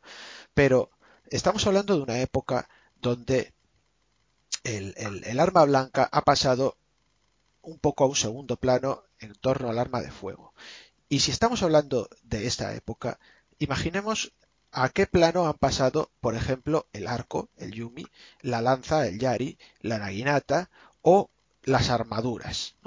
Entonces, eh, por supuesto que podía existir eh, eh, casos aislados de samuráis pues, que fueran como al Minatogawa, ¿no? Al, al, descabello, como locos, como gallinas sin cabeza al campo de batalla y se pusieran la armadura de su tatarabuelo y cogieran una lanza, un yari. Pero, eh, ¿qué, lógica cabe en eso cuando un punto uno, las escaramuzas, hablando de escaramuzas de Kioto, escaramuzas del Shinsengumi, escaramuzas de los samuráis de, de, Sacho, de Satsuma y de Chosu, eran en calles pequeñas de Kioto, en calles cerradas. Por ejemplo, el incidente del Ikedaya, eran en pensiones, dentro de establecimientos, eran en puentes, es decir, eran en sitios donde uno no podía ir con una armadura y con una lanza porque era como un elefante entrando en una cacharrería. Por supuesto que existieron sitios de castillos y que de esos sitios la gente salió pues con una serie de armaduras, con una serie de tal para defender esos castillos. Pero estamos hablando de situaciones eh, a, la, a, la, a, la, extrema, a la defensiva y a la desesperada. Por supuesto que habían armaduras en el periodo Bakumatsu, pero eran jingasa, eran armaduras, eran eh, tetsumaki, eh, como bandanas con metal, eran eh, en todo caso algún joate, algún mempo, eh, suneate, algún coté, es decir, eran, eran cosas peregrinas, pero la idea de pensar que eh, una gran cantidad de samuráis en mediados del siglo XIX podían ir por ahí campando con sus armaduras y sus maedate como si estuvieran del periodo Sengoku, como fueran de la época del Taiheki que estamos hablando ahora del siglo XV, eh, del siglo XIV, eh, es totalmente vamos, desquiciante. Eh, yo es que lo veo exactamente lo mismo que Don Quijote. O sea, Don Quijote estamos hablando de un señor del siglo XVII, del siglo XVII, que iba por ahí, obviamente sabemos que es, una cosa ficticia, ¿no? Pero la, ridiculización de Don Quijote era porque un señor en el siglo XVII iba montado a caballo con un arnés blanco y con una lanza, cuando eso estaba totalmente pasado de moda.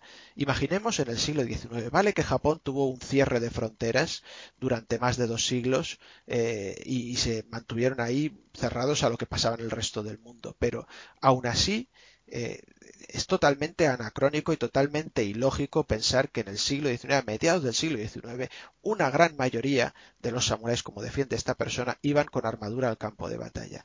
Esto es una demencia eh, que además solo se puede sustentar por lo que le dice su sensei y por lo que hizo un, un tal fulano dentro de su escuela que aparentemente sí que fue al campo de batalla con una armadura. Pero es que dentro de cualquier lógica es algo que, no, no, no, obedece, como digo, a ninguna lógica. ¿no? Y, y, cuando se ha intentado hacer entrar en razón a esta persona, pues eh, topamos con la iglesia, que en este caso son las artes marciales, que, me, siento muy triste porque como practicante de artes marciales y historiador creo que es muy importante para la historia conocer las artes marciales porque si no eh, te quedas sin un, sin un trazo. Hay otros historiadores que dicen que las artes marciales eh, son basura y no aportan nada a la historia me, resulta, me, da tristeza escuchar eso porque sin un conocimiento de las armas, de las armaduras y de las artes marciales estás perdiendo, pues fíjate, yo diría decir que el Tao el 40% de la historia japonesa sin, y, no me quedo corto. Eh, pero pero eh, sí que es verdad que las artes marciales pues llevan a, a, este sectarismo y a este y a esta demencia de que lo como decía Antonio pues un sensei es el dan que tú quieras o el menkyo kaiden que tú quieras o el grado que tú quieras y eso le confiere una autoridad sobre las técnicas físicas de su escuela, pero no le confiere ninguna autoridad sobre la historia ni siquiera de su propio país, eh, si no es un historiador ¿no? y si no ha estudiado las fuentes que tiene que estudiar y con los métodos historiográficos con que las tiene que estudiar. Así que, bueno, pues nada, este es, este es mi puyazo que tenía ahí enquistado, como bien sabe Antonio, eh, y, por supuesto si quieres decir algo de esto y luego vía libre a, lo tuyo. Sí, bueno, por supuesto, esto ya sabemos que viene de, lejos y, es que, eh, eh, bueno, la conclusión es que lo que estás diciendo un poco al final, que el, grado de, dogmatismo que hay con respecto a estas teorías, porque mm, yo a veces dudo de que sean por desconocimiento o porque no se hayan podido leer, pero sí por, por la intención de justificar eh, eh, lo suyo, lo mío. Yo justifico lo mío, eh, a mí me han contado esta historia y, y, con tal de legitimarla mm, paso por encima de lo que haga falta. Y, vendo y pinto de bonitas palabras y de bonitas imágenes y de bonitas posturas mi producto y así lo presento y me salto por encima la historia y me salto por encima todo.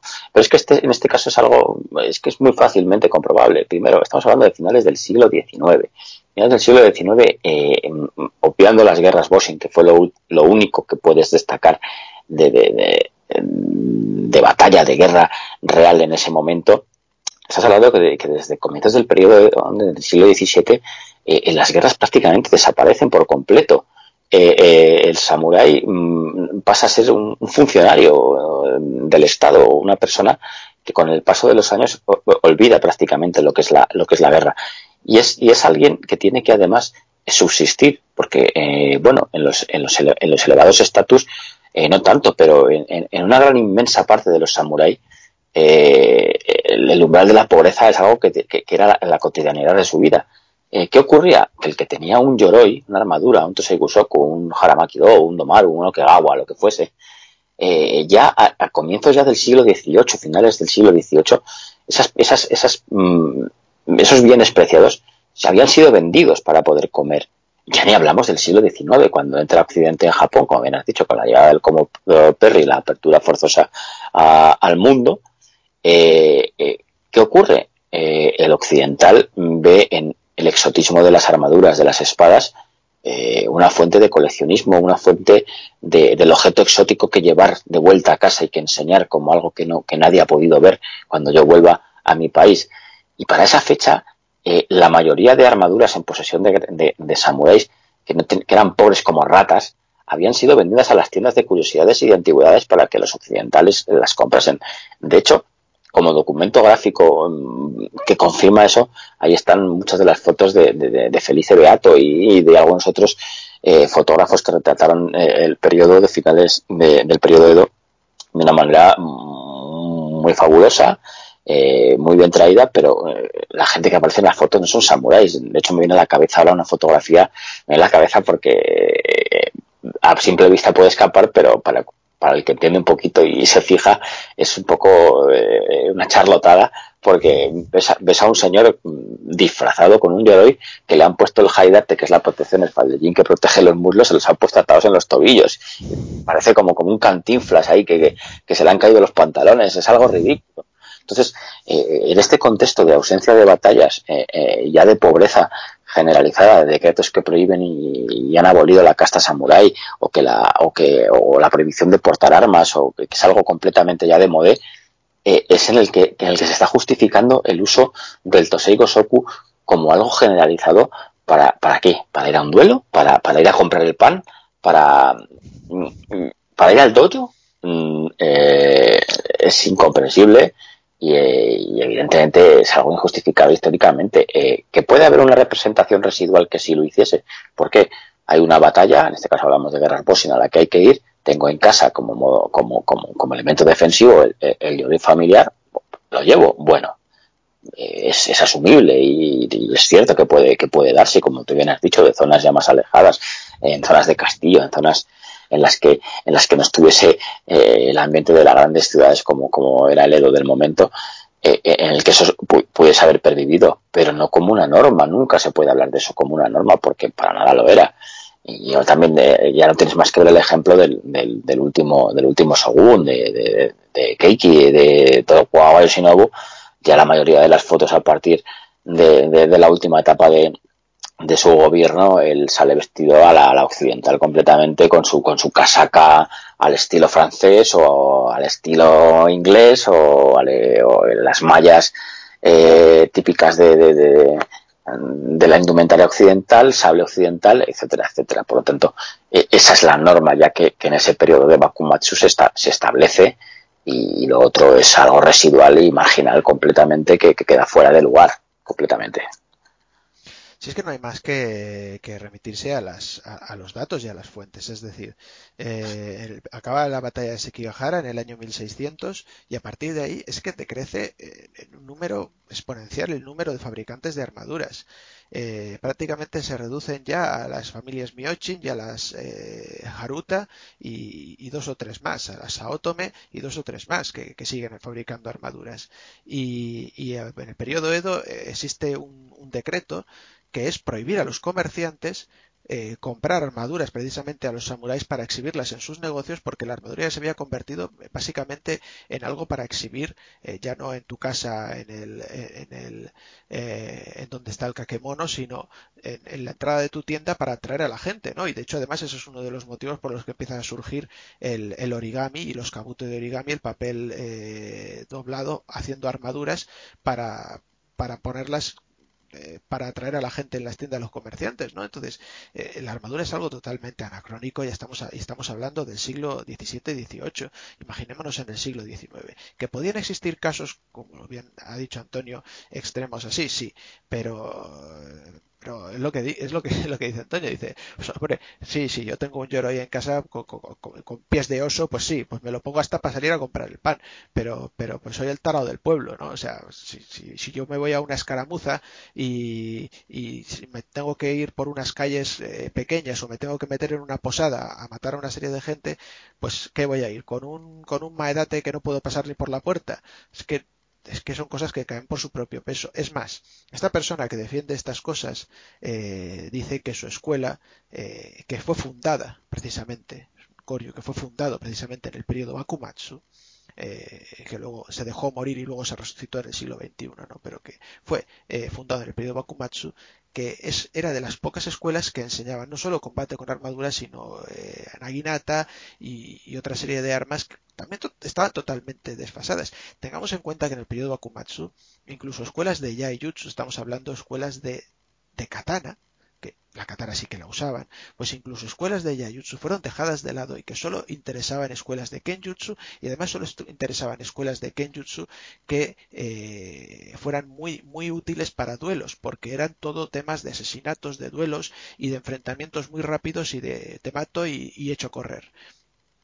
Entonces, eh, eh, escuelas de, de, antiguos incluso como Hattori Shintoryu, como Kashima eh, Shindenjiki perdieron importancia en favor de otras escuelas más modernas precisamente porque estaban desfasados en ese punto. Imaginemos en qué punto puede estar desfasado el uso de una lanza, el uso de una naginata o el combate con armadura. Entonces es que es, totalmente ilógico. Es una historia del Don Quijote. Entonces, pues nada, simplemente eh, alertar que si oís estas cosas por ahí, no porque venga de una persona con una cierta importancia en artes marciales, pues ponerle un poquito de dos dedos de frente y, pensar un poco las cosas vosotros mismos. Y nada, eh, si tienes alguna pullita tú aquí interesante. Bueno, ya, yo ya para concluir, ya pues creo que es suficiente como, más que como pullita, ya un poco como advertencia, que aunque ya lo puse en la, en la página que tenemos en redes de, de la asociación, eh, es un poco un aviso porque me han preguntado recientemente bastante que, las espadas que se, auténticas japonesas que se hacen aquí en España, los Nihonto que hacen aquí en España, que si son buenos. Vamos a ver. Vamos a ver. Es otra cosa que cae por su propio peso. Un, un espada japonesa, es una para que sea original y genuina. La única cabida, la única posibilidad que existe es que esté hecha en Japón. Alguien que te está vendiendo una espada japonesa original forjada en España, ya eh, eh, en, esa frase implícitamente va el engaño. No, no te pueden vender una espada original japonesa forjada en España por una persona eh, autodidacta o, que no tiene licencia o que no tiene ningún tipo de formación en, en, forja japonesa. Pero aunque, aunque la tuviese en Japón, si está forjada en España, no se puede considerar una auténtica espada japonesa, un hijo genuino japonés. ¿Por qué digo esto? Pues porque, eh, aunque parece que puede caer por su propio peso, eh, está sucediendo, o parece que está sucediendo, parece que, se muestra que, en España, o en España o en cualquier otro país de Europa o del mundo que no sea Japón, se pueden forjar auténticas espadas japonesas. No, puedes forjar espadas que, parezcan una espada japonesa, que es en forma de katana, etcétera, etcétera. Pero eso no es un Nihonto, eso no es una auténtica espada japonesa. Eso es una copia, es una imitación, llámalo X, llámalo como quieras, en mayor o menor calidad, en mejor o peor factura, lo que tú quieras, en mejor materia prima o en peor materia prima. Pero para que una espada japonesa sea auténtica y genuina tiene que estar forjada en Japón por un maestro japonés licenciado y eh, adjudicado y, que el gobierno le permita eh, forjar eh, eh, esa espada, que por cierto están limitadas a un número de, piezas eh, anuales que se pueden forjar, que esto no es hacer aquí churros en la, en, la freidora de la churrería de la esquina, no. Esto está controlado y regulado, pero es en Japón por un maestro licenciado y siguiendo unos criterios que, determina el Ministerio de Cultura, que están bien establecidos, que es el, uso, que ya lo hablamos en otro programa, el uso del, del, acero japonés, tamahane, el proceso de Tanren y el templado con, eh, el, proceso de Yakiren en el, templado. Y esto es así. Todo lo que sea decirte lo contrario es una falsedad absoluta. Y, de ahí eh, ya cada uno puede pensar lo que quiera. Mm, en, en, España no se forjan espadas japonesas originales. ¿Se pueden comprar? Sí, evidentemente. Tú puedes traer de Japón una espada del siglo XIV y es una espada japonesa original o una espada del, del, del 2020 hecha por, por, por, un maestro que el que sea, eh, Yoshino Yoshihara, Konihira Kawakachi, eh, Kawahachi, etcétera, etcétera, quien quieras. Eso sí, porque la has, la has exportado, la has traído, has importado, la has traído y la puedes vender. Y la puedes, y puedes comerciar o la puedes coleccionar o puedes hacer lo que quieras pero nadie, nadie, absolutamente nadie en España forja auténticas espadas japonesas. Es una completa y absoluta falsedad. Sí, además eh, es interesante esto que dice Antonio porque ha salido hace poco en un programa de televisión una una cosa que decía en el templado de la espada japonesa, pero que ni era templado ni era espada japonesa ni era nada, era pues el, el, proceso químico que sufre de, tensión eh, y contracción la hoja, de estar caliente al meterse en, un, en una cuba de, agua fría. Eh, y, a curvatura que, surge del metal y, listo. Eh, y esto pues ha llevado a, no creado sino más bien inflado todas estas cosas que dice Antonio. Que también muchas veces hay eh, este porque a mí también esto me, han llegado a decir no pero es que este estas leyendillas no de barrio no es que este mira este aprendió forja en Japón y, y luego pues por eso ahora está forjando aquí en España. Ahora, pues, pues aprendió a forjar en Japón, pues ole por él, eh, que además yo tiendo, tiendo a ser bastante escéptico con eso de aprendió a forjar en Japón, porque también nos estamos encontrando ahora que hay, por ejemplo, museos, eh, pues, cosas como el Museo Viceno Safune, que hace talleres de una semana en las cuales pues te enseñan a forjar un kozuka, un kogatana mejor dicho, eh, y, te lo forjas y te lo traes para casa. Y eh, oiga, usted no está aprendiendo forja japonesa ahí, usted lo que está haciendo es un, taller de un fin de semana, ¿no?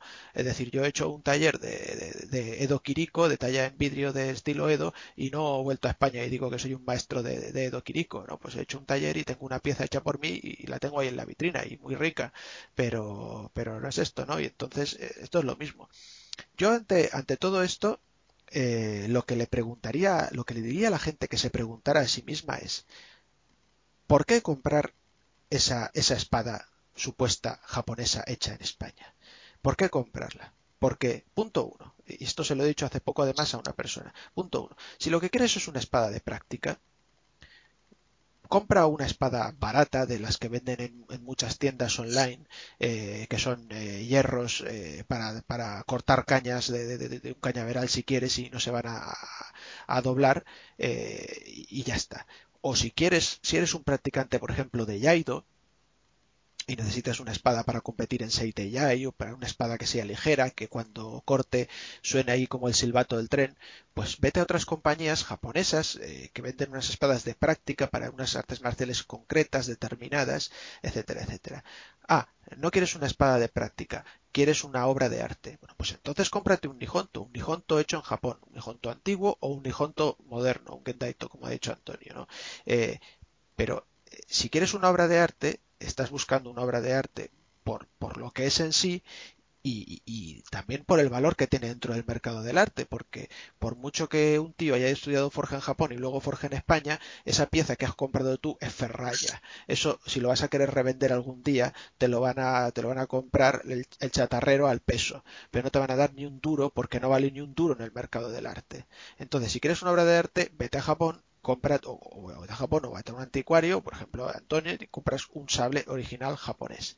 La, la única eh, cosa que me ha comentado una persona que es, hay unas personas por ahí por Europa que forjan eh, bastante bien eh, los métodos aparentemente japoneses y entonces dice, no, bueno, pues así tengo un, estéticamente tengo algo que se parece al Nihonto sin ser un Nihonto. Pero bueno, eso ya es la única vía posible que veo, ¿no? De, que tú veas algo que te gusta, que puede ser un una espada o puede ser una piedra y porque te gusta la compras y ya está. Pero es porque te gusta a ti y porque te, te, ha llegado al alma y, y.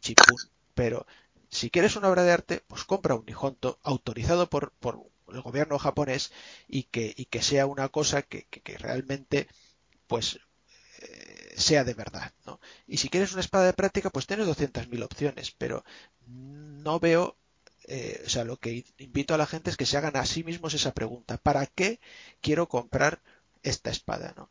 Eh, y bueno, y dentro de, de eso incluso podríamos hilar con el, con el punto anterior del sectarismo de las artes marciales, porque de vez en cuando, pues, incluso ya no de decir que el sensei te aconseja X, sino que el sensei te vende X cosa eh, y tú por dogma de fe crees que lo que te ha vendido tu sensei es un oro en paño y en realidad pues es una, una mierda envuelta en purpurina, ¿no? Y, bueno, en fin, pero eso ya eso ya son otro tipo de engaños eh, y no vamos a entrar en eso, pero vamos, recalco esto que ha dicho Antonio, efectivamente, porque el, el, programa este, de hecho, yo estaba dando una conferencia el día después de que sacaron el programa este y, en el turno de preguntas una persona me dijo, oye, oye, ¿viste que ayer en la televisión salieron forjando una típica espada japonesa, no sé qué? Y entonces dices, madre mía, ¿no? O forjado a fuego, ¿no? Todas estas cosas, lo que estamos hablando, el programa de, de, este, de Dani Trejo.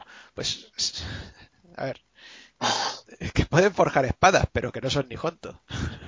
Claro, claro, ¿no? Y aparte, si tú, como bien has dicho, si tú tienes interés en comprarlo por lo que simboliza una espada japonesa, eh, si no estás comprando una pieza histórica que tiene eh, detrás de ella eh, esa historia de cientos de años, que puede que no, no la conoces, porque conocer la historia que hay detrás de una pieza de estas, pues es, es prácticamente imposible, a no ser que sean piezas mm, muy significativas, que, es, que son inalcanzables eh, a la mayoría de los bolsillos y muchas veces porque tampoco son suelen ser los tesoros nacionales o las piezas de, de, máxima eh, eh, valía. Pero, pero sabes que una pieza del siglo XV es una pieza que eh, desde el 1400 hasta el 2020 ha tenido una historia sea la que sea, y ese arma ha estado en, armas, en manos de un samurái o de varios. Pero si tú ese simbolismo ya lo quitas comprando una pieza que no está hecha en Japón, mm, ¿qué es? Porque buscas una pieza para entrenar eh, digna y vale, de acuerdo, pues ya ahí, tienes que valorar lo que tú has dicho, te puedes ir a, forjadores eh, que, forjan bien, que no son japoneses. Eh, pero es que está un poco muy barato, o sea, que es que los que forjan ya un nivel de, de, consideración estamos hablando de miles de euros. Mm, y no estamos hablando de piezas equiparables a un sinsakuto hecho por un, por un maestro japonés, que siempre va a ser, va a ser mejor, o por lo menos esa es mi opinión.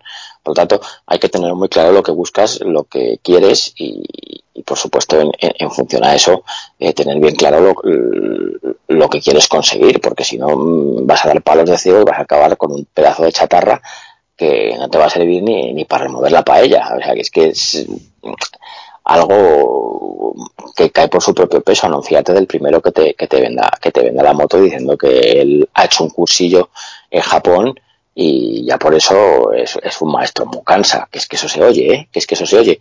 Y ya, pues para rematar y también ir ganando con las artes marciales, como cuando has dicho lo del cursillo de hacer un, un kogatana en Japón, en el Museo de Vicente, pues eh, en las artes marciales también ocurre que, hay cursillos de fines de, semana de fin de semana de 24 horas o de 48 horas en los que vas, te vistes de payaso y te, y te dan un Menkyo Kaiden. Mm, no, es que esto es un, esto es un coreo nuevo que estaba ahí latente, pero lo ha resucitado el, el heredero genuino y el heredero legítimo del, del último maestro vivo que hubo y es un coreo eh, fin de semana X viaje X dinero pide pan, te visten de papanatas allí, te ponen unos hachimakis, te, cuelgan unas historias y te hacen un Menkyo, un Kaiden.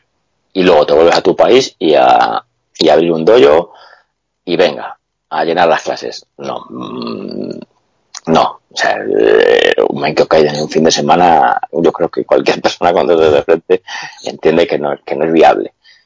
Por lo tanto, mm, esto también es, es algo que creo que, que nos deja buena cancha para, para próximas, para próximas citas. Sí, sí, sí, sí, vamos, lo de, lo de las titulaciones yo creo que, que puede ser un, un, un, asunto interesante. Hasta se me ha ocurrido a mí ya algo para, para el próximo programa. No, sí, en esto, esto es un filón, en esto sacamos más temas que de los temas, que de los temas serios. Es, es triste, pero, pero es una realidad, es algo, madre mía, es algo muy, muy, muy peliagudo. Pues sí. Pues nada, pues eh, muchas gracias Antonio por, por este, este nuevo programa. Y, nada, y muchas gracias a todos los oyentes. Ya sabéis que colgaremos esto en iBox. Eh, además, para amenizaros ahora en esta, en esta cuarentena del coronavirus. Eh, incluso puede que grabemos otro programa aprovechando que estamos también los dos aquí en cuarentenados.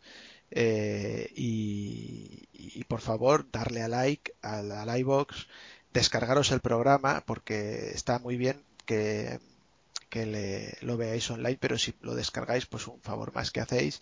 Y si ya ponéis un comentario, pues es fantástico. Entre otras cosas, eh, por ejemplo, nos interesaría saber si os gusta más el formato de este programa que hemos hecho, así como el primer programa que era todo del tirón, o si preferís el formato de que hicimos en el tercer programa de partir cada sección en un, en un podcast diferente. Entonces, nos interesa también conocer, pues también para saber cómo vamos a hacer en siguientes programas. Si hacemos, colgamos tres eh, bloques diferentes, ¿no? Nihon Toisuba, eh, Koryu y cultura arte japonesa y tal, o si lo hacemos todo del tirón. Hay personas que resulta más cómodo poner el podcast y tenerlo ahí del tirón las cuatro horas y otras personas que prefieren eh, programas más cortos, ¿no? Así que bueno, también comentarnos que, cuáles son vuestras preferencias y, y también lo, lo, dicho, ¿no? que tenemos ahí un, un buen cajón de temas eh, para, para, tratar, pues si tenéis también alguna, alguna preferencia, algún tema que queréis que tratemos, eh, a nivel de Nihonto, de Tsuba, de, de, de, de Koryu, etcétera, pues nosotros encantados de, de tocar ese palo, ¿no?